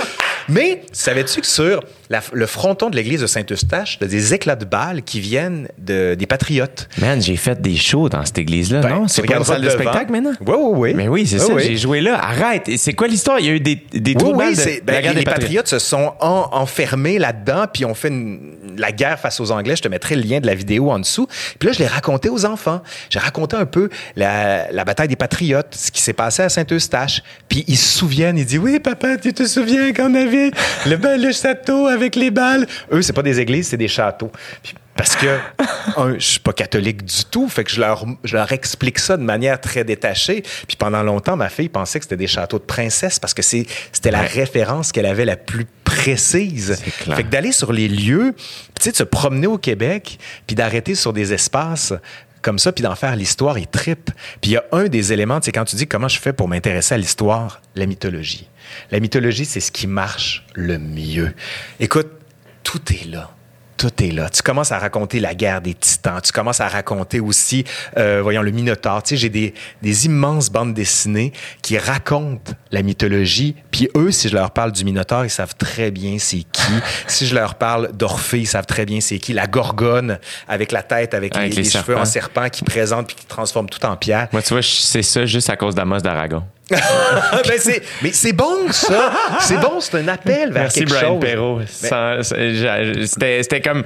C'était une, une- une manière très pop d'en apprendre curieusement, quand même plus que je, je pourrais croire sur. Mais si ça marche, c'est très bon. Tu sais, je suis pas de ceux qui, qui balaient du revers de la main tout ça en disant que c'est de la, c'est vulgaire. Mais je sais de toute façon que maintenant, moi, ce que je fais a un regard qui est porté par les historiens et les historiennes sur moi en disant ce que je fais, c'est vulgaire. Ah, c'est pas vrai. Ah oui, non, mais ça, je le sais. J'ai vu quelques tweets passer là-dessus. Mais grand bien leur en face. Si pour eux, ce que je fais, c'est vulgaire, fine. Mais moi, je pense fondamentalement que l'université ne doit pas se fermer sur elle-même. Oui, c- des fois, je fais des raccourcis pour aller à des interprétations, mais je suis pas dans une classe universitaire. C'est ça. Les gens qui pensent ce que tu fais dans l'université, c'est ce que tu fais dans, mes, dans ta chaîne YouTube. Non, c'est pas ça. On va vraiment plus penser, tu sais, quand je te dis, on va décentrer le regard qu'on va avoir. Je l'ai fait travailler avec des documents d'époque. C'est ça que je fais à l'université beaucoup plus. Tandis que dans ma chaîne YouTube, je veux que ce soit accessible à tout le monde. Mais paradoxalement, quand j'ai commencé, je me suis dit, puis ça, c'était Guillaume Lepage qui avait dit ça à la soirée encore jeune. Je, je- je m'en étais toujours rappelé. Et il disait le problème avec les gens, quand ils partent quelque chose, ils veulent faire comme un gars et une fille. Ils se disent on va être mondial. Ça va sortir partout. Puis il dit ça, c'est la pire des techniques. Il dit fais quelque chose pour un public ciblé, Point final. Lui, là, ça touchait les relations hommes-femmes au Québec. That's it. Rien qui, a priori, pouvait amener à aller à l'étranger. Mais ça, ça a eu un écho dans la mesure où ça parlait à quelque chose d'essentiel humain en quelque sorte. Puis moi, je me suis dit, je vais faire la même chose. Au lieu de vouloir parler d'histoire à tout le monde, donc à personne, je vais me dire, il y a du monde qui aurait voulu aller à l'université, puis qui veulent un rythme un peu soutenu. Tu sais, pas faire des, jokes de pète de temps en temps, là, quoi qu'il y en a qui le font, puis c'est très drôle, mais juste faire de l'histoire point final, sans faire de jokes, parce que de toute façon, mon humour est un peu douteux parfois, là, puis je suis un très mauvais, très mauvais humoriste, humoriste pardon. Et je me suis dit, je vais le faire comme ça. Puis ça a marché. Puis je ne déroge plus de cette ligne-là. J'ai essayé des affaires à me mener en, mettant des mimes, des trucs comme ça, des jokes. Le monde me disait, pourquoi tu fais ça? Fais-le. Puis plus tu avances, plus tu trouves ton, ton mm-hmm. style, plus tu dis, OK, c'est ça. Puis si j'étais parti avec l'idée de plaire à tout le monde, je pense pas que je serais à 240 000 abonnés aujourd'hui parce que tu sais, quelque chose qui veut être trop gros, tu fais comme à qui tu parles? Mm-hmm. À qui tu parles? Fais-le le plus simplement. Puis tu sais, je me dis, je raconte l'histoire du Québec, de la France, d'Afrique, d'Asie. Je vais partout où mes intérêts me portent en me disant, le public qui est le mien, c'est un public qui veut des choses un peu soutenues, qui est le public qui va dans les théâtres, qui va au musée, qui se dit c'est le fun telle série, mais je voudrais aller plus loin. Tu mm regarde le truc sur Netflix. Ben moi j'ai fait un truc sur la Révolution française sur Netflix. Moi j'ai fait une vidéo de 2h40 sur la Révolution française et rendu à 2,3 millions quand même. Mais c'est fou, mais la quantité de recherche et de préparation, ça doit être incroyable. On parle de mois, là, ici. on parle d'années. Ah, c'est c'est beaucoup le matériel que j'utilise dans mes cours, moi. Fait que les années de recherche que j'ai faites là-dessus, je le rends accessible, gratuit pour tout le monde. Puis, tu sais, 2h48, le monde me disait, hey, ça marchera pas ton affaire. Ils veulent du court, du punché, du rapide. Moi, je fais comme, tu sais, tu le vois avec ton podcast. Mm-hmm. Tu fais du 2, 3 heures. Le monde l'écoute à un moment donné. C'est pas vrai qu'on veut juste de, paf, fini, merci, bonsoir. Tu fais comme, déroule déroule le fil de ta pensée. Mais je pense aussi qu'on est en réaction. Tu sais, on était. Euh, comment ça s'appelait? Le, tu sais, c'était des vidéos de 15 secondes qui étaient super populaires. Le Vine. Tu sais, on, a on est parti de ça à, et whoop, là, les podcasts. Tu sais, comme je pense qu'on est aussi en réaction à euh, le montage rapide en an, que là, c'est comme. À un moment c'est devenu. mon montage est très rapide. Mais ça, genre de. Tu sais, dans mais, tu regarderas, moi, aux 5 secondes, il se passe quelque chose. 1, 2, 3, 4, 5, clac, changement de plan. 1, 2, 3, 4, 5, images. 1, 2, 3, 4, 5, son. C'est long, mais il se passe toujours quelque chose pour retenir l'attention. Ça, ça t'as pas le choix, ça. Mais, mais tu sais, c'est drôle que tu parles de ça parce que tu disais les gens ont comme un retour. Mais entre toi puis moi, là, entre Facebook, Instagram, YouTube et la télévision, c'est pas le même public. Les gens qui regardent la télévision ont une frange d'âge beaucoup plus âgée, disons-le comme ça. YouTube, c'est beaucoup moins âgé. Tu as une fracture numérique qui se fait. Tu sais, quand tu dis que les grands diffuseurs en ce moment créent des plateformes numériques pour essayer d'aller chercher le public de YouTube. Et parce qu'eux autres, ils regardent pas la télé, tout mm. simplement. L'idée de s'asseoir puis de prendre un temps X dans une journée, je te dis ça parce que à un moment donné, j'ai dit à mes enfants, on va regarder la game du Canadien. Fait que là, mes enfants font comme, OK, il était rendu 6h30, mon fils dit, c'est bon, papa, on peut partir le, le hockey, je suis prêt. Je fais, non, non, mais c'était à 7 h Puis là, c'est ma blonde qui a expliqué aux enfants la télé. Puis là, elle m'a regardé, elle me dit, j'ai l'impression d'avoir 82 ans, ça n'a pas de bon sens. Puis sais, leur expliquer qu'il y a différentes chaînes comme Radio-Canada, Télé-Québec, TVA ou encore Nouveau qui, à une heure précise, diffusent une émission et si tu la manques, ben, tu l'as manqué. Puis parfois, il y a des publicités. Puis là, les enfants tripent sur la pub. Je fais, je l'avance. Tu sais, quand on l'enregistre, ouais. non, non, non, je veux voir la publicité. c'est comme, voyons, c'est, nous, on est monté par la publicité.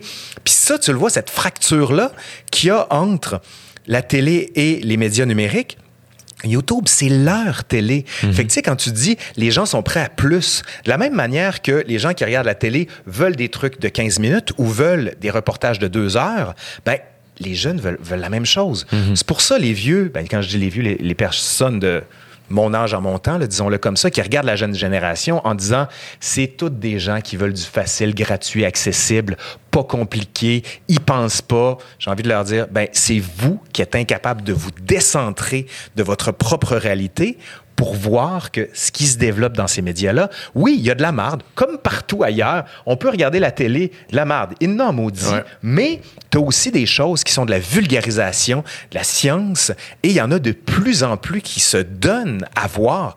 Mais là, le problème qu'on a là-dedans, c'est comment tu monétises ça, comment les gens font de l'argent, comment ils peuvent vivre de ça. Puis c'est là qu'on est comme dans un balancier, j'ai l'impression, en ce moment, où est-ce que les diffuseurs sont en train de recruter beaucoup de gens qui viennent de ces médias-là pour leur dire, on va prendre votre communauté, on va l'amener dans notre vecteur à nous, mais l'adéquation ou l'alchimie est pas encore parfaite. Mais on est là-dedans. J'ai l'impression qu'on est en crise d'adolescence. Ah oui, tu penses? Il y a plein d'affaires qui bougent, il y a plein d'affaires qui changent, on gueule, on crie, on n'est pas, pas d'accord, on se chicane. Des fois, je suis comme. Et moi, le premier, je suis comme, Colin, on est.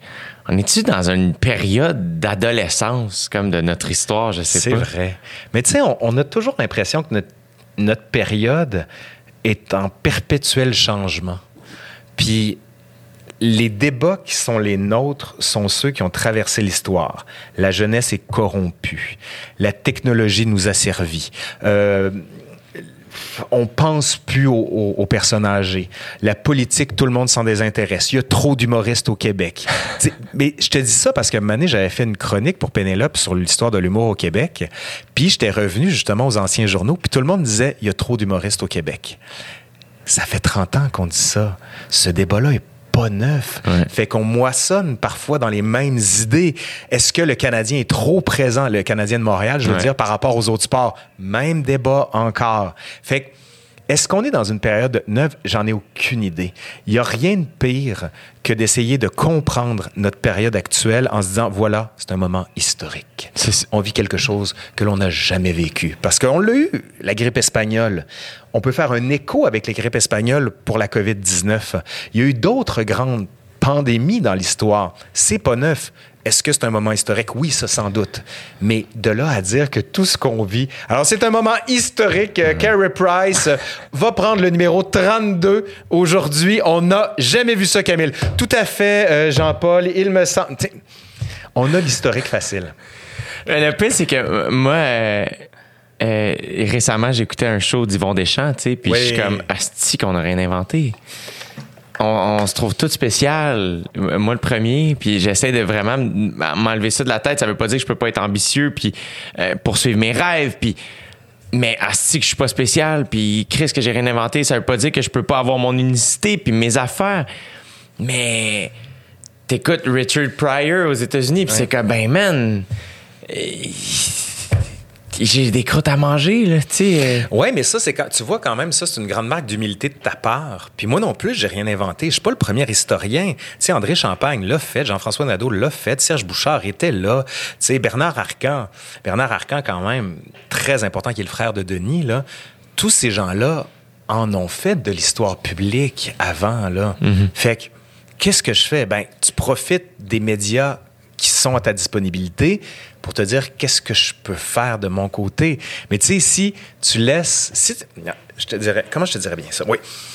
Si tu traînes l'histoire comme un boulet, tu es incapable de t'en, sortir. Au contraire, il faut que ce soit un vecteur de liberté. Tu dis, Yvon Deschamps l'a fait, Richard Pryor l'a fait. Fine. What's next? Exact. Tu sais, moi, je suis obsédé toujours par l'idée, ça, je l'ai faite maintenant, qu'est-ce que je fais de nouveau? Comment je me renouvelle? Comment je me réinvente? Je déteste ce terme-là avec le ça va bien aller que la CAQ a détruit. Mais il y a quand même cette idée de il faut que je propose quelque chose de différent. c'est là qu'il faut que tu te mettes en danger. Mm-hmm. Tu sais, à un moment donné, sur la chaîne, je me suis dit, je veux faire comprendre au monde que l'histoire du Québec, c'est important, puis des fois, on l'interprète tout croche. Fait que j'ai demandé à un comédien, qui est Olivier Morin, que tu connais peut-être, qui fait une parodie de Stéphane Bern. Fait que tu as Stéphane Bern qui débarque, Stéphane Bern qui est un, euh, un animateur en France, qui, donc Olivier Morin débarque au Québec, puis là, il incarne Stéphane Bern, puis il dit des conneries à n'en plus finir. Tu sais, par exemple, nous voici sur la place d'Armes, en plein cœur du plateau Mont-Royal. Il parle Ronald McDonald, premier président du Canada. Fait que là, tu vois des images de ça. Puis moi, j'essaie de corriger. Je fais, ben voyons, c'est n'importe quoi cette affaire-là. Mais tu vois, j'avais envie d'essayer l'humour pour voir, pas moi, parce que comme je t'ai dit, je suis pas drôle, mais en utilisant un vrai comédien qui le fait. Puis là, les gens disaient, hey, c'est le fun, vous pourriez le faire pour Trois-Rivières, Montréal. Je fais, non, ça, c'est fait. Je veux essayer quelque chose d'autre maintenant puis j'ai pas encore trouvé. Tu sais, je fais des grandes séries sur ma chaîne. J'ai fait la Révolution française, la Première Guerre mondiale. Là, je suis en train de lancer les épisodes tranquillement de la Seconde Guerre mondiale. Puis déjà, je me dis, qu'est-ce que je fais? J'ai fait une série de deux heures, une série de trois heures. Là, c'est une série de sept heures. Tabarnak! On est deux. On est deux à le faire avec Carl Pépin. Puis tu sais, je fais... Il y a des personnes derrière la caméra, là, un peu comme ici. Ouais. Où est-ce que tu as du son, tu as l'image, je fais le montage, le mix, tout, puis j'en fais des erreurs. Nous autres, il n'y a pas de caméraman, mais il y a le bon nez. Oui, c'est ça, on le voit pas. Sans, sans, qui tout ça serait complètement impossible. puis tu sais, je me dis, là, en ce moment, je suis dans qu'est-ce que je vais faire de différent? Puis je me dis, est-ce que je vais sur place? Là, tu vois, je commence à être obsédé par l'idée de faire une vidéo sur la bataille des plaines d'Abraham sur les lieux. Aller carrément avec du monde pour faire un reenactment mais faire carrément ça, aller dans des espaces, dans des musées, dans des archives. Mais là, je me dis, ça me sort de mon, de mon confort où est-ce que je suis tranquille chez nous, je filme, j'ai envie d'en enregistrer quatre, je le fais. Là, c'est plus long, c'est plus difficile, mais c'est peut-être ça la suite. Parce que si tu t'appuies toujours, tu t'assois sur tes lauriers, mm-hmm. tu sais, John Coltrane, qui est un grand jazzman qui a fait Blue Train, ou Miles Davis qui a fait Kind of Blue, il va pas refaire 27 fois Kind of Blue. Il l'a fait. De la même manière que Robert Lepage, quand il a fait Les sept branches de la rivière Otta, je, ne sais pas si tu as déjà vu cette pièce-là. C'est une grande, grande pièce. Mais là, je sais que Robert Lepage, c'est ça, 887. Puis mon, mon, ami David, il a sauté ses billets. Il est comme, il faut que tu vois ça. Fait que ça se peut que je descende à Québec. Mais c'est une expérience. les sept branches de la rivière Otta, c'est sept heures de show. Puis tu te dis, voyons donc, ça va être trop long. Non, tu rentres dans quelque chose. Mhm. Puis le fait de prendre trois, quatre entractes, c'est comme si tout d'un coup, encore une fois, tu te décentres par rapport à ça. Si les gens sont, ont jamais fait de théâtre ou ont jamais vu du théâtre, puis qui disent ah j'aime pas ça le théâtre, c'est comme si tu me disais, oh, pardon, je le truc, c'est comme si tu me disais j'aime pas le cinéma. Ah ben voyons, ça va de Marvel à Ingmar Bergman ou de Fellini. Fait que tu peux pas dire ça, j'aime pas le théâtre. Il y, en a pour tous les goûts. C'est comme si je te dis, j'aime pas l'humour. C'est comme, non, il y a des humoristes que tu trouves vulgaires, fine, mais il y en a d'autres. Ça va de Louis T à P.A. Méthode ou en passant par, euh, je sais pas, Corinne Côté. Ou, pas Corinne Côté mais, même, même, ça, ben oui, Corinne, mais c'est plus large que ça en plus. L'humour, c'est que ça va de Mr. Bean à euh, Bill Hicks. Puis là, t'es comme, attends, quoi? Là, Puis t'as même du monde qui fait de l'humour sans le savoir. Je te dis ça parce que, écoute, j'étais allé. Ma blonde jouait dans Les 300 avant que ça ferme. Il y avait Ben McGuinness dedans. Puis le metteur en scène, c'est René Richard Cyr. Puis je demande, je peux-tu assister à la générale? Fait qu'il me dit, oui, oui. Puis après la générale, je dis, peux-tu rester pour les notes? Fait que là, il me dit, oui, oui. Je me mets dans le fond de la salle. Puis là, le gars du TNM me dit, veux-tu une bière? Là, j'étais tout seul dans le TNM avec les acteurs. Puis là, René Richard monte sur scène. les acteurs sont assis, puis il donne ses notes. Puis là, moi, ça m'a impressionné parce qu'il donnait ses notes à tout le monde. Toi, trop vite, trop vite, trop vite, trop vite, trop vite. Toi, t'es où? On voyait pas, on voyait pas. Là, le quand t'arrives, Robert, c'était bon, c'était bon, mais lève-toi, lève-toi. Puis tu sais, il donnait ses notes à tout le monde. Ça m'a impressionné de voir tous les acteurs qui faisaient, les actrices qui faisaient, OK, OK. Puis il acceptait toutes les notes. Puis je disais à ma blonde, je fais, vous réagissez jamais elle dit, il y a une chose qu'on nous a appris au conservatoire, quand on te donne une note, tu fais OK. Tu sais, le monde qui dit, ouais, mais là, c'est parce que, tu sais, j'étais comme ça. Ta gueule, on te donne une note, t'apprends, tu l'essayes. Puis, tu sais, de s'ouvrir ça, puis je regardais René Richard, c'était un show qui donnait carrément. Tu le vois aller, là. Il y a des anecdotes, il repart, il revient. C'est pas étonnant que Serge Denoncourt soit bonsoir, bonsoir, puis donne son show. Eh Tes voix aller. Puis il y avait des étudiants en théâtre qui étaient là pour assister à la générale, pas pour les notes. Moi, j'ai eu un, petit truc. C'est pour ça que tu dis, c'est de l'humour pour moi que René Richard est en train de faire. Ça plairait pas à tout le monde. C'est de la même manière que Ding et Dong, quand ils font le Cid de Corneille, je sais pas si tu l'as déjà vu. Ah mon Dieu! Ding et Dong qui font le Cid de Corneille, pièce du 17e siècle. Puis il y a un gars maintenant qui est supposé s'ouvrir les veines, puis ça marche pas parce qu'il y avait un fil qui liait de l'hémoglobine. Puis parce qu'il y a quelqu'un qui mettait son pied dessus, finalement, il lâche le pied, là, le sang part partout.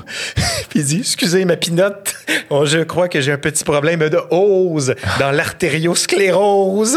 Ils font des verres avec du keb en mêlant ça. Là, t'as Dong qui arrive, il y a du sang partout. Eh là là, je vois que vous aimez votre steak saignant. Mais tu sais, tout est tourné, puis ça, c'est de l'humour intelligent, disons-le comme ça, ou en lien avec du contenu, mais il doit avoir de la place pour ça. Eh oui. Je trouve ça magnifique que les, les gens disent j'aime pas le théâtre. Tu fais ben là dans ce cas-là t'aimes pas la vie là. Ouais, c'est ça. Parce que Mais c'est que t'as un pas, range. t'as pas creusé. Non. T'aimes pas, t'aimes pas ce qu'on t'a montré du théâtre, ce qu'on t'a dit du théâtre, ou t'aimes pas l'idée du théâtre, mais euh, c'est tellement vaste. C'est tellement vaste. Tu sais, euh, il y en a pour tous les goûts. là. C'est comme si je fais Ah, j'ai, j'ai écouté Metallica, j'aime pas la musique. Non, non. Tu sais, c'était peut-être. Peut-être- il y a- Mais tu sais, il y a, y a des passeurs. Puis c'est là que ça devient important. Tu sais, quand tu disais, t'éduques le monde, puis j'ai comme fait, Oh, je suis moins à l'aise avec ça. Mais d'être un passeur, ça, j'aime ça, cette idée-là. De faire le passage en, regarde, moi, je vais, juste, eh, je vais te mettre un tuyau, OK? Ouais. Puis tu as accès à l'affaire. T'aimes pas ça, tu repars. C'est aussi simple que ça. Mais il faut qu'il y ait des passages pour ça.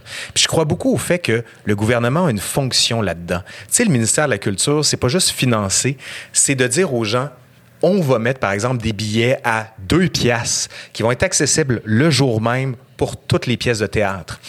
Ça, ça doit se faire. Que toutes les écoles aient accès à des pièces de théâtre, qu'on crée une compagnie de théâtre comme la Comédie Française où on va jouer les classiques québécois pour mettre de l'avant, puis tu sais, que ça soit itinérant, puis que ça se promène dans toutes les villes du Québec. Ça, pour moi, ça doit être une évidence. Tu sais, on est les premiers à dire nous sommes une exception culturelle en Amérique du Nord.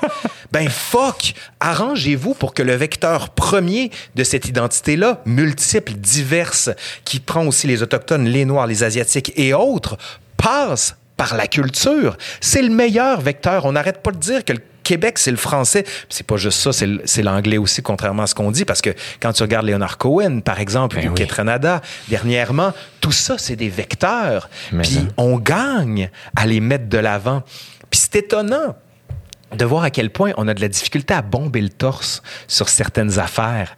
Tu sais, moi, je suis toujours étonné de voir à quel point notre gastronomie est pas plus mise de l'avant. On a des restaurateurs et des chefs, autant des femmes que des hommes, qui sont des artistes impressionnants. Tu sais, tu vas manger dans des restos, tu fais comme... Ah ouais. c'est- immatériel. C'est ça la chose. De la même manière que le théâtre, c'est immatériel, c'est éphémère. Tu parles de pièces que tu as vues, puis quand tu fais du théâtre filmé, tu fais hey, c'est plate le théâtre. Mais c'est pas fait pour être vu. À la télé, c'est fait pour être exact. ressenti. C'est un art vivant. oui. Ben, un- De la même manière, toi, tu donnes un show, là, Ouais. un show filmé d'humour. Il y a ça, puis sentir la vibe de la foule Exact. à un moment donné. Exact. C'est euh, exactement ça. Exactement ça. Mais c'est tout ça, me- ça me fascine parce que euh, tu sais, il y a l'expression qui dit plus ça change, plus c'est pareil. Est-ce que tu observes ça aussi dans l'histoire? Non, ça, j'y crois pas. Plus ça change, plus c'est pareil. Parce que si c'était cyclique, encore une fois, on le saurait. Il y a toujours des vecteurs différents. Prenons l'histoire autochtone qui revient. Ça n'a pas toujours été comme ça, là. C'est, un, les gens veulent voir plus d'Autochtones, veulent entendre parler de ce qui s'est passé, veulent comprendre, justement, ce que eux ont vécu puis ce qu'ils ont à nous dire du territoire qui est le nôtre. J'aime beaucoup Serge Bouchard quand il parle d'une forme de nationalisme territorial, c'est-à-dire le territoire défini. Puis, je me souviens plus, il faudrait que je vérifie là-dessus que je me souviens plus dans quelle nation autochtone on disait qu'il n'y a pas quatre saisons, il y en a six. Tu as un premier printemps, un printemps dégueu, là, où la neige commence à fondre comme en ce moment. là. Tu as le deuxième printemps, le printemps florescent avec les feuilles, où il y a le, le gazon est d'un vert tendre. Tu as l'été après ça. Puis tu as le premier automne, où les feuilles sont des forêts en flammes. Puis tu as le second dégueu de novembre, où il n'y a plus une hostie de feuilles, puis tout ce que tu attends, c'est la neige. J'ai comme fait, Hein, c'est tellement ça. Il y a une connaissance du territoire tellement plus grande, tellement plus profonde, qui est en adéquation, qui syntonise quelque chose en nous.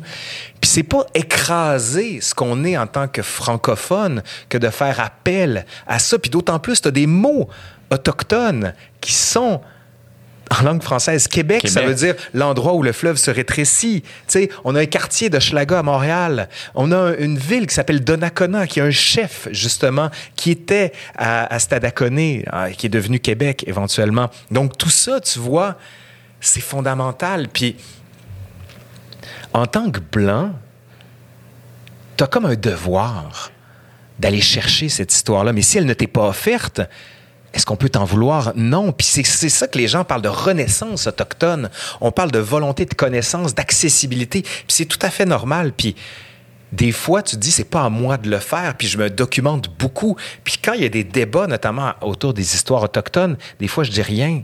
Puis bien honnêtement, je n'ai rien à dire parce que j'écoute, je lis, je comprends. Puis comme je te dis, le verre de mes idées prennent un peu plus de maturité avant que je sois capable de te les donner. Mm-hmm.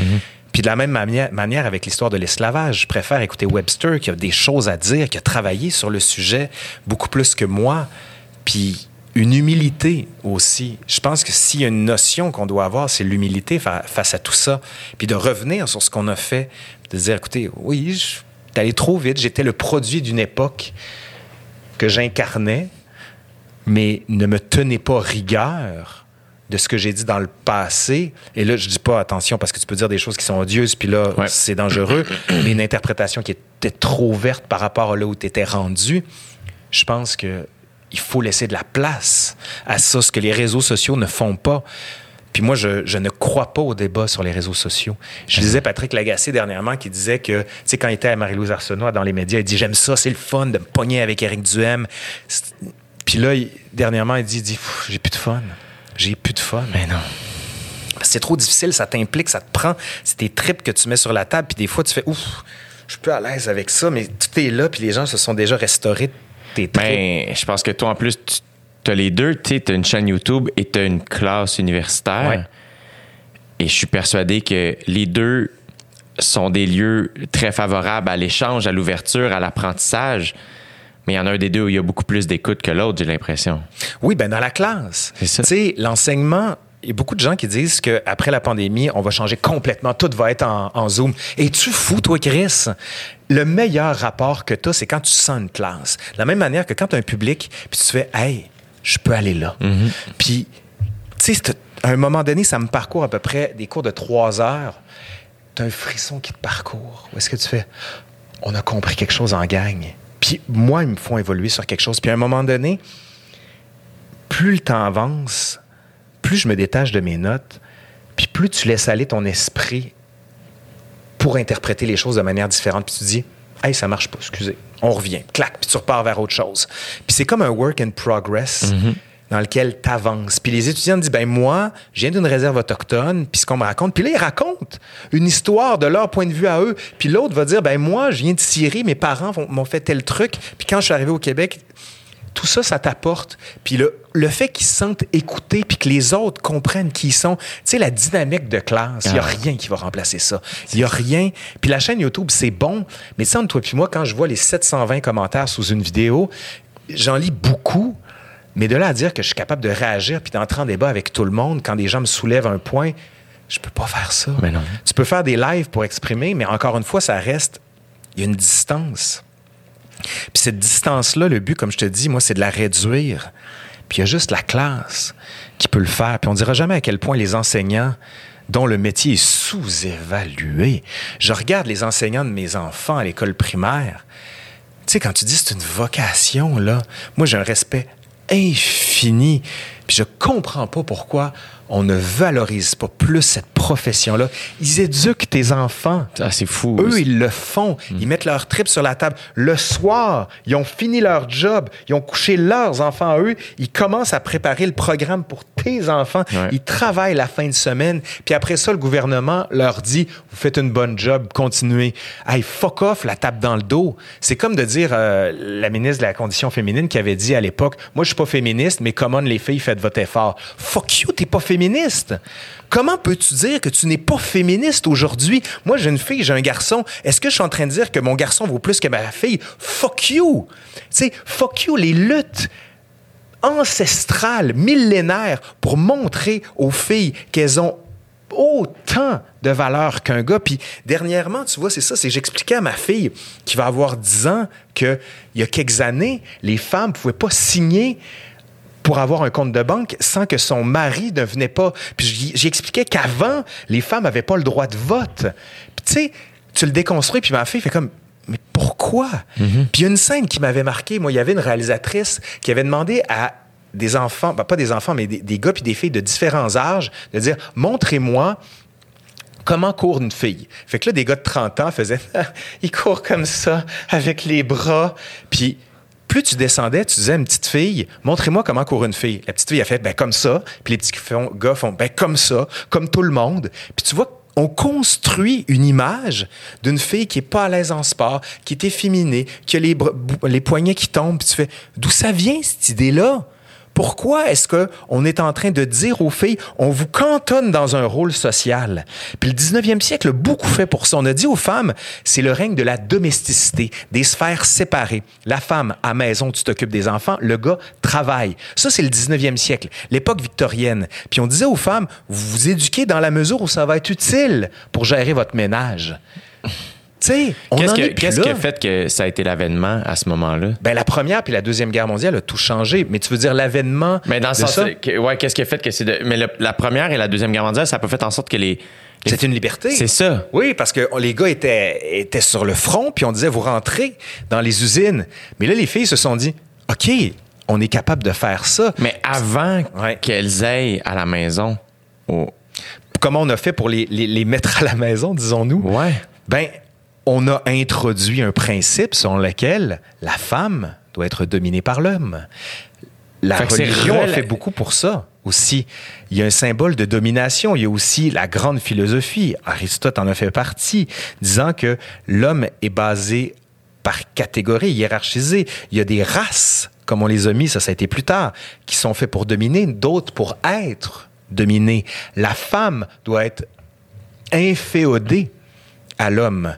Et c'est pas pour rien que dans la langue française, on a dit le masculin l'emporte sur le féminin. Hmm. Ça amène avec ça une conception de domination masculine qui est très insidieuse, qu'on mesure mal. Puis quand on déconstruit ces modèles-là, c'est pour ça qu'il y en a qui disent Voyons donc, on n'a plus le droit de rien dire. C'est pas la question. C'est une question de revenir aux origines pour voir comment ça se fait qu'on a autant de problèmes. Moi, ça me fait capoter qu'encore aujourd'hui, les femmes ne soient pas payées l'égal des hommes. Ça n'a aucun sens. On est en fucking 2021, puis on se bat pour ça, puis après, on se dit, on va faire la morale à d'autres pays en disant, voyons les droits de l'homme, fuck you, applique tes lois. Mhm. On dit, oui, mais il y a une loi, est-elle appliquée?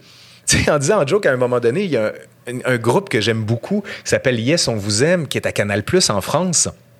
Puis il mettait en place le couvre-feu, puis il faisait un faux policier, puis il disait, il y a un mois, le gouvernement a décrété le couvre-feu. Et hier, il nous a demandé de l'appliquer. fait que là, il arrêtait tout le monde. Puis cette idée-là de, il y a une loi, fine, l'appliquez-vous.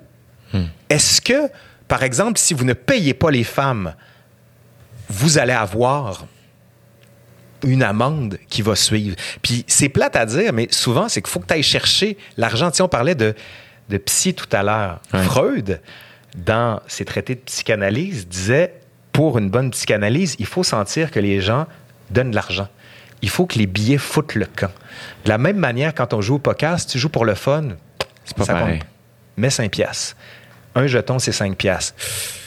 Quand tu donnes de l'argent à quelqu'un, tout d'un coup, ça vaut. Tu payes pas les femmes au même niveau, fine, un million de dollars de... d'amende on les a. Pourquoi on le fait pas? Parce que c'est pas une valeur cardinale du Québec. Pas encore. Puis quand tu as des ministres de la condition féminine qui disent qu'ils sont pas féministes, ah. il y a pas longtemps, c'est te montrer...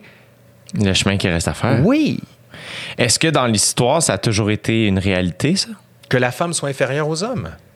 C'est beaucoup une construction historique. Si tu regardes dans les nations autochtones, c'était pas du tout comme ça. C'est ça. Puis c'est beaucoup le modèle occidental qui s'est déployé. Fait que c'est relativement récent. C'est relativement récent, mais encore une fois, tu avais des espaces de liberté malgré tout. C'est pas parce que on imposait le système que toutes les femmes acceptaient d'y aller. Puis c'est là, tu sais, quand on dit, on, on revoit l'histoire à la lumière de ce que certaines grandes femmes ont réalisé, on se dit pourquoi on n'en a pas parlé? Ben parce que par les gens qui construisaient l'histoire au 19e ou au 20e siècle, ceux qu'on mettait de l'avant, c'était des hommes. Et on dit, bon, ben les femmes, eux autres, oui, mais s'ils réussissent, c'est à cause des hommes, là. Pas du tout. Puis là, on en remet plein, puis on dit, ben voyons, comment ça se fait? Ben, l'histoire n'est pas faite que d'une ligne que vous avez tracée. Tu sais, c'est comme, c'est une carotte que tu fais l'histoire. Au, lieu de regarder un point qui est dans l'histoire, l'histoire va dans ce sens-là, tu dis, moi, je vais faire une tranche. Puis là, tu vas voir les strates, puis tu vas dire, hé, tabarouette! C'est pas mal plus complexe. Il y a beaucoup plus de gens que ce que je pensais. Puis l'idée selon laquelle l'histoire est allée dans ce sens-là est défaite. Là, ce qu'on est en train de faire, c'est de la philosophie de l'histoire. Ouais. C'est une déconstruction du décentrement que tu peux appliquer dans ta vie de tous les jours. Où est-ce que tu te permets de dire, quelle est ma réalité? la diversité que l'on prône ouvertement à la télévision, toi, tu t'es toujours dit, ben, je vois pas de problème avec la télévision parce que c'est ce que je vis moi. Oui, dans ton monde où tout le monde est blanc et où tout le monde voit cette réalité-là, mais c'est plus ça, le Québec. Puis est-ce que c'est à l'encontre des Blancs? Moi, je pense pas, tout Mais simplement. non. Il y a beaucoup de choses qui t'apportent. Tu sais, j'ai, j'ai des amis qui ont vécu une réalité complètement différente. Moi, il y a un truc qui me marquait quand j'étais au primaire. Puis je me souviens de ça. Je viens de Sainte-Foy et il y avait un noir à un moment donné. Puis mon crayon beige avait pour titre Couleur peau. Et là, j'ai demandé au gars à côté de moi, un noir, peux-tu me passer ton crayon couleur peau? Puis là, il m'a donné un crayon noir. Puis j'ai fait, ça a été ma première réalisation de la construction sociale que peut apporter le crayon couleur peau. Puis ça n'a bon sens. Puis il n'y a pas longtemps encore, c'était ça, un crayon couleur peau. Puis je suis sûr qu'il y a beaucoup de gens qui écoutent ça qui vont dire, Moi, Ah ouais? ça- j'avais ça au primaire. Tu viens de me faire me rappeler ça. Mais c'est, tu sais, quand je te dis c'est insidieux, puis les mots portent en eux quelque chose de beaucoup plus fort que ce qu'on croit. Et le langage, tu sais, quand on dit on veut décoloniser le langage, je comprends ce qu'on veut dire par là. Puis il y a des trucs avec lesquels c'est sûr que je suis pas d'accord, c'est sûr que, sûr que je trouve ça dur parce que c'est pas comme ça que j'ai appris le français. Puis avec l'écriture inclusive, j'essaie de le faire parfois, puis je suis pas à l'aise parce que. Mais en même temps, juste de se dire, je comprends, je comprends d'où vous venez, puis je comprends ce que ce qu'il y a comme violence symbolique envers vous. Puis ouvrons, ouvrons les valves, tout simplement, puis voyons là où ça nous mène. Mais encore une fois, pas dans l'agressivité. Tu sais, si quelqu'un te dit Hey, mon tabarnak, puis tu réponds Hey, tu vas te, cal- tu vas te calmer, mon calice. Quand est-ce dans l'histoire, quelqu'un a me- dit à quelqu'un d'autre Calme-toi, la personne Ouf Hey, merci.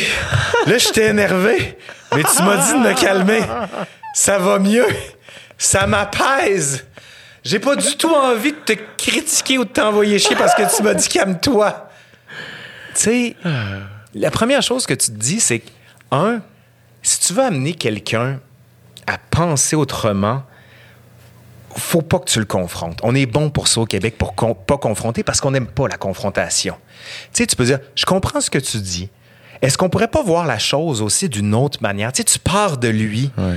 puis tu essaies de ne pas lui dire, t'as tort, j'ai raison. Ouais. Partant de ça, comment tu penses que ça va finir?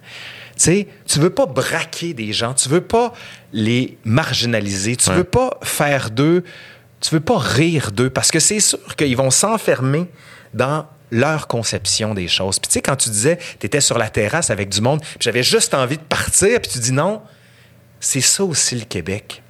Puis tu as raison de le faire, mais il y a des gens qui sont pas capables, puis c'est tout à fait louable. Tu sais, tu dis, si je pars pas, je vais avoir envie de leur dévisser la tête, puis je vais me desservir. Pars. C'est correct, tu dis, écoutez, je suis vraiment pas à l'aise avec ça, je vais partir, c'est rien contre vous. Puis tu peux le dire de manière très simple, empathique, gen- gen- gentille, généreuse. Puis on aime les gens qui sont vrais comme ça sur l'authenticité. Fait que That's it. Puis, ou encore, tu sais, quand ton, ton père, ton frère, ta mère, ta belle-sœur commencent à parler de quelque chose, tu peux juste dire Hey, je suis vraiment pas à l'aise qu'on parle de ça. Ça te dérange juste si on change de, change de sujet? Ça se fait.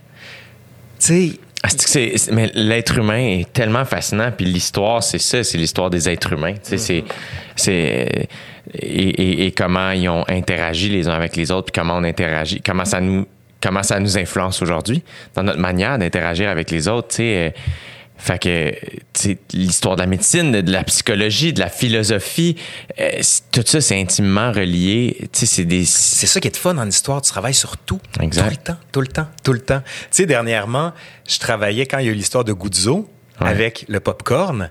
Je me suis dit, hey, depuis quand on mange du popcorn au cinéma? Ça vient d'où cette histoire-là? J'adore comment tout, dès qu'il y a quelque chose qui se passe, c'est comme, OK, mais ça a commencé quand? Mais quoi? tu ris, Ben mais oui. c'est ça. Écoute, des fois, il y a du monde qui m'écrit. Ma tante m'écrit il y a pas longtemps. Elle me dit, Laurent, depuis quand il y a des passeports? En fait, elle sait pas. Sais, tu pars sur quelque chose. Tu te rends compte finalement que c'est l'appel de l'intérêt de l'histoire, puis l'appel de l'intérêt de la connaissance. Si les gens ont ça, si les gens font juste se poser une question, ben lance-toi dans des bibliothèques, commence à lire des livres, puis c'est parti. C'est juste ça. Moi, mon but là dans ce que je fais, c'est d'aller chercher la l'espèce d'étincelle. Tu sais, la poudre pour faire exploser les affaires, ça, je peux pas le faire. Mais moi, je, je peux être une étincelle. S'il n'y a pas de poudre, de la merde, qu'est-ce que tu veux? Ouais. Puis, tu peux pas changer tout le monde. C'est pas tout le monde qui va devenir des historiens. C'est pas tout le monde qui va s'intéresser à l'histoire. Il y a du monde, quand je pars une vidéo, ils font « Ah, c'est plate. » Fine, garde, je, je comprends, je comprends. Puis là où je trouve ça dur, des fois, c'est quand tu dis « Il est laid, il parle trop, on comprend pas, tu bouges trop, pourquoi tu fais des grimaces? » Ça, m'a donné, là, j'ai eu ça dernièrement. Des fois, je réponds. Il me dit « Tu fais des grimaces. » Là, j'ai répondu en dessous « C'est ce qu'on appelle parler.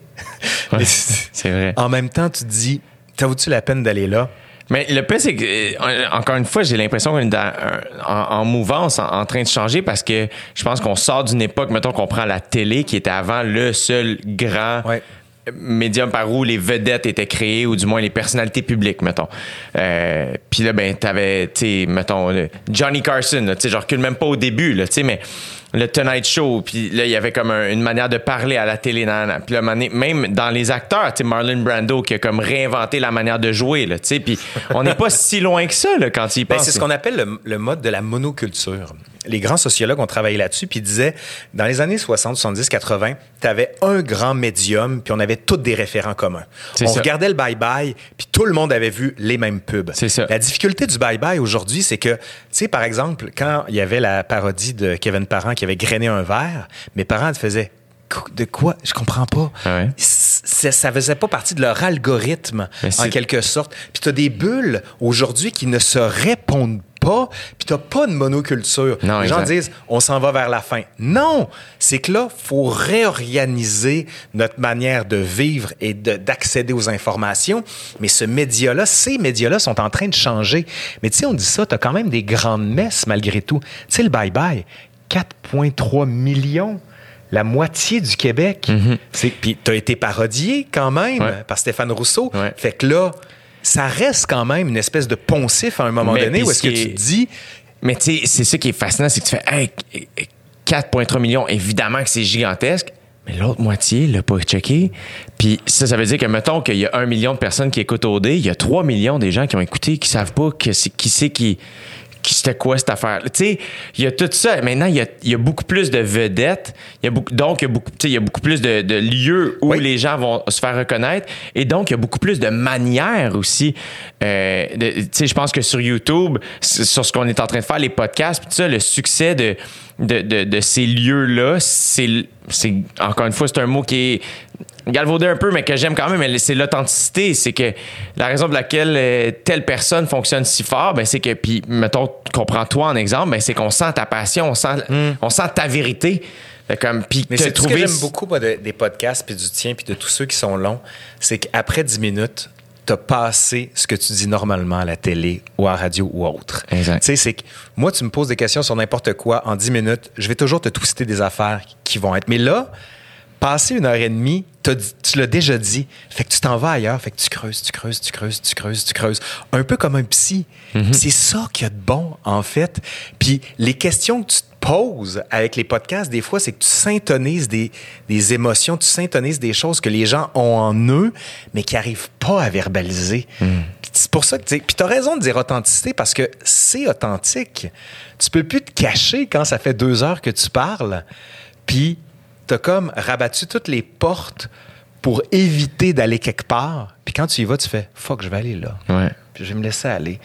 Puis c'est pour ça que ça me fait capoter. Mais il y a un élément sur lequel je veux revenir que je trouve intéressant. Tu dis, il y a plein de vedettes aujourd'hui de différents espaces. Puis en t'écoutant, je m'en suis rendu compte, je pense en, en t'écoutant, où est-ce que tu sais, tu dis, tu as des vedettes A au Québec. Ça, c'est la télé, la monoculture, ce qu'on disait tout à l'heure, la radio, peu importe. Mais quand tu regardes sur Instagram, tu as des A d'Instagram, tu as des A de TikTok, tu as des A de YouTube qui sont pas les mêmes. Puis quand ces mondes-là clashent, c'est comme si deux personnes parlaient de la- en langue étrangère. Absolument. Puis là, on essaie en ce moment de créer un espéranto, cette espèce de langue commune à tout le monde pour qu'on se retrouve parce que il y a un passage volontaire. Les youtubeurs, les influenceurs veulent être capables d'avoir une émission parce que, un, c'est plus rentable. Deux, tu as besoin de moins de travail parce que tu fais tout tout seul. Ouais. Quand tu fais ça, Ouais. Mais après ça, il y en demeure pas moins que c'est des métiers différents, c'est des façons de faire différentes, c'est des quêtes différentes. Euh, je pense que les YouTubers, mettons, là, je sais même plus si c'est un, c'est souvent un créateur de contenu qu'on va utiliser. Je sais ou- plus, je sais Moi, pas. je, tu sais, j'ai, j'ai pas de jugement par rapport à ça. Je fais juste faire comme souvent, il y en a plein qui sont hilarants puis qui vont se faire, tu sais, comparer à des humoristes ou les humoristes sur le web vont Ouais. mais c'est deux quêtes très différentes. Mon médium, c'est pas. Tu sais, avec le podcast, oui, ça finit par être les plateformes d'écoute, mais ultimement, mon médium, c'est la scène ou la télévision. tu sais. Euh, mettons qu'on parle d'humour, ça va être la scène euh, qui fait que, ben pour moi, Instagram ou YouTube va être un outil pour vendre des billets. Ouais. Alors que toi, ben oui, tu es enseignant, mais il y a aussi euh, YouTube est aussi une finalité pour un de tes projets. Mais c'est drôle, hein, parce que là, ça va faire trois ans et demi que j'ai la chaîne YouTube. Ça a vraiment explosé durant la, la pandémie, là, bien honnêtement. Je suis passé de 65 000 à 240. Incroyable. Mais il y a eu un vecteur déterminant, c'est quand je suis allé à Tout le monde en parle. Voilà. Le premier qui était en direct. Puis là, j'ai pris 15 000 abonnés en trois jours. Puis c'est là me qui- que je me suis rendu compte que c'est pas vrai que les deux médias se parlent pas. Parce que l'un amène l'autre et inversement. Ouais. Puis ça, les diffuseurs l'ont compris. On n'a pas encore trouvé, comme je te disais, l'alchimie pour que ça marche, mais il y a quelque chose là-dessus. Mais je réfléchis beaucoup sur ce que je fais en ce moment, puis ça va être quoi le futur de cette chaîne-là? Ouais. Parce que à un moment donné, puis je lis beaucoup maintenant la section marketing de la presse que je faisais pas avant pour savoir c'est quoi un entrepreneur parce que suis-je un entrepreneur à ma manière? Toi, tu es un entrepreneur aussi de toi-même puis de tout ce que tu fais puis de ta marque. Puis là, tu te dis est-ce que ce projet-là qui est pas associé à Laurent Turcot, tu sais l'histoire nous le dira, c'est rendu un branding Ouais. carrément, puis il y a des grandes chaînes YouTube comme Wisecrack dernièrement, celui euh, qui l'avait fondé qui faisait tout a mis un pied à terre, en fait, a mis un pied de côté, puis l'a laissé à d'autres. Puis tu te dis, ça se pourrait-tu, ça? Ça se pourrait-tu que cette entreprise-là vive sans moi? Puis tu sais, c'est la première fois que j'ai cette réflexion-là. Puis tu sais, quand tu disais c'est ta finalité YouTube, je sais pas c'est quoi ma finalité. Tu sais, à un moment donné, je me suis dit, je devrais-tu faire un show d'humour avec des trucs historiques? Puis je fais, un, je suis pas drôle, mais est-ce que je devrais peut-être pas essayer de faire de la scène aussi, puis ré- répondre à cette volonté d'aller chercher un public autre? Ou est-ce que je fais l'histoire du Québec en une heure et demie ou une histoire X, comme le faisait, comment il s'appelle ce... Parce que je parlais de ça à Guillaume Wagner il y a 4-5 ans, parce qu'on avait eu un projet ensemble, puis ça n'a pas abouti, mais il m'avait parlé de cet humoriste qui faisait l'histoire de New York. C'est sur Netflix, Colin... Ah, je me Euh, Colin. Quinn? Oui, je pense que c'est ça. Puis il faisait l'histoire de New York dans un show d'une heure et demie. Lui, c'est vraiment un show d'humour. Ouais. Puis je me suis dit, peut-être que je devrais essayer ça. Mais Parce- c'est aussi, je pense que, en fait, ce que. Moi, ce que j'aime de l'époque à laquelle on vit, c'est qu'il faut arrêter de croire que, euh, justement, tu sais, qu'il y a des A de télé et des A de YouTube. Tout ça peut cohabiter, puis c'est bien correct. Puis il n'y a pas de. qui fait en sorte que, mettons, un Boucard Diouf Ouais. Euh, va pouvoir faire un show euh, sur l'océan, mais un show de, de salle. Mais là, les gens, puis euh, je comprends, je pense que c'est un réflexe. là, les gens, moi, je vais me faire. De moins en moins, je me fais poser cette question-là, mais t'es-tu humoriste ou animateur? puis c'est comme tout ça, tout ça. Mais Ouais. après ça, pour certains, ceux qui sont juste venus me voir en show, je suis juste humoriste, puis c'est bien correct. Pour d'autres, je suis juste un animateur de télé-réalité. Pour d'autres, je suis juste un animateur de, de podcast ou peu importe comment on appelle cette affaire-là qu'on est en train Oh, de ouais. faire. pour moi, c'est une quête identitaire, euh, un besoin de m'exprimer probablement, euh, une, une réflexion personnelle qui, qui, est partie de l'humour, mais que là, qui est rendue plus grande que ça pour moi dans, dans mon aide. Fait que euh, moi, je pense que, tu sais, t'es- passionné, il y a rien de plus... Mon père, le vin, quelqu'un qui boit pas va boire les paroles de mon père. S'il croise pour parler de vin, il, en- il- passionné, passionnant. Quelqu'un qui fait du tir à l'arc puis qui est passionné Ça est finit par passionnant. traverser. Mais oui. Puis on, on oublie à quel point, mais tu sais, c'est difficile de la trouver, cette espèce de passion-là. Je sais pas si tu as vu le dernier film de Pixar, Soul. Non, je l'ai pas vu encore. C'est très drôle parce que c'est des Ah, âmes, bon, en fait, qui ont pas trouvé leur passion. Fait que tant qu'ils ont pas trouvé leur passion, ils peuvent pas aller sur Terre pour habiter un corps. Fait que t'en as un, une âme, qui, elle, cherche sa fonction. Puis Incroyable. là, qui va être suivie. Mais tu sais, l'affaire, c'est que dans le film, c'est le fun, mais ça sous-entend que t'as une passion qui va te définir sur quelque chose. Puis c'est pour ça que j'aime ça, l'histoire. Les gens, quand ils me disent, ah, Laurent Turcot, l'historien, c'est vrai, je suis historien, mais je me dis, est-ce que je suis pas en train de devenir autre chose à un moment donné? Puis, tu sais, on n'est jamais un être fini. Mais non. On n'est jamais un être qui, tout d'un coup, tu te dis, tu sais, on disait à, à 40 ans, là, tout d'un coup, je sais qui je suis. Je sais qui je suis, mais j'arrête pas d'évoluer. Puis même des fois, l'historien, tu te fais, à chaque fois qu'on entend Laurent Turcot, ah, l'historien, je me vois avec un veston avec des patchs ici. Puis je me dis, est-ce que je fais juste ça? Est-ce que, justement, j'essaye pas de développer quelque chose d'autre? Puis ça, je trouve, dans, 10 ans, je vais dire, ben oui, ce que je suis en train de faire, c'est ça. Mais j'en ai aucune idée de ce que je suis en train de faire. En ce moment, il y a quelque chose qui me porte, qui m'habite, qui me transforme. Mais tu y vas, c'est ça l'affaire. Tu le fais. C'est un peu, c'est un peu troublant. Mais comme tu dis, c'est beau ce que tu disais sur une quête de vie. Tu ne Ben, sais jamais ce que c'est. Non, exact. Puis je pense que les gens qui finissent par traverser le temps aussi, euh, c'est Pharrell Williams, le, le- Ouais, le- le rappeur, le producteur, euh, qui, qui- qui a donné, qui parlait à Tyler the Creator, un rapper, où il disait You need to get older but not old. C'est vrai. Puis c'est comme ah oui c'est ça tu sais euh, il y, a- il y a quelque chose dans le fait de, de constamment se mettre en danger rendu à un âge aussi où ce que des fois sais moi j'ai l'impression moi une- quelque chose que j'admire grandement mettons de mon père c'est qu'il a 56 50 57 ans maintenant euh, il se met encore en danger il fait du vin au Québec euh, tu sais, dans la croyance populaire, quelque chose. de- et pour- il y a le couteau entre les dents. Après ça, est-ce que des fois c'est, c'est, c'est le problème des gens ambitieux là, c'est que what's- le what's next tout le temps. Est-ce que ça fait en sorte que ah Chris, il va jamais relaxer. Si boire, il va. tout- Mais après ça, c'est ce qui l'habite, c'est, c'est, c'est ce qui l'anime, c'est ce qui fait que asti, il, il, il prend, il, respire à plein poumon à tous les jours en, en repoussant ses propres limites à un âge où, dans notre croyance populaire, t'es supposé relaxer, puis chiller, puis jouer au golf. Alors que mon père, moi, il n'y a rien. Normalement, on reçoit au Super Bowl chez mes parents. Ça aurait été notre dixième Ouais, Super ouais. Bowl. Euh, je dis, on reçoit, c'est mes parents qui reçoivent mes amis, là, Ils sont crissement généreux. Mon père aime ça, là. Parce que là, il y a, il y a comme accès à plein de jeunes, de plein de milieux. Puis là, là, il, il veut savoir que- qu'est-ce qu'est-ce qu'est-ce qui t'intéresse, qu'est-ce qui te choque, qu'est-ce qui se passe? Puis il, se ramasse là, tu le croises tout le long de la soirée, il va pas tout le temps parler à la même personne, mais il va tout le temps, à chaque fois que t'arrives, il est en train de parler de quelque chose qui, mon ami Corey qui est entraîneur, puis comme ah ouais, qu'est-ce qu'est-ce qui se passe, Puis ça marche-tu, puis telle affaire, puis mon ami Joey qui est, qui est avocat, ouais, mais là, ça, ça a pas de bon sens, puis la politique, puis mais il y a quelque chose dans, qui le garde tellement allumé puis jeune. Même chose avec ma mère. Mais elle, ça va être souvent plus personnel ou autrement. Mais comme, OK, oui, t'es-tu, t'es-tu à ta place? Tu te sens-tu bien?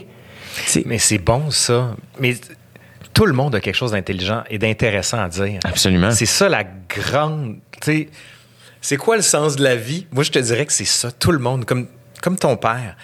Puis c'est intéressant que tu parles d'ambition parce que il y a beaucoup de gens qui me regardent puis qui, voient une espèce d'ambitieux fini qui veut juste se réaliser. Puis c'est toujours difficile, ça. C'est pas une valeur qui est mise de l'avant, l'ambition. Sauf pour faire de l'argent. Ça, là, quelqu'un qui est ambitieux pour faire de l'argent, c'est un entrepreneur, puis lui, il fait le Québec Inc. Moi, je fais pas une scène. Je fais tout à perte. Mais j'ai, je sais pas, j'ai envie, je veux, je le fais pour moi parce que j'ai envie d'en- de le savoir. Puis tu sais, une fois que le projet est fait, tu sais, j'ai fini cette vidéo-là, OK, la suivante. Go, on y va, on est parti. Puis ma blonde, elle capote, elle dit, t'as 15 projets en même temps. Je fais, mais c'est parce que sur les 15, il y en a deux seulement qui vont marcher, Ouais. qui vont marcher, pardon, puis les autres vont répondre. Puis j'arrive pas à vivre autrement que comme ça. Ça, ça me traverse. C'est comme si t'as le mouvement, sais, un mouvement perpétuel. Il y en a qui disent, ah, t'es TDAH. Pas TDAH. J'ai cette hargne. Hey, un TDAH n'est pas capable de s'asseoir puis de travailler pendant 5 heures ou 8 heures à faire du montage non-stop pour être capable de sortir une vidéo, pour écrire. Mais c'est comme si je me dis, j'ai besoin de le dire, j'ai besoin de le faire. Exact. Puis dernière- dernièrement, les gens me disaient, est-ce que tu imagines les gens qui regardent tes vidéos? J'avais jamais pensé à ça. J'avais jamais pensé à ça. Parce que c'est quelque chose qui part tellement de moi sur comment je veux le dire, comment je veux le faire, comment le montage est un langage que j'essaie de maîtriser pour comprendre, pour faire des inserts, revenir ici, avoir un niveau de langue qui évolue, qui fait des, espèces d'encarts, des trucs comme ça. Puis là, après, je me suis dit, penser au monde qui l'écoute. Hey, non, j'y avais plus pensé. J'avais pas pensé à ça, à comment ils le reçoivent. Puis là, tout d'un coup, je me dis, OK, je vais revoir un peu ma méthode. Je vais aller en- au contact des autres. Puis c'est une ambition. Je sais pas c'est quoi mon ambition, mais c'est un. Ça roule non-stop, non-stop, non-stop. Mais je sais pas pourquoi. Mais Puis- c'est un feu, c'est une fougue. C'est, euh, mettons, du temple, c'est le nom de ma mère. Ouais. Mon père, c'est Kyrion. Moi, c'est Jérémy du Temple Kyrion. Quand je me suis mis à faire de l'humour, j'ai choisi du Temple parce que c'est eux les comiques dans la famille. Et je pense qu'au départ, mon père, des fois, il se retrouvait plus en moi. Il était, Ah, c'est quoi, j'y ai légué à mon fils. Je, je- là, je dis ça, peut-être qu'il dirait pas. là, mais moi, c'était. Et à un moment donné, euh, encore plus dans les dernières années, je suis comme mon père, là, mais c'est On devient comme nos parents. mais l'intensité, le feu, le couteau entre les dents, la passion, le- l'infatigable ambition, pas malsaine. Non, c'est ça. Ça, tu fais bien de le dire parce que les gens pensent toujours que l'ambition, c'est d'écraser les autres. Moi, au contraire, c'est gang. On y va. Mais c'est des fois même c'est moi, je me, des fois, je me pose la question à savoir, surtout que moi, je pratique un, un métier très solitaire. Euh, mettons l'humour, mais même ça, c'est beaucoup plus de travail d'équipe qu'on le pense. Euh, moi, je vais souvent parler au on, au nous. Ça va être soit ma sœur qui est ma gérante, moi, mon directeur de tournée, mon équipe, tu sais, peu importe. Euh, mais ça part même d'une quête, un besoin de me. C'est très personnel. Je ne peux faire autrement. Et ce que j'entends en toi, c'est c'est qu'il y a ça aussi, une espèce de. Qu'est-ce que t'étais malheureux? Et pour ton bonheur, pour ta survie, mettons qu'on rend ça à l'extrême, tu ne pouvais faire autrement que de t'exprimer sur ce qui te passionne. Fait qu'après ça, c'est pas surprenant que quand on dit Hey, mais moi, c'est la même chose quand on fait Ah, l'humour, tu, tu fais ça pour le public. Je sais que ça a l'air de ça, mais non, c'est ça qui est pour toi C'est bizarre. C'est de trouver une espèce d'équilibre là-dedans, c'est d'être conscient de sa crowd, mais c'est aussi, c'est pour ça aussi que je parle de quête identitaire. Tu sais, moi, l'humoriste que, un de mes humoristes préférés décédé aujourd'hui s'appelle Gary Shandling. Je connais pas. Il y a un documentaire sur Crave, j'en parle souvent. Là, je le réécoute régulièrement, c'est comme ma Bible à moi. C'est The Zen Diaries Gary Shandling sur Crave. C'est extraordinaire. Et lui a beaucoup passé justement sa quête créative à travers sa quête. En fait, il a passé sa quête personnelle dans sa quête créative.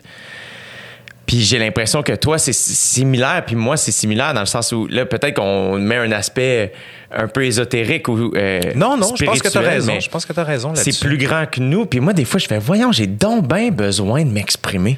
Parce que tu es un deuxième de famille, tu es l'enfant du milieu comme moi. mais tu ris, mais c'est vrai, c'est que je parlais à Hugo Meunier qui lui disait, même affaire, dis moi je suis l'enfant du milieu, fait que j'ai besoin de- d'exister. Puis je sais pas, tu sais pas d'où ça vient ça, parce que jeune, écoute, je l'avais ça. Puis tu sais quand tu dis travaille sur ce que tu es et non pas sur ce que tu devrais, ce que tu voudrais être, c'est ça. J'ai envie d'être ça. J'ai envie. J'ai toujours été bon à l'oral, plus qu'à l'écrit. Puis je veux dire quelque chose, je veux raconter quelque chose. Mais tu sais, quand je faisais du théâtre, je me dis c'est cool, mais j'aime pas ça jouer quelqu'un d'autre. Je suis pas bon. Je plaque des émotions qui ne sont pas moi. Puis écoute, les acteurs et les actrices m'hallucinent quand ils sont capables de changer comme ça sans arrêt, puis d'être exactement sur la corde, très légèrement. Je suis incapable. Mais d'être moi-même, puis d'incarner, de m'incarner moi, je trouve ça tellement trippant. Ça a l'air très self-centered, ce que je fais. Mais tu sais, ça ne peut exister que dans la mesure où tu es dans la communion avec les autres. Exact. Puis les cours, j'ai toujours adoré ça. Moi, quand, écoute, j'étais à l'Université Laval quand j'ai commencé comme chargé de cours, puis ils me disent, tu vas avoir le grand amphithéâtre. Puis moi, mon grand-père était prof à l'Université Laval parce que j'ai deux sections. Tu as la section médecine puis la section prof. Puis mon grand-père était prof en linguistique à l'Université Laval. Il faisait les grands cours d'histoire de la langue française. Wow. Puis quand j'étais malade, je me souviens une fois, j'avais 7-8 ans, puis mes parents pouvaient pas me garder. Mon père travaillait, ma mère était prof de bio euh, au Cégep Limoilou. Fait que mon grand-père m'a amené avec lui à l'université, puis il saluait tout le monde. Du concierge au recteur, à tout le monde. Tu sais, c'est comme... Lui, il venait d'un petit village, Saint-Esprit, puis il parlait à tout le monde. Puis quand il arrivait, là, il y avait une voix. Je me reculer, là, parce que je vais peut-être le faire. Bonjour à tout le monde. Aujourd'hui, nous allons parler de l'histoire de. Et tu sais, c'était cette voix de stentor qui pognait. Puis j'étais dans le 0B. Le 0B, c'est un, un amphithéâtre au De Coningue à l'Université Laval. Puis je. On me dit que je vais avoir le grand cours d'histoire d'Europe moderne à 350 étudiants dans le 0B. Toutes les profs prenaient des micros. Moi, j'ai fait fuck off, je prends pas de micro. J'arrive là, puis mon grand-père, c'est assez, c'est assez paradoxal parce que il y a eu l'Alzheimer, puis au moment où moi je devenais un peu, lui descendait. On s'est croisés à un endroit, puis il m'a donné quelques conseils entre deux jokes de cul parce que son côté Alzheimer le, fait, le faisait chanter des, des, des chansons paillardes. Mais écoute, des affaires de cul à n'en plus finir. C'était drôle, mais bref. Puis il me dit, il m'avait dit, il dit, quand tu commences la session, il faut toujours faire attention d'économiser sa voix pour placer l'espèce de de sortie que tu vas avoir. Puis c'est pour ça que j'ai pris des cours de théâtre aussi, pour être capable de placer sa voix, Ouais. puis être capable de d'am- d'avoir une amplitude très grande. Puis quand je suis arrivé là, j'ai comme eu cette espèce de frisson d'appel, puis de lien avec le public. Tu dis, je trippe, il trippe, il y a quelque chose Il se passe faut quelque que je chose. travaille là-dessus. faut que j'aille là-dedans. Puis il y a rien qui change là-dedans. Puis écoute, moi, à l'université, là, à Trois-Rivières, quand j'ai eu mon poste, je faisais de la pub. Puis j'en fais encore de la pub dans les, euh, les cours pour dire venez-vous-en, venez-vous-en, venez dans, venez dans mon cours. Je lance un nouveau cours sur l'histoire des sports et loisirs. J'avais du monde de sciences infirmières, de médecine, euh, d'ergothérapie, philosophie. Puis on arrivait dans les cours de 80, puis j'étais comme j'en veux plus. Je veux plus de monde. Je veux des gros amphithéâtres. À un moment donné, j'étais au musée du Louvre, puis je donnais une conférence à 2000 personnes. J'ai- Comment comment t'as donné une conférence au Louvre? ben, c'est parce que c'est des grandes conférences qui sont offertes au public. Puis c'était sur le 18e siècle, puis moi, je faisais ma thèse. Puis tout le monde arrivait avec des textes. Moi, je fais comme fuck off, je me mets en danger. Je pogne le micro, je quand- me lève. Mais c'est quand même comme. T'étais-tu nerveux? T'es au Louvre. Là, Ah, il y je a quand même. Il y a quelque chose de très institutionnel. Ah, mais tu connais l'histoire de Sarah Bernard pour le tract. Sarah Bernard, est, oh, ce qu'on raconte, là, on ne sait pas si c'est vrai, très, très grande actrice. Elle arrivait pour euh, entrer en, en scène au Théâtre de la Ville à Paris. Puis, tu sais, elle, c'est comme si je te disais Guylaine Tremblay fois 100, là, tu sais, Ouais. renommée internationale, puis Guylaine est aussi intense. Puis avant d'entrer en scène, elle a le trac, elle capote, elle sait pas comment se prendre. Puis là, il y a une jeune première, première pièce de théâtre, elle regarde Sarah Bernard, elle dit euh, T'as le trac Fait que là, elle dit Ouais, ouais, j'ai le trac, je vais mourir. Puis là, la jeune première, elle dit Ben, moi, j'ai jamais le trac. Et là, Sarah Bernard la regarde en disant T'en fais pas, ça vient avec le talent. Mais c'est vrai. Mais ils vont des Puis moi, je veux, je veux mourir avant. Écoute, je suis pas bien à, à chaque séance parce que j'essaie de me mettre en danger, j'essaie de sortir. Puis là, j'arrive devant 2000 personnes au Louvre. Puis ma tante, qui est conservatrice au Louvre, euh, oui, oui, dans la section des vers antiques. Fait que j'arrive là, puis c'est comme une consécration. Puis je suis pas bien, puis je me dis, je lâche mon texte, je pars. Puis j'assume un peu plus mon accent québécois. Puis ça a été, écoute, une communion comme on en a peu. Puis tu sais, je fais pas de joke, mais à un moment donné, tu sens que le public te suit, Ouais. puis t'es amène, puis t'es... Là, je leur parlais de Norbert Elias, puis du processus de civilisation, de l'autocontrainte, de la politesse, puis de comment tout ça, c'est une construction sociale aussi, comme je te disais tout à l'heure. Puis là, tu l'as, puis quand tu laisses le- tomber le micro, c'est vraiment Je pense, je pense que je l'ai eu là. Des fois, tu te plantes mais tu construis un personnage, tu construis un intellectuel public, tu construis quelqu'un qui prend la parole. Puis il n'y a pas ça ici.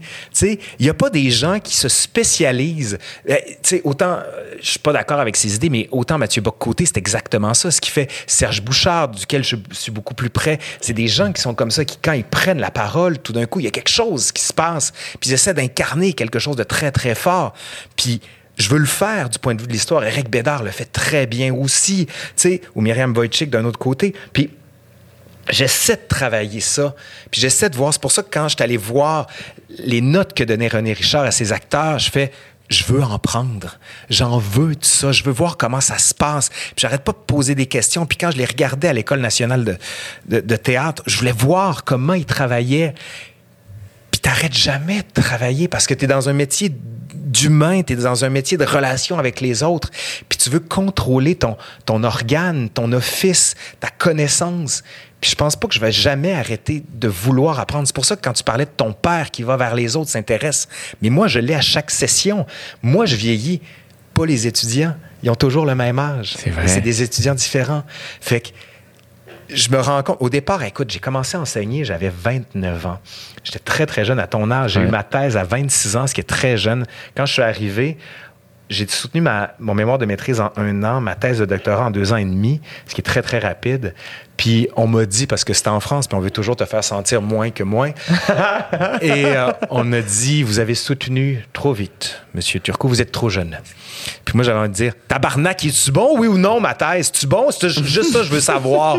non, mais vous savez, il y, a des, y a des codes, il y a une tradition. Ouais. Il faut la respecter. Oui, mais c'est au-delà de ça. Puis à un moment donné, j'ai voulu beaucoup me fondre dans le modèle français. Je prenais l'accent français. Je voulais être comme eux. Puis à un moment donné, j'ai fait, non, ce qui va faire mon unicité, ça va être ma différence. Puis je donnais une conférence à l'après, j'avais soutenu ma thèse, donc j'avais les oreilles et la queue, comme on dit. C'est une joke de toréador, t'en fais pas, ne pas confondre avec ça. Mais, j'arrive au, au, Collège de France, puis là, je me dis, ma mère est française, elle a toujours eu un accent, puis tout le monde me demandait d'où vient ton accent? C'est beaucoup de là. Puis là, j'arrive au Collège de France, qui est la plus grande institution, vraiment, là, le top notch des intellectuels. C'est comme la NASA des intellectuels. Puis je suis amené à faire une conférence, puis je me dis, fuck off. Je vais arrêter. Je vais plus jouer. Je vais pas faire semblant que je suis français. Je viens de fucking Sainte-Foy. J'ai fait mon cours à l'école Filto, compagnon de quartier. Je joue au soccer. Je sacre. Je dis des, je, parle avec l'accent de Québec. Je l'assume. Puis là, tout d'un coup, c'est comme ça, qu'a fait. Ça s'est déposé, ça s'est mis par terre, puis ça s'est déroulé, puis j'ai comme fait, je n'ai rien à vous envier. Puis that's it. Puis tout d'un coup, c'est comme si là, ça a été une conquête de moi-même. C'est pour ça que quand tu parles de, de conquête de vie, là, de, de style de vie, ça a été ça, d'apprendre à me conquérir sur ce que je peux, puis mes possibilités. Puis là, à partir de là, tout s'est enchaîné. J'ai eu la chance d'avoir un poste parce que c'est très, très, très compliqué d'avoir un poste à l'université, de s'enligner carrément pour ça. Puis là, j'ai voulu carrément développer mon aspect très intellectuel. J'ai eu une chaire de recherche du Canada, ce qui est vraiment très euh, élogieux. C'est quoi ça? C'est un demi-million de dollars sur cinq ans pour faire tes recherches. Pas en, en argent pour toi, là. Tu peux engager des Ouais. étudiants, des, des trucs comme ça. J'ai fait des voyages, j'ai organisé des colloques, des trucs comme ça. Tu sais, c'est vraiment... Puis là, toi, c'était par le sujet de C'est les- c'est l'histoire des sports et des loisirs du 16e au 19e siècle. Puis j'en ai sorti mon livre qui a été publié chez Gallimard. Puis là, je voyais les cycles de recherche. À chaque 10 ans, je faisais un livre, je faisais d'autres livres. Mais je me dis, ça peut être ça jusqu'à la fin de ma vie. Tu sais, j'ai un poste, je gagne bien ma vie, puis je peux enrayer comme ça. Puis tout d'un coup, il y a quelque chose qui est en toi qui dit, je veux, je veux plus. Puis quelque, quelque part, tu dis, non, mais t'en, t'en as beaucoup. T'en as beaucoup. Puis j'arrêtais pas de penser à cette phrase que Fanny Britt cite en ouverture de son dernier livre, Le temps des sucres. You have everything and so much of it. Tu sais, c'était la phrase dans Mad Men. Puis tu fais, oui, mais je sais que j'en ai beaucoup, mais j'ai envie d'aller ailleurs. J'ai envie d'essayer quelque chose d'autre. Je veux continuer à faire ce que je fais, mais je veux dire au monde, l'université est pour vous. Vous pouvez vous intéresser à ça. Puis, tu sais, je voyais l'université du troisième âge qui se crée partout. Puis, je disais, oui, mais l'université du premier âge, tu sais, celle des gens qui commencent, qui savent pas, qui veulent peut-être étudier en histoire ou qui veulent pas étudier en histoire, mais qui auraient aimé ça. Le nombre de personnes qui arrivent dans mes cours, qui ont 70 ans, qui disent, si j'avais eu l'argent, je n'aurais fait des cours d'histoire, mais il fallait que je gagne ma vie. Ouais. Puis tu sais, ça devrait pas être un choix. On devrait être capable de l'offrir. Puis je me dis, si je l'offrais de mon bord avec ma chaîne, puis c'est là que j'ai fait, OK, faut que je creuse ça, faut que je creuse ça. Puis c'est tough, bien honnêtement, c'est très tough parce que YouTube, c'est c'est un marathon. Puis quand tu pars, tu sprints. Puis là, les 100 premiers mètres, tu fais, j'ai fait 20 vidéos. J'ai euh, 2000 vues pour 20 vidéos. OK, ça chie, c'est pas beau, là. Puis, tu sais, c'est là quand tu disais dans le milieu de l'humour, toi, c'est très solitaire. Moi, YouTube, je suis parti en France, puis je suis allé voir les YouTubeurs. Un de mes très bons amis maintenant, c'est Benjamin Brio, qui a une chaîne qui s'appelle Nota Bene, qui a 1,6 million d'abonnés. Puis j'ai fait un tour de France pour voir comment il travaillait. Je suis allé chez Benjamin, on a fait des vidéos ensemble, il m'a montré comment faire. Puis je me suis rendu compte que la communauté des YouTubeurs s'aide énormément. Puis là, au Québec, tranquillement, avec Émile Roy, avec Viviane Lalande, qui a Syllabus, ou encore avec Thomas Gauthier, on a comme essayé de créer une dynamique de, de gens qui font de la vulgarisation scientifique pour dire on va s'aider. faut s'aider. Parce que si on s'aide pas, on va crever dans notre coin tout seul. Puis, tu sais, on fait des collaborations ensemble, on essaie de lever ensemble. Puis plus il va en avoir, mieux ça va être. Mais oui. Puis c'est là que tu dis, la camaraderie que j'ai dans mon milieu universitaire, c'est la même camaraderie que j'ai dans le milieu des YouTubeurs. Puis je me dis, les gens qui font des études en histoire, vous pouvez le faire. Si le- les gens veulent avoir des vidéos là-dessus, ils en veulent d'autres. Hey, le nombre de YouTubeurs français, Écoute, le ministère de l'Éducation en France a fait une liste de tous les YouTubeurs qui peuvent être utilisés dans les écoles. Ils se sont arrêtés à 350 YouTubeurs, juste du point de vue de la vulgarisation scientifique. J'ai eu la chance d'être dedans. Ah! Fait que ça veut dire que je suis proposé dans les universités, dans les collèges, pour les licences et autres, en France. bien tu te cool. dis, pourquoi le gouvernement fait pas ça? Pourquoi il n'offre pas des bourses des gens qui ont peut-être pas d'études en histoire, en sciences ou en quoi que ce soit, mais qui veulent se lancer? Tu sais, on finance à grand renfort la télé à juste titre, puis il faut continuer massivement à le faire, puis il faudrait le faire davantage. Radio Cannes devait être sept fois plus financé. J'en reviens pas ce qu'on arrive à faire avec l'argent qu'on a, mais développons aussi ces- ce médium-là, permettons à des gens de se construire. Mais tu sais, il y a des gens peut-être qui nous écoutent et qui disent ben moi j'aimerais ça mais je sais pas comment. Prends ton iPhone, fais-le. Ouais. Fais-le. Mais surtout, en fait, c'est que moi, je remarque à quel point, euh, dans mon cheminement à moi, euh, la naïveté Est utile. a été utile. C'est clair.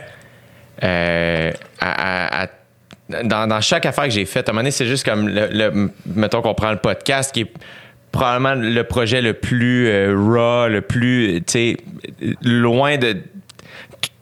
sais, je fais pas beaucoup de pubs, c'est juste moi. Et heureusement, Nick les met en ligne. Tu sais, c'est le, le studio SF est là pour me recevoir. C'est basic, basic, basic comme déploiement. Euh, mais donné, il fallait juste que je commence à le faire. Puis je suis comme, ça fasses. va se placer. Mais avant chaque podcast, j'étais un peu nerveux. C'est vrai? J'étais nerveux avant de te rencontrer parce que je suis comme. Mais là, je ne l'ai jamais rencontré. On m'a dit qu'il est génial, j'en doute pas, mais je connais pas son milieu. Est-ce que je vais avoir l'air niaiseux? Est-ce que, est que je vais pas poser la bonne question? Est-ce que.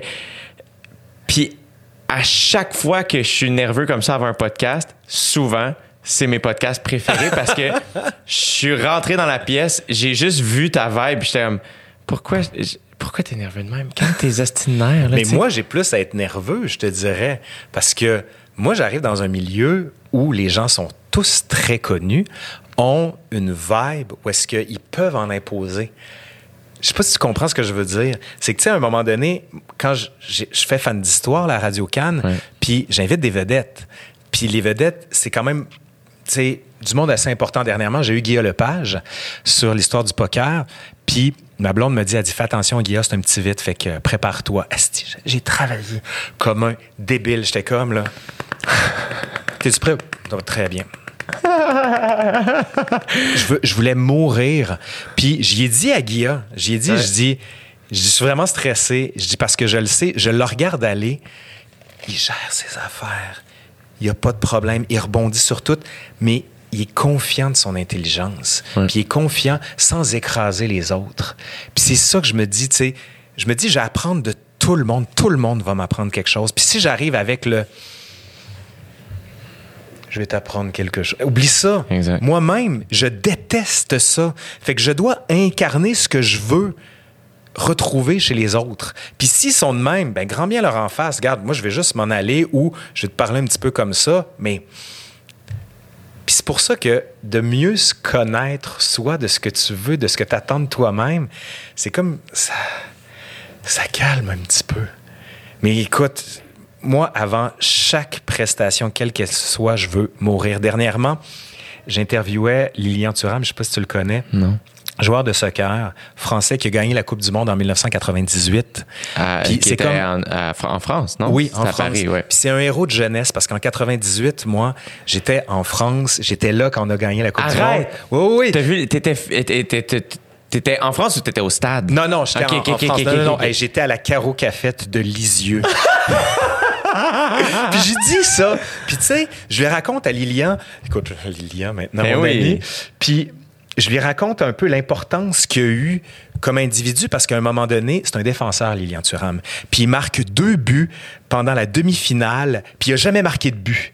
Puis Là, tout d'un coup, après ça, il est filmé, puis il rentre à Clairefontaine, qui est le centre d'entraînement, puis il met un disque de Miles Davis qui écoute du jazz. Puis je lui dis, je dis, ça a tellement été formateur pour moi de voir ça, un gars qui fait le sport le plus haut, de plus haut niveau, puis qui écoute une musique, pas du pum-pum, là, du Miles Davis. C'est comme si tu incarnais un esprit saint dans un corps saint pour moi. Puis tu sais, moi, je suis un petit gars de Québec qui a de la famille française, puis lui qui vient de Guyane, qui est noir, qui joue pour l'équipe de France. C'est quoi qui nous rapproche? Ça. C'est ça qui nous rapproche. Puis j'étais tellement stressé, je voulais lui dire, puis ma blonde, elle a écouté, puis elle me dit, elle dit, ça se voit que tu t'étais vraiment fan, là.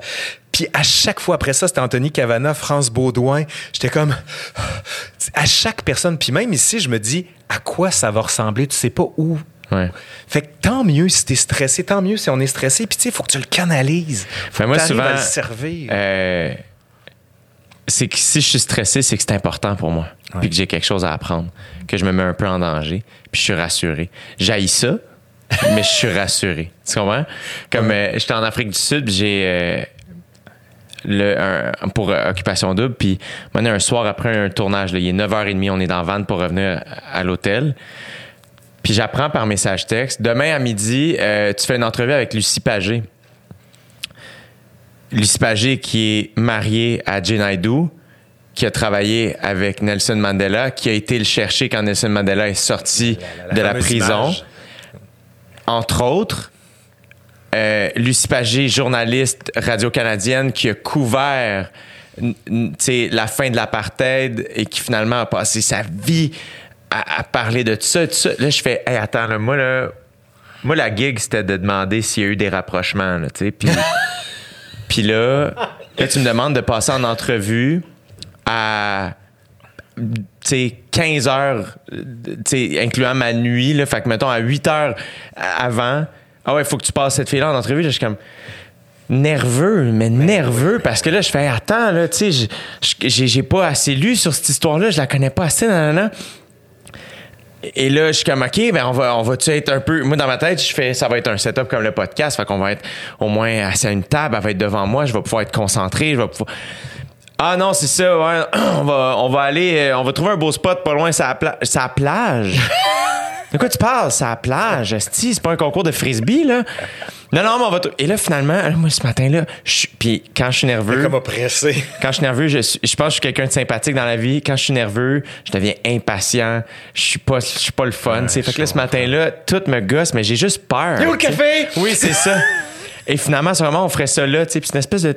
C'est plus haut. Fait que la plage est en bas, on est surélevé, puis c'est comme une petite terrasse, on est tout seul, puis il y a un coin, on serait assis là, puis là, tu sais. Puis il y a l'océan, puis. Et là, finalement, OK, tu sais, OK. Et là, Lucie Paget arrive, tu sais. Ah! Un J! Moi, je suis marié à un J! Moi, j'aime ça, les J! En tout cas, eh, ça a pas pris deux secondes. Comme, pourquoi j'ai eu peur, Esti? Mais t'as bien fait d'avoir peur parce que si tu t'as pas peur, si tu t'assois sur tes lauriers, puis tu dis ça va bien aller, hey, j'en ai vu du monde, moi. Écoute, dans le milieu, là, des gens qui disent moi, j'improvise. Moi, ça. là, je travaille pas. Des gens qui veulent pas faire de pré-entrevue, puis se disent mais non, mais non, mais non. Mais tu travailles. Si tu veux être sûr que ça se passe bien, planche. C'est ça. Planche, planche. Il y a pas de truc. C'est ça. Le- Mais moi, c'est ce que j'ai aimé, c'est que j'ai fait, j'ai aimé être nerveux. Même chose ce matin, jusqu'à marcher jusqu'ici, j'étais comme, OK, ben là, OK, c'est quoi les questions que j'ai? Puis là, à un moment donné, jusqu'à temps, mais à un moment donné, t'auras beau t'étirer, puis ça, à un moment donné, il faut que t'embarques sur la glace, il faut que tu joues à la game, tu sais. Fait que là, ben, après, mais à la seconde où j'embarque, c'est là où je fais, ah, tu sais, là, amuse-toi, soit dans le moment, soit ici, soit maintenant. Mais la journée où je serai plus nerveux avant de monter sur scène, Il va y avoir un problème. la nervosité change. Maintenant, je suis excité, j'ai hâte, je suis curieux de rencontrer la, la, la foule. Tu sais, quand c'était mon show de stand-up, maintenant, c'est une nervosité qui est différente. Je sais ce que je m'en vais offrir, mais je me mets en sais pas ce qu'ils vont te donner. Exactement. Mais après ça, il en demeure pas moins que à chaque soir, c'est à refaire. Tu sais, euh, j'ai jamais compris euh, les humoristes qui étaient fendants. Eh, Parce ça, me rentre pas dans. Puis je dis humoriste, mais n'importe quel artiste, n'importe quelle personne qui a une job qui est constamment à refaire, je fais. Ben beau que là, t'es en train de réaliser le meilleur film. Va falloir que t'en fasses un autre, man. Va falloir que tu te suives. Tu sais? Non, non, t'as jamais fini. Ouais. Puis, moi, j'ai fait beaucoup de sport dans ma vie, du soccer, du basket, puis haut niveau basket, contrairement à ce qu'on pense, parce que je suis petit. Mais tu sais, moi, j'étais garde. Puis moi, là, je faisais les trappes, des affaires comme ça. Je me faisais péter à gueule. Je me relevais. Au soccer, par exemple, là, j'étais un petit peu fendant. Parce que j'étais, tu sais, joué au compagnon de quartier, je jouais euh, Caravelle de Sainte-Foy, Dynamo de Québec. Puis là, là, je me prenais pas pour un demi-confetti, comme on dit. Chiant. Puis tu sais, le gars, là, qui, j'arrive devant le gardien en penalty. Puis là, je fais, je lui fais un petit salut comme ça pour dire Allô, je vais te poter un but. Chris, il me l'arrête en pleine face. Puis là, tous les autres joueurs qui viennent faire. Ouais, c'est ça. Puis là, tu fais OK, j'apprends. Ouais. J'apprends, j'apprends. Écoute, moi, mon école de vie, ça a été le soccer puis le basket. T'apprends à gérer le stress. T'apprends à, tu sais, quand t'es au lancer franc, là, il y a plus de temps. Si tu le mets, vous gagnez la game. T'apprends à gérer ton stress. Puis t'apprends à avoir de la pression sur toi. T'apprends à t'asseoir sur les autres. T'apprends que t'as fait une erreur. Tu te fais engueuler par ton coach. Puis tu te dis, Chris, tu nous as laissé tomber. Tout ça, c'est utile. Puis, écoute, c'est pas pour rien que j'ai écrit un livre Mais sur le sport. Parce que moi, dans ma tête, ça rassemble tout ce que je, tout ce que je veux, tout ce que je suis. On pense que c'est futile, que c'est inutile, puis alors qu'au contraire, c'est tellement une école de vie. Incroyable. Puis il y a André Dussolier, l'acteur, celui qui fait la voix off dans Amélie Poulain, je sais pas si tu le connais, qui avait fait un show à Paris. J'ai pas pu le voir, je m'en veux tellement. Ça s'appelait Les sportifs dans leur tête. Puis là, il imaginait Zinedine Zidane en finale de la Coupe du Monde, quand il faut qu'il tire son péna- pénalité, il y a des millions, voire des un milliard de personnes qui le Comment tu gères ton stress? Comment tu fais ça? Comment ça se passe dans la tête d'un sportif alors que tu le sais que tu as une pression puis que tu arrives à. Tu sais, juste, c'était Jean-René Dufort qui me disait quand je joue au tennis, là, je suis super bon. Mais à un moment donné, j'étais allé sur le cours central de la Coupe Rogers devant du public, jamais été aussi poche de ma vie. Exact. Parce que tu as la pression du regard. Puis un de ceux, moi, qui m'hallucine, c'est Michael Kinsbury. Ouais. Lui, là, si vous voulez apprendre comment gérer votre stress, il est impressionnant. Il gagne tout. Il est parfait. Il est calme. Il est posé. Il fait sa game. Tu fais, ça n'a pas de bon sens. Ce gars-là est un modèle. Puis tu sais, quand on dit pourquoi les sportifs, mais c'est parce qu'il arrive. Tu sais, quand je te parlais de l'intelligence kinétique, là, du mouvement, ben eux autres, tu regardes, tu fais, oh mon Dieu, il m'apaise. Ouais, Il mais c'est des gens. euh, les athlètes ont cette intelligence-là très, très puissamment. Ouais. Euh, on dirait que la, la gravité n'a pas le même impact, on dirait, sur eux que sur nous. Oui, c'est vrai. Sais, euh, moi, dans, récemment, j'ai lu le livre de Phil Jackson. Oui, le coach des Bulls. Exactement. T'as vu The Last Dance. Exactement. Et là, j'étais comme, moi, dans The Last Dance, évidemment, Michael Jordan me fait triper, Dennis Rodman, name it. Mais Phil Jackson, j'ai fait, ah, cet homme-là, il y a quelque chose, là, tu sais, on dirait qu'il y a. Euh, des fois, t'as l'impression, souvent, je veux dire, il il en est pas à son premier tour de piste, là, comme Hey, il est à sa 19e vie, il y a quelque chose, là, ça n'a pas de bon sens. Là, j'ai lu Eleven Rings, tu sais, puis il y a tout cet aspect-là là-dedans, l'aspect de gestion, l'aspect de compréhension de l'autre, l'aspect spirituel. Quand il raconte comment il gère Dennis Rodman aussi, ça, c'est impressionnant. Il dit, il va faire sa connerie, c'est beau. Puis c'est Jordan qui va le chercher Exact. à Las Vegas. Ça, c'est une grande série. Ça, là, si un jour ça te tente de devenir producteur, moi, je ferais la même affaire, mais avec les Canadiens de Montréal. Tu sais, quand on a tout gagné dans les années 60, là, Ouais. puis avec Guy Lafleur et autres, Jean Béliveau, sont pas encore morts pour certains, là. Jean Béliveau, malheureusement. Ouais. Mais il y en a une couple, là, ils dominaient toutes Ça n'a aucun sens. c'était débile, mais c'est pour ça que le sport, c'est une métaphore de la vie. C'est un miroir de la vie. J'écoutais, euh, je l'ai terminé ce matin, j'écoutais le podcast. euh, Joe Rogan a reçu le combattant de la UFC, Francis Ngannou. N-G-A-N-N-O-U. Je connaissais pas du tout. J'ai entendu parler de lui dans un autre podcast, puis là, j'étais comme, ah, je vais aller l'écouter, tu sais. Puis ça fait peut-être euh, deux semaines que ça a sorti. Le gars, là, c'est un monstre. là. Il, il- il se bat le 27 mars pour le, le- le- le- le heavyweight title de la UFC. Là. Fait que tout, moi, d'un œil extérieur, je fais Ah, c'est une grosse brute. Tu sais, c'est- un, un- gros combattant. Il- Et là, finalement, il parle. Il parle moins fort que toi et moi. Ah, Il parle, il- puis il est camerounais. Euh, donc, il y, a un, il y a un accent en anglais, mais il parle pas fort. Et là, il se met. à- J'ai jamais vu quelqu'un de candide comme ça de ma vie. D'une douceur tellement incarnée. in- Tu sais, on parle d'authenticité, là. J'ai pas plus real que ça. J'ai jamais vu ça. Et là, il se met. et- Mais lui, là, c'est candide, candide, il est comme. Parce que Rogan demande comment tu t'es ramassé? Ah, ben, moi, dans le fond, j'ai fui le Cameroun. T'es comme, OK, attends, quoi? Ah, ouais, non, c'est ça. Ben là, il a fallu que je traverse le Nigeria, le Niger. J'étais arrivé au Maroc. Là, il fallait que je traverse dans l'eau. Là, t'es comme, pardon?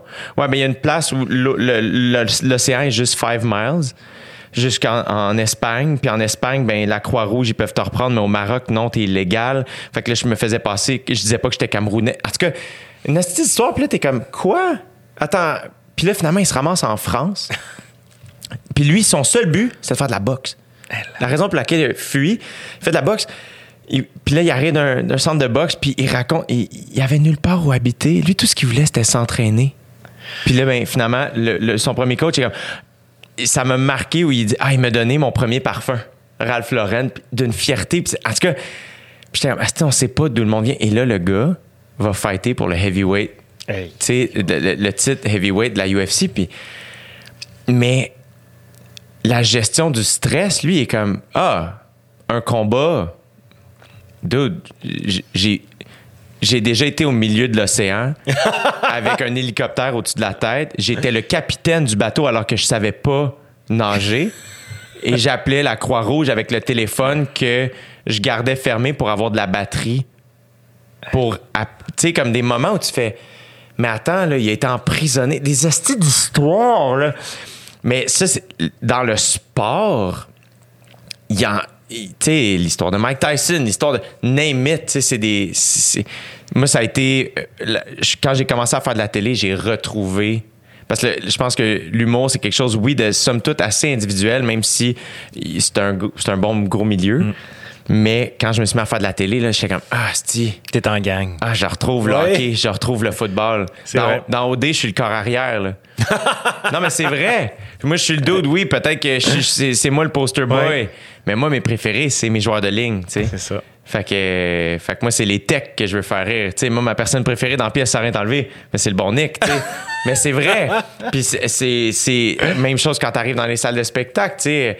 Il y a quelque chose de très. euh, Il y a, rien qui se fait tout seul. tu sais. Mais tout se sait aussi dans le milieu. Tu sais, si t'es chiant, si t'es désagréable, ça va se savoir. Puis au Québec, c'est trop un petit milieu. Tu peux pas te permettre de faire ta vedette. Tu peux pas te permettre de te penser, de te péter plus haut que le trou. Ça marchera pas, t'auras pas de carrière dans ma tête. Mais même, j'ai l'impression que les vraies de vraies personnes qu'on admire le plus, peut-être pas tous, évidemment qu'il y a des- c'est sûr qu'il y a des exceptions à la règle. Mais les vrais de vrais, là, qui traversent le temps, là, les David Bowie de ce monde, là, pour en nommer juste. Mais quand j'ai demandé à une Rebecca McConnell qui l'a déjà interviewé, ou, elle était comment? Ah, con- ben simple. Euh, le plus smart. là, Mais après ça, je pense que des, des, des métiers euh, comme ça, où ça fait ressortir des fois nos vrais traits de personnalité. tu sais. Oui, Euh, parce que tu plus le choix à un moment donné, c'est que tu peux plus te cacher.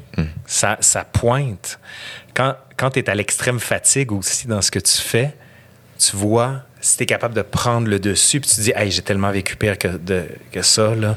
Puis moi, c'est ce que j'essaye de faire, de jamais faire des trucs à rabais.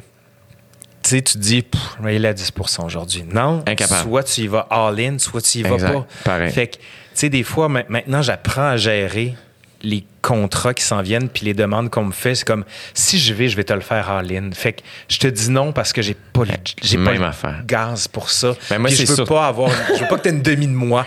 Mais en fait, c'est que je pense que tu te connais. T'es pas capable. T'es pas capable. Il n'y a, pas de dimmer. là. La lumière Non. est allumée ou est fermée. Non, c'est ça. Moi, c'est la même chose. Mais qui fait que dans ma vie personnelle, des fois, c'est comme monter un meuble Ikea, pour moi, c'est une montagne insurmontable. Niaiseux, là, cuisiner, tabarnak, je vois pas le bout. esti. Mais faire, tu sais, monter une, un projet, tu sais, une, une tournée puis finir au Centre Bell, Chris, on- comment je t'habille? tu sais, comme, c'est absurde. C'est vraiment absurde. Laurent Turcot, t'es fascinant, mon gars. Merci. ça va être aussi. Vraiment fascinant. euh, historien, mais euh, autre chose en devenir. On le sait pas. On va voir. L'histoire nous le dira. Ouais. Sur toutes les plateformes. Euh, surtout sur YouTube. Et je l'ai fait aussi en balado pour ceux qui veulent pas me voir. Juste m'entendre. Et euh, ton, ton autre podcast, C'est Fan d'Histoire. C'est sur la plateforme audio. Audio de et c'est sur- aussi sur Apple et Google Play, si je me souviens bien. extraordinaire. Euh, merci profondément. Merci à toi. Puis euh, tes livres? Oui, euh, livre L'histoire des sports et loisirs des origines à nos jours. Et j'ai fait un livre Promenade dans le passé de Montréal. Puis un livre pour enfants aussi, euh, hier, papa, quand j'étais quand j'étais bébé. C'est ma fille et moi. Extraordinaire. Laurent, on refait ça quand tu veux. Avec grand plaisir. Merci. Salut.